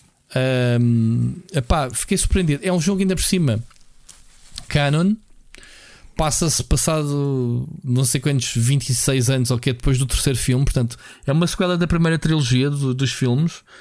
Uh, eles aproveitam para meter lá esta, esta história que é mais uma vez, pronto, uh, ir investigar e não vou adiantar da história, mas são pronto, são três missões principais com sub, uh, como é que é? Quatro capítulos, depois com cada capítulo tem três ou quatro missões, que é basicamente ir de um ponto A a B sobrevivente pelo caminho, ok? Uh, joguei só um bocadinho e gravei também um vídeo que ainda não publiquei do Chernobylite, Chernolite, Chernobylite, assim é que é. Tu jogaste, Ricardo, não jogaste? Tu deste-me uma opinião, já trouxeste aqui há umas semanas. Eu só joguei um bocadinho, gostei muito do início, uh, pá, a apresentação do jogo. O ambiente é espetacular. Um, o é ambiente, é mesmo, mesmo muito bem, graficamente muito giro também. Um, Fiquei curioso porque logo ao início dá-te aquela dualidade de, de, de, como eram as coisas normais e depois tudo abandonado, né? tanto que chegas de comboio a Chernobyl, tipo, estás a falar com uma mulher que afinal uhum. não está lá. Tem assim esta cena de fantasmas e alguém que supostamente a tua mulher está sempre a falar contigo. Uh, mas o meu medo, e já te perguntei, tu já me explicaste, é que o coquetel de ideias, de géneros no jogo é que acaba por se Tens aquele pseudo né? base building, survival, tens survival, tens base building. Yeah. E depois eu, eu, eu do, Terror, é, do que eu né? senti depois. Acho que aquilo depois não. não aquilo vende-se pelo aspecto, e acho que toda a gente andou a comprar o jogo e a fazer streams do jogo, porque o jogo é mesmo muito, muito bonito. A equipa que yeah. que fez o Chernobyl, Chernobylite é, é, muito boa visualmente e é logo na, na quando tu sais da. Hum, Escola polaca, pá. Sim, quando, quando tu sais do. Hum, uh, aliás, eles tinham feito, tinham feito o Get Even, lembras-te? Lembro perfeitamente. Foi, eu, é eu, trouxe esse, esse jogo para o canal. Eu, por acaso, quando fiz o gameplay, nem me lembrei de, de falar nele, mas sim, Get Even. Começas logo com uma bomba de, de, de desativar. Coisas, exato. E tem, e tem, e desativar. E tem elementos sobrenaturais uhum. também. É muitas, Aqui muita o que é que se nota? Que eles são Sim. realmente muito bons. Eu acho que eles devem ter uma equipa de arte muito boa. Acho que falham no resto. E, e porque sentiu, sentiu depois o avançar do jogo uh, não não encaixava, ou seja, a qualidade visual e sonora não, não desculpa, depois não, não encaixa de tudo o resto. E tens razão, aquilo é um cocktail de coisas as quests com o tempo que tu tens para fazer, uh, uhum. as relações que tens com os outros sobreviventes, não é? Que são a tua, uhum. a tua base. Eu acho que tudo isso depois uhum. somas e não. Eu acho que não faz um bom jogo, infelizmente. Quem lhes okay. Eu acho que se eles tivessem uma, uma melhor equipa de game design, o jogo podia ser mesmo fenomenal. E para mim okay. não é, infelizmente. Ok. Pronto, eu também não tenho grande opinião porque só joguei um bocadinho. Gostava de jogar, se calhar vou trazê-lo em live, depois logo se vê. Bom, obviamente que o jogo da semana para mim é o Psychonauts 2. Eu ando a jogar o jogo já há algum tempo, há uma semana e meia mais ou menos sob embargo. Acabou hoje, segunda-feira que estamos a gravar. Obviamente que ele chega dia 25, quarta-feira, uh, Game Pass, Ricardo. Que vocês perceberam, não, não vale a pena repetir. Uh, uh, epá, e quem jogou o primeiro, eu joguei, e para mim o, o primeiro Psychonauts é um dos meus grandes jogos de sempre, uh, porque, é realmente a transformação de Tim Schafer daquilo que era as aventuras point and click, ele depois foi tentando se adaptar aos tempos com o Green Fandango, uhum. lembras-te que já não, já não tinha uma interface point and click, já era um controle direto da personagem, apesar da estrutura do jogo, uh, continuasse a ser uma aventura. Uh, o Psychonauts já tinha, teve outra direção uh, mais para a ação, mais jogo de plataformas, obviamente, mas manteve todo o espírito de piadas, humor, mesmo em termos gráficos. Um, eu, eu, faço a comparação desta sequela, acho que é o mais fácil para mim, porque está mais decalcado tem uma arte tipo Tim Burton, não sei se faz sentido eu dizer isto, Ricardo, mas sem o negro, trocando o negro por cor. Mas estás a ver o estilo. Sim, o estilo, é tudo mais disforme, não é? Mais disforme, tudo, os bonecos todos mais surrealista também algumas coisas. Exatamente, exatamente. Pronto. Depois tem esta temática. Pá, eu, eu resolvi na minha review não. Se calhar tu vais fazer review, entretanto, a tua, o teu take desse. Sim, não, muito não provavelmente, porque é daqueles que. Pronto, tu... há uma coisa que eu deixei de parte que é. Uh, um, a inspiração do jogo nos problemas. Uh, problemas uh, psíquicos que as pessoas têm. Um, Portanto, eu, eu, resolvi deixar isso porque não é a minha praia fazer esse tipo de comparações e análises, mas se calhar é mais a tua praia de fazer essas comparações. E o jogo aborda de forma humorística alguns problemas, estás a ver, das pessoas e das relações, uh, ao mesmo tempo que cria soluções feel good. Portanto, o jogo é sempre positivo, positivismo, mas uh, é um jogo deslocado. Portanto, isto reflete obviamente, num jogo em que vais andar a saltitar de mente em mente de personagens. Cada mente é um mundo para explorar de plataformas mais linear, não é um mundo de exploração livre, uh, mas é coisas que não lembram o arco. Pá, numa mente de uma pessoa estás a.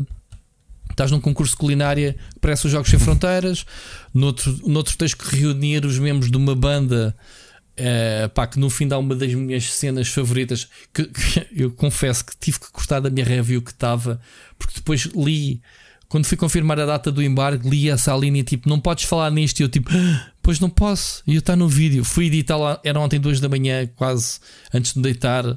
Estava já a programar o vídeo no YouTube, já estava e vi que não podia ter aquela cena, estava a cobrar o embargo, fui retirá-la. Uma das cenas mais fixas que é com o Jack Black, que está nos trailers no YouTube, vocês podem ver. Epá, e o jogo para mim é mais um GOTY Contender. E este ano é estranho, tem três jogos neste momento para mim de plataformas semelhantes e vai ser o, o género do ano, sem dúvida.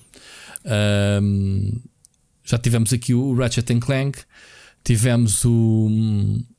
Uh, como é que chama o cooperativo? Faltou-me agora o nome. O, um, o It Takes, Takes Two. Sim, sim. E agora este Psychonauts 2 uh, está, está fabuloso. Eu ainda não acabei o jogo, quero acabá-lo. Uh, obviamente que agora passa para, para hobby, né? Falta, já avancei muito, tenho muitas horas no jogo. O jogo é grande, parece-me. Epá, mas está super divertido. Quem jogou o primeiro, a mim diz muito. Quem não jogou, pá, tem um resumo, não precisa de o jogar, mas também não há desculpa que o jogo, o primeiro também está no Game Pass, mas está um bocadinho datado. O primeiro, eu, eu joguei em live aqui há um tempo. Lembras-te, Ricardo? Não sei se assististe. Eu, corri, epá, aí no logo pensei, epá, isto eh, mesmo a qualidade das cutscenes, está, eh, tá, que a resolução original estava um bocadinho ranhoso o jogo. Uh, mesmo a jogabilidade estava um bocado clunky para os dias atuais. Este não, pá, este está um jogo completamente de valores de produção muito bons. Pá, seis anos que eles estiveram a fazer o jogo uh, e acho que está tá, tá brutal. E pá, e jogos é tudo. É tudo, Ricardo, de jogos. Vamos passar. Uh, Vamos passar as recomendações de sim, séries sim. e filmes. Recomendações. Olha, eu posso. Eu, eu tinha aqui uma coisa que até se calhar queríamos esticar mais, mas já não vou esticar porque não temos tempo. Vi uma. Comecei a ver uma série documental.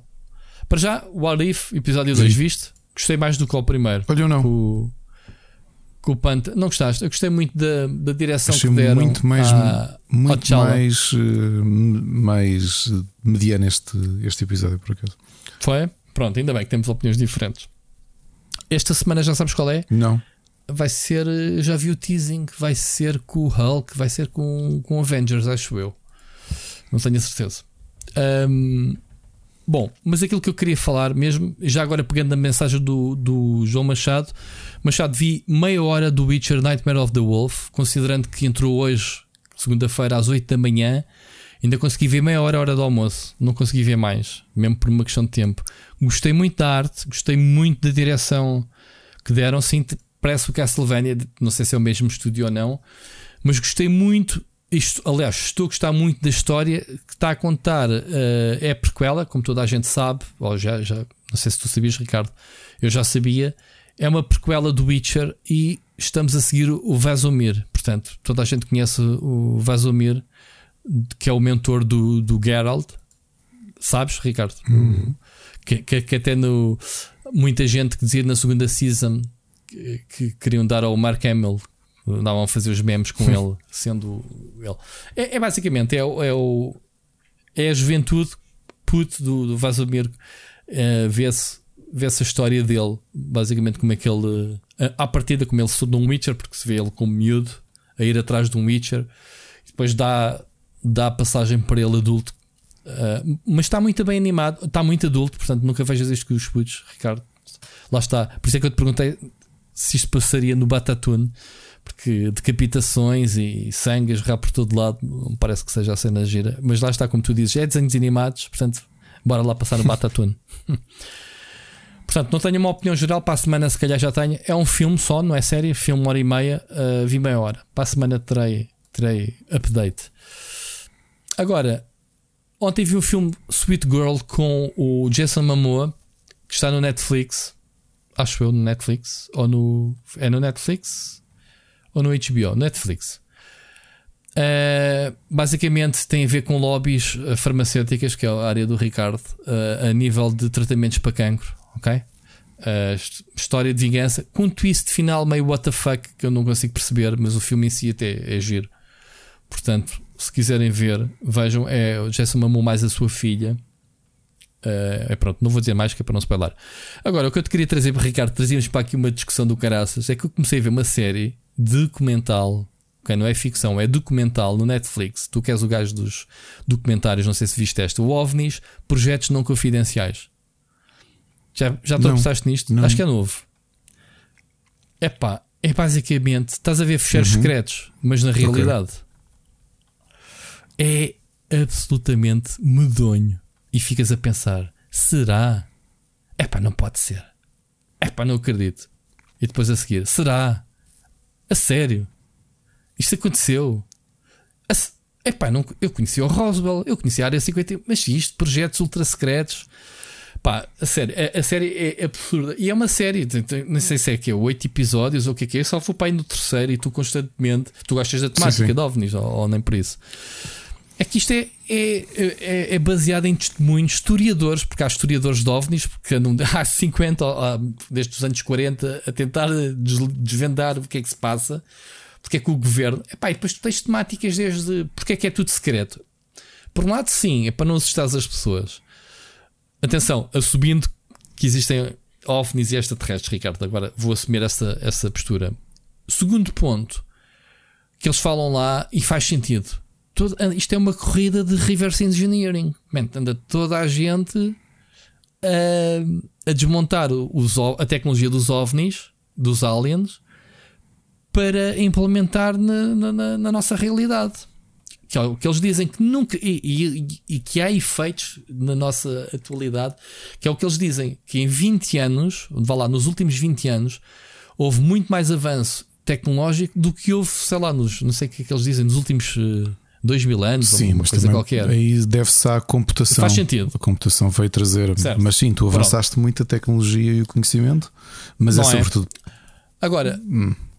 Mas, mas tu tens lá coisas que eu não te vou contar. Acho projetos secretos que nunca ouviste falar na vida em que. Em, em, vou dar só alguns exemplos de coisas absurdas, do género.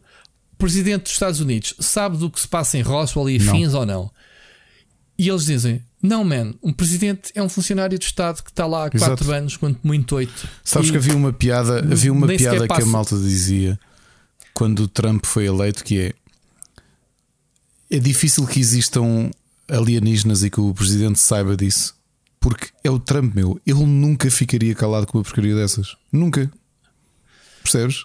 Sem brincadeiras. Pronto. Tipo, yeah. um, e é verdade sim, isso sim, que eles sim. dizem. É o presidente, isso. no máximo, é, é fica dizem. lá hum, 10 anos. Não é? Espera, são mandatos de 8. Não, é 8. São 4 mandatos de 8 anos, yeah. não sei que é 5.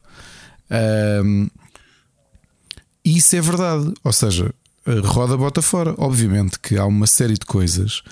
Ouve lá, vê um exemplo mais básico. Tu tens aquele filme muito bom, biográfico, com o Adam Driver sobre o agente do FBI que esteve a investigar a CIA e foi quem descobriu que havia torturas em Guantánamo e na altura quis levar o Bush a tribunal. O que perceberam foi o Presidente da América não sabia, não sabia porque aquilo era decidido pelos líderes da CIA.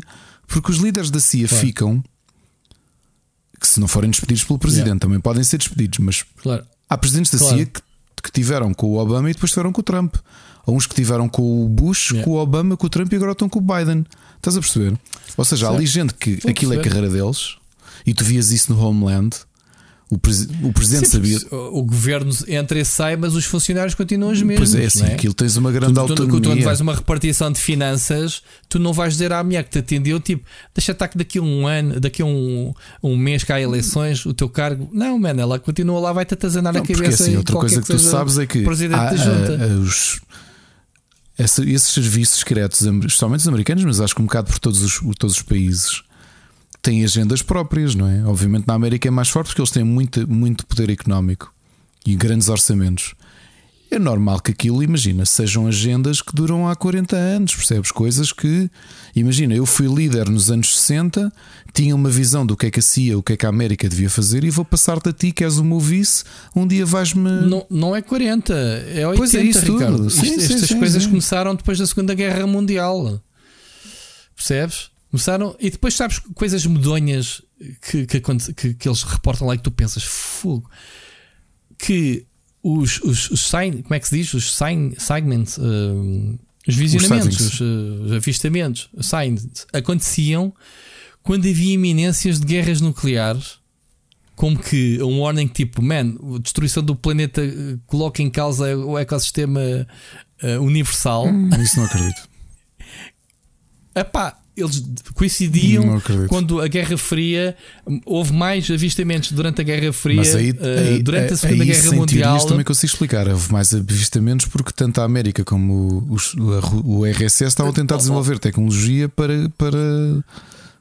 Ricardo, eu estou-te a dar exemplos de coisas que tu ficas a pensar se são verdade ou não. Oh, estás a falar comigo? Nós, eu, eu, eu, eu papei, tu se calhar lembras-te, eu sei que Machado tinha estes livros também os circuladores nos anos 70 tinham uns livros de capa preta com letras a dourado que era sobre coisas sobrenaturais, ovnis e tudo isso.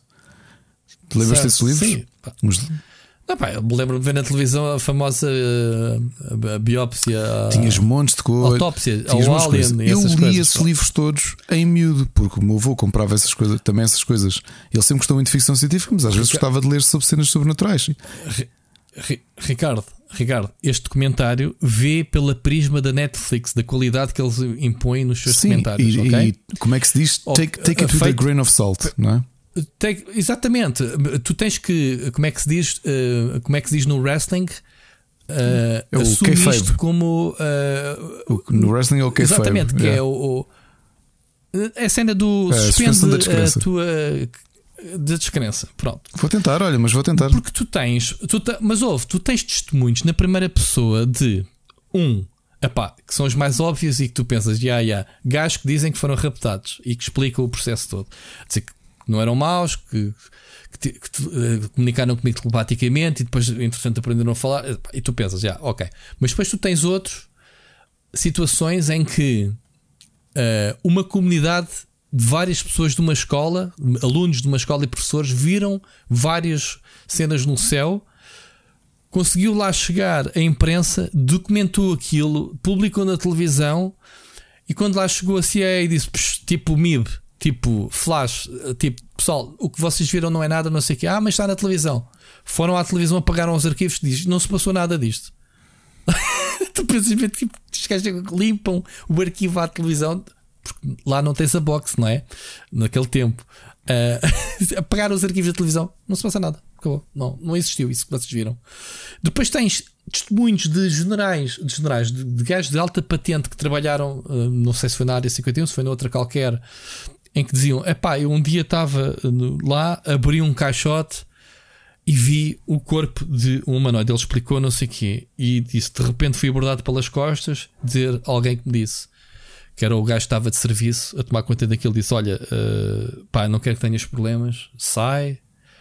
E ele faz-me uma pergunta tipo bem natural, tipo, mas há quanto tempo? Pá, yeah. uma naturalidade, tipo, olha, gosto muito de ti, não, não quero problemas contigo, é melhor saíres, sai já, fecha isso. Como quem diz, e tu pensas, bem, esse gajo vai levar um tiro mesmo, este gajo tá... mas não, era, não havia, não houve, não houve pessoas, conspirações que desapareciam, simplesmente as pessoas eram desacreditadas, ponto. Era assim. Que, os serviços secretos faziam. Mas isto é, é, absurdo de coisas e coisas e coisas a acontecer. Ainda só vou ser episódio e penso, Phonics, a sério, mas isto é possível.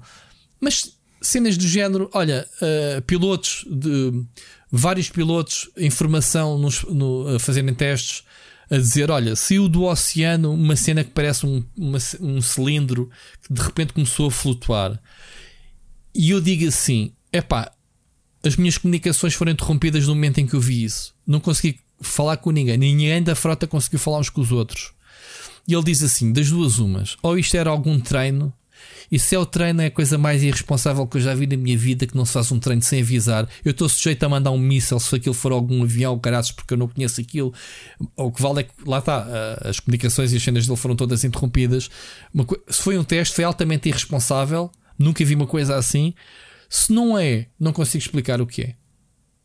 Estás a ver esse tipo de um mais um, mais um, mais um. Podemos estar aqui a noite toda a falar nisso. Portanto, vê os episódios para a semana. Uhum. Se quiseres, isto é mais giro, obviamente, discutido a dois do que estar eu aqui a contar.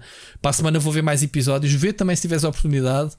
Epá, e vejam, ouvintes, se alguém vir esta série dos OVNIs, projetos não confidenciais, há lá coisas que são altamente eh, da cultura pop já. Roswell, Área 51, mas isso é tipo 1% do, do, que, do que o documentário tem para oferecer. Há lá coisas que vocês nunca ouviram falar na vida. E tu pensas, fogo, será que isto faz mesmo sentido? Testemunhos na primeira pessoa, pessoas que andam a investigar. Opa, uma cena que eles disseram assim: o governo americano admitiu que entregou a uma empresa privada a investigação de uma cena relacionada com material extraterrestre.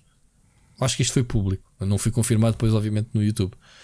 Eles dizem assim, os historiadores: o governo vai investir dinheiro num gambezinho vai investir dinheiro numa empresa para investir algo se não soubesse que houvesse ali qualquer Sim. coisa por trás? Sim. Sim, se calhar para Não, não é para disfarçar. Já aconteceu antes gastarem dinheiro em algo que pode vir a ser alguma coisa e que se calhar não é. Ou pode ser promissor. Quantas, quantas, quantas? Agora, depois, depois eles falam também outra coisa muito interessante, que era a composição dos materiais, pá, as teorias que, que, os OVNIs têm uma proporção antigravidade, do género, eles conseguiram anular a gravidade, fazendo com que um porta-aviões voasse com um sopro. Estás a ver?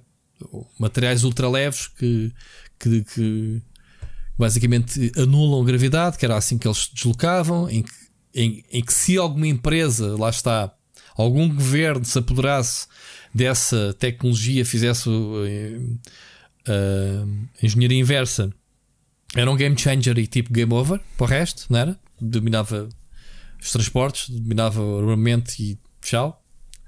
E é essa guerra fria que acontece atualmente que dizem que tanto a Rússia como a China, porque Roswell pode haver na China e na, na Rússia. Certo? Não, se, se houve, na América também há nos outros lados. E é isso que eles dizem, que isto é uma guerra que ninguém quer, quer, quer se chegar à frente. Uma guerra, uma guerra de investigação, uma guerra de. Que já, que já não há décadas nisto. Há, há e agora o Machado que nos está a ouvir lembrou-se da graphic novel da DC chamada Superman the Red Sun, que é uma história alternativa Exato. em que o. Eu também estou a ler Tens. isso, eu tenho isso. Uh, comecei a ler e não sei porque é que parei. Se, é se tivesse caído na yeah. RSS em vez de. Na União Soviética. Exatamente. Portanto, malta, hum, vejam esta, só, só vou isso. Tu tens ainda algumas sugestões, Tenho. não tens? Acabei o Home Before Dark, porque com sorte o último episódio da segunda temporada deu na sexta-feira passada, portanto conseguimos ver a série toda. Vale muito a pena. Para quem tem Apple TV, vão ver. É uma.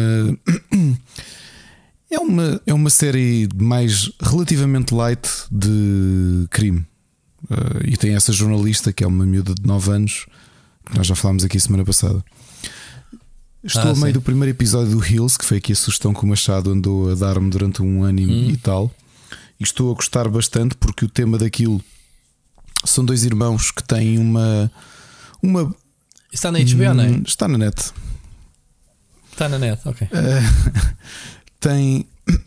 A história daquilo é que são dois irmãos que estão que, cujo pai tem uma, uma promotora de wrestling, como ainda há algumas independentes, portanto, aquelas mais pequenas, mais regionais.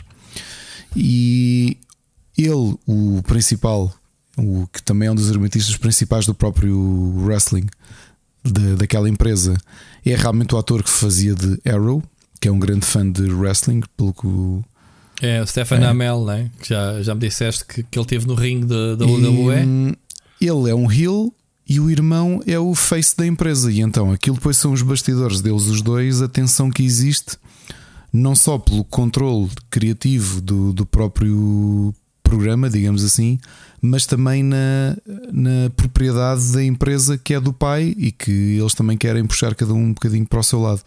É interessante porque tens mais esta perspectiva de como é que é o mercado independente do wrestling, que é muito diferente daquele glamour, glamour, entre aspas, uh, da, daquele show, show off exuberante da WWE. E acho que está aqui uma ótima série com, com imenso potencial. Agora sim, o Seixas tinha aconselhado montes de pessoas pelo Twitter que eu conheço e que respeito aconselharam a novela Pôr do Sol da RTP.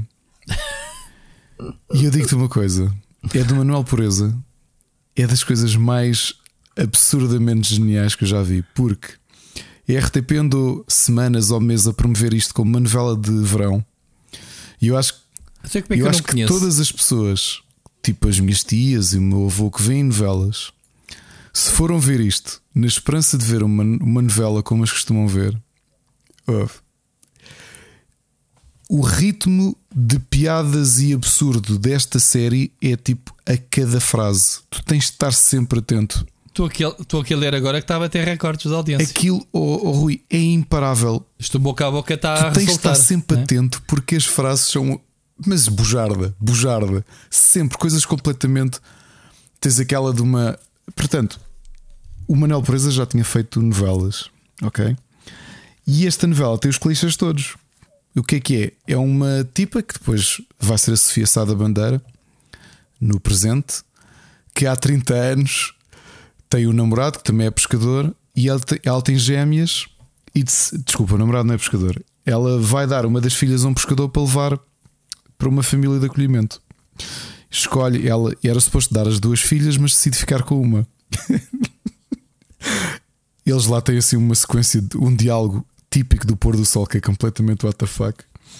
Mas ouviste tudo representado à novela. Ou seja, se tu, se, se não estiveres atento ao disparate dos diálogos, aquilo é uma novela normalíssima. Ok? Ok. Estou a ver aqui um meme que é, repito, Echo, Herman, Malato, Lassi, Netflix. um, e o gajo disse: Netflix, é saudade. Não sei, não estou a ver os memes. E, e então ela dá, um, dá uma das bebés um, a um pescador para levar no barco e então o barco afasta-se um bocado e explode, tipo filme do Michael Bay. Mas isto é uma novela com história ou é Não, é só uma novela com história Não mesmo? Estou a perceber. E então é isso, e depois, 30 anos okay. depois, descobres que elas estão. que vês a, o, uma herdade de Santarém, que é a família Bourbon de Linhaça, que tem fortuna por causa de, da cereja, e que tem um colar que é o, o colar de São Cajó, que está na família há 3500 anos. E eles são devotos do, do Nosso Senhor do Coisinho. Estás a ver o nível disto, meu? Isto. E depois a outra, afinal, explodiu, mas está viva. Foi para o Faial e agora é a editora-chefe do equivalente à Vogue, que é a Blaze, e que está sempre a levar na cara da Sofia Aparício, que é a administradora, e diz: Ouça lá, não me interessa. A Blaze este mês tem de vender 78 milhões de, de exemplares. E coisas assim, pá, tudo. Ouviste, é só um exemplo, porque as frases, por exemplo, tens uma frase da outra gêmea que é: Eu tenho sonhado com ele, tudo aquilo que eu sempre quis é amá-lo e a igualdade de género na função pública. É este nível de diálogos da série, estás a perceber? Tens o Toy a fazer dele, porque é ele que canta a música, volta e meio o Toy aparece em cena a cantar a música e os personagens na deles. Não, mas é. Uh, tens todos os exageros. Olha, acabou de sair, amanhã sai no Spotify. O. Como é que ele se chama? Diogo Amaral é um dos protagonistas, que é o típico amor impossível entre ele e a patroa. E ele tem uma banda punk lá em Santarém. Epá, e eles são muito maus, mas entretêm e falam muito mal inglês. E então acabou de sair o, vai ser o single da primeira música deles que se chama. Um, ai caraças, que eu há bocado estava a ver. Uh, nice, como é que é? Manuel Pureza, deixa só que ver que ele há bocado. Ele há bocado postou. Vai, vai ser no Spotify? Spotify? porque ouve, eu estive a ouvir a música em, em repeat. Um, e é genial, meu. Mas genial, porque é tão idiota que é tipo Beavers in Love, Beavers in Love. Tipo, what the fuck? Ouve, a música é linda, linda mesmo. Castor da Paixão. A banda chama-se Jesus Quisto. É, epá, imagina os exageros todos que tu conheces, tipo chapadas a torto e direito, porque sim, e depois com diálogos que tu tens de estar sempre atento porque são poedas estúpidos, meu, mas mesmo completamente atrasados mental. Tipo, tu tens de estar muito atento para apanhar tudo aquilo que, que eles estão a dizer, porque parecem frases normais. E depois vais a ver e. e ah, chama-se Hits My Nice. É como se chama o single. Eu estou a ouvir uma música agora sem Jesus Cristo. Que, Castor da Paixão. Isso é a parte que eles dizem Beavers in Love, Beavers in Love. Lá mais para a frente. É muito bom, por exemplo, o dono da herdade uh, descobre que só tem 6 meses de vida porque tem um bafo no coração. Muito bom. Por favor, vê, porque é Pronto, é mesmo, okay. mesmo.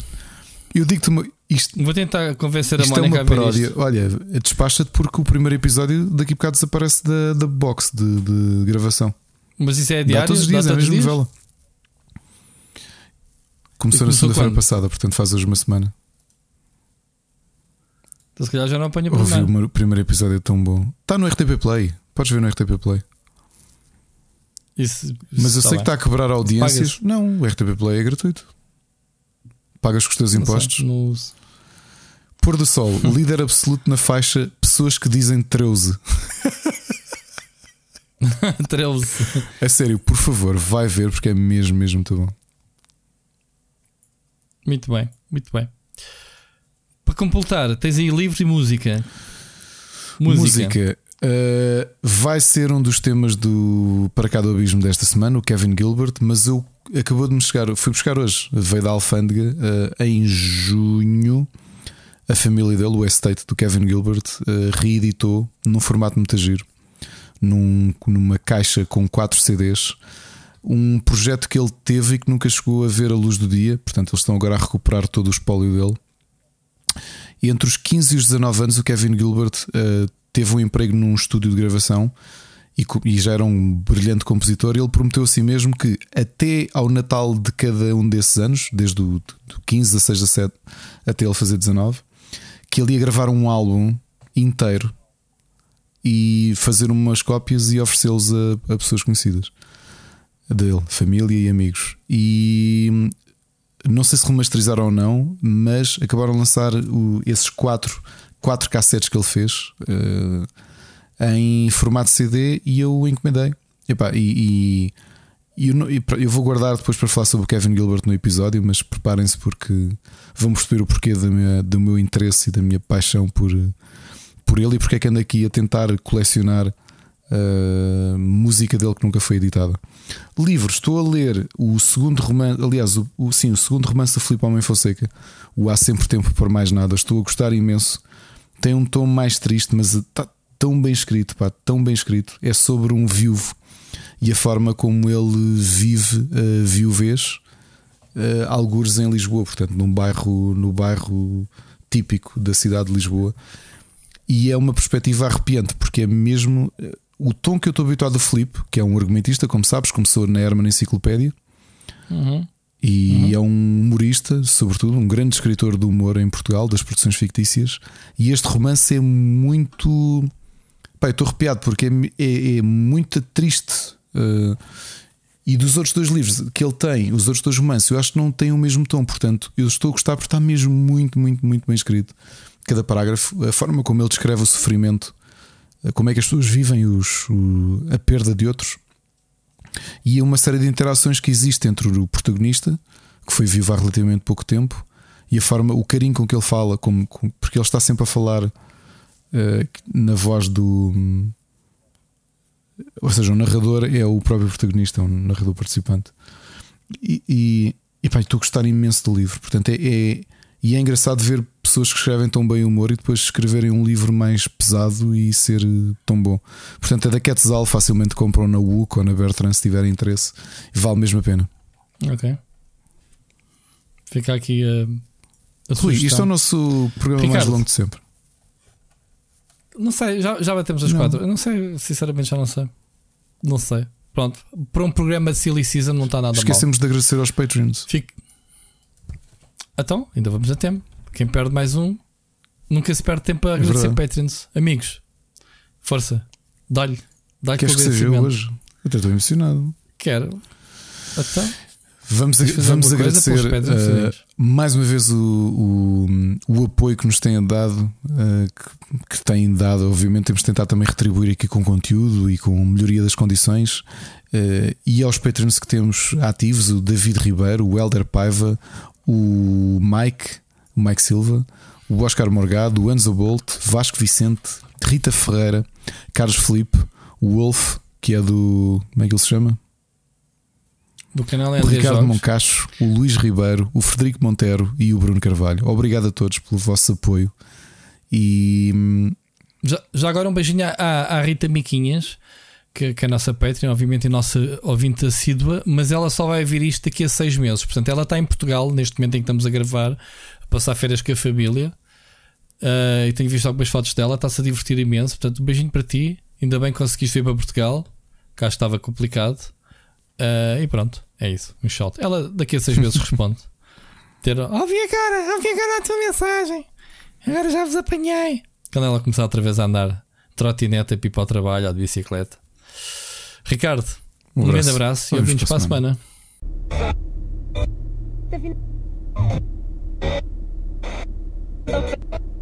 Tá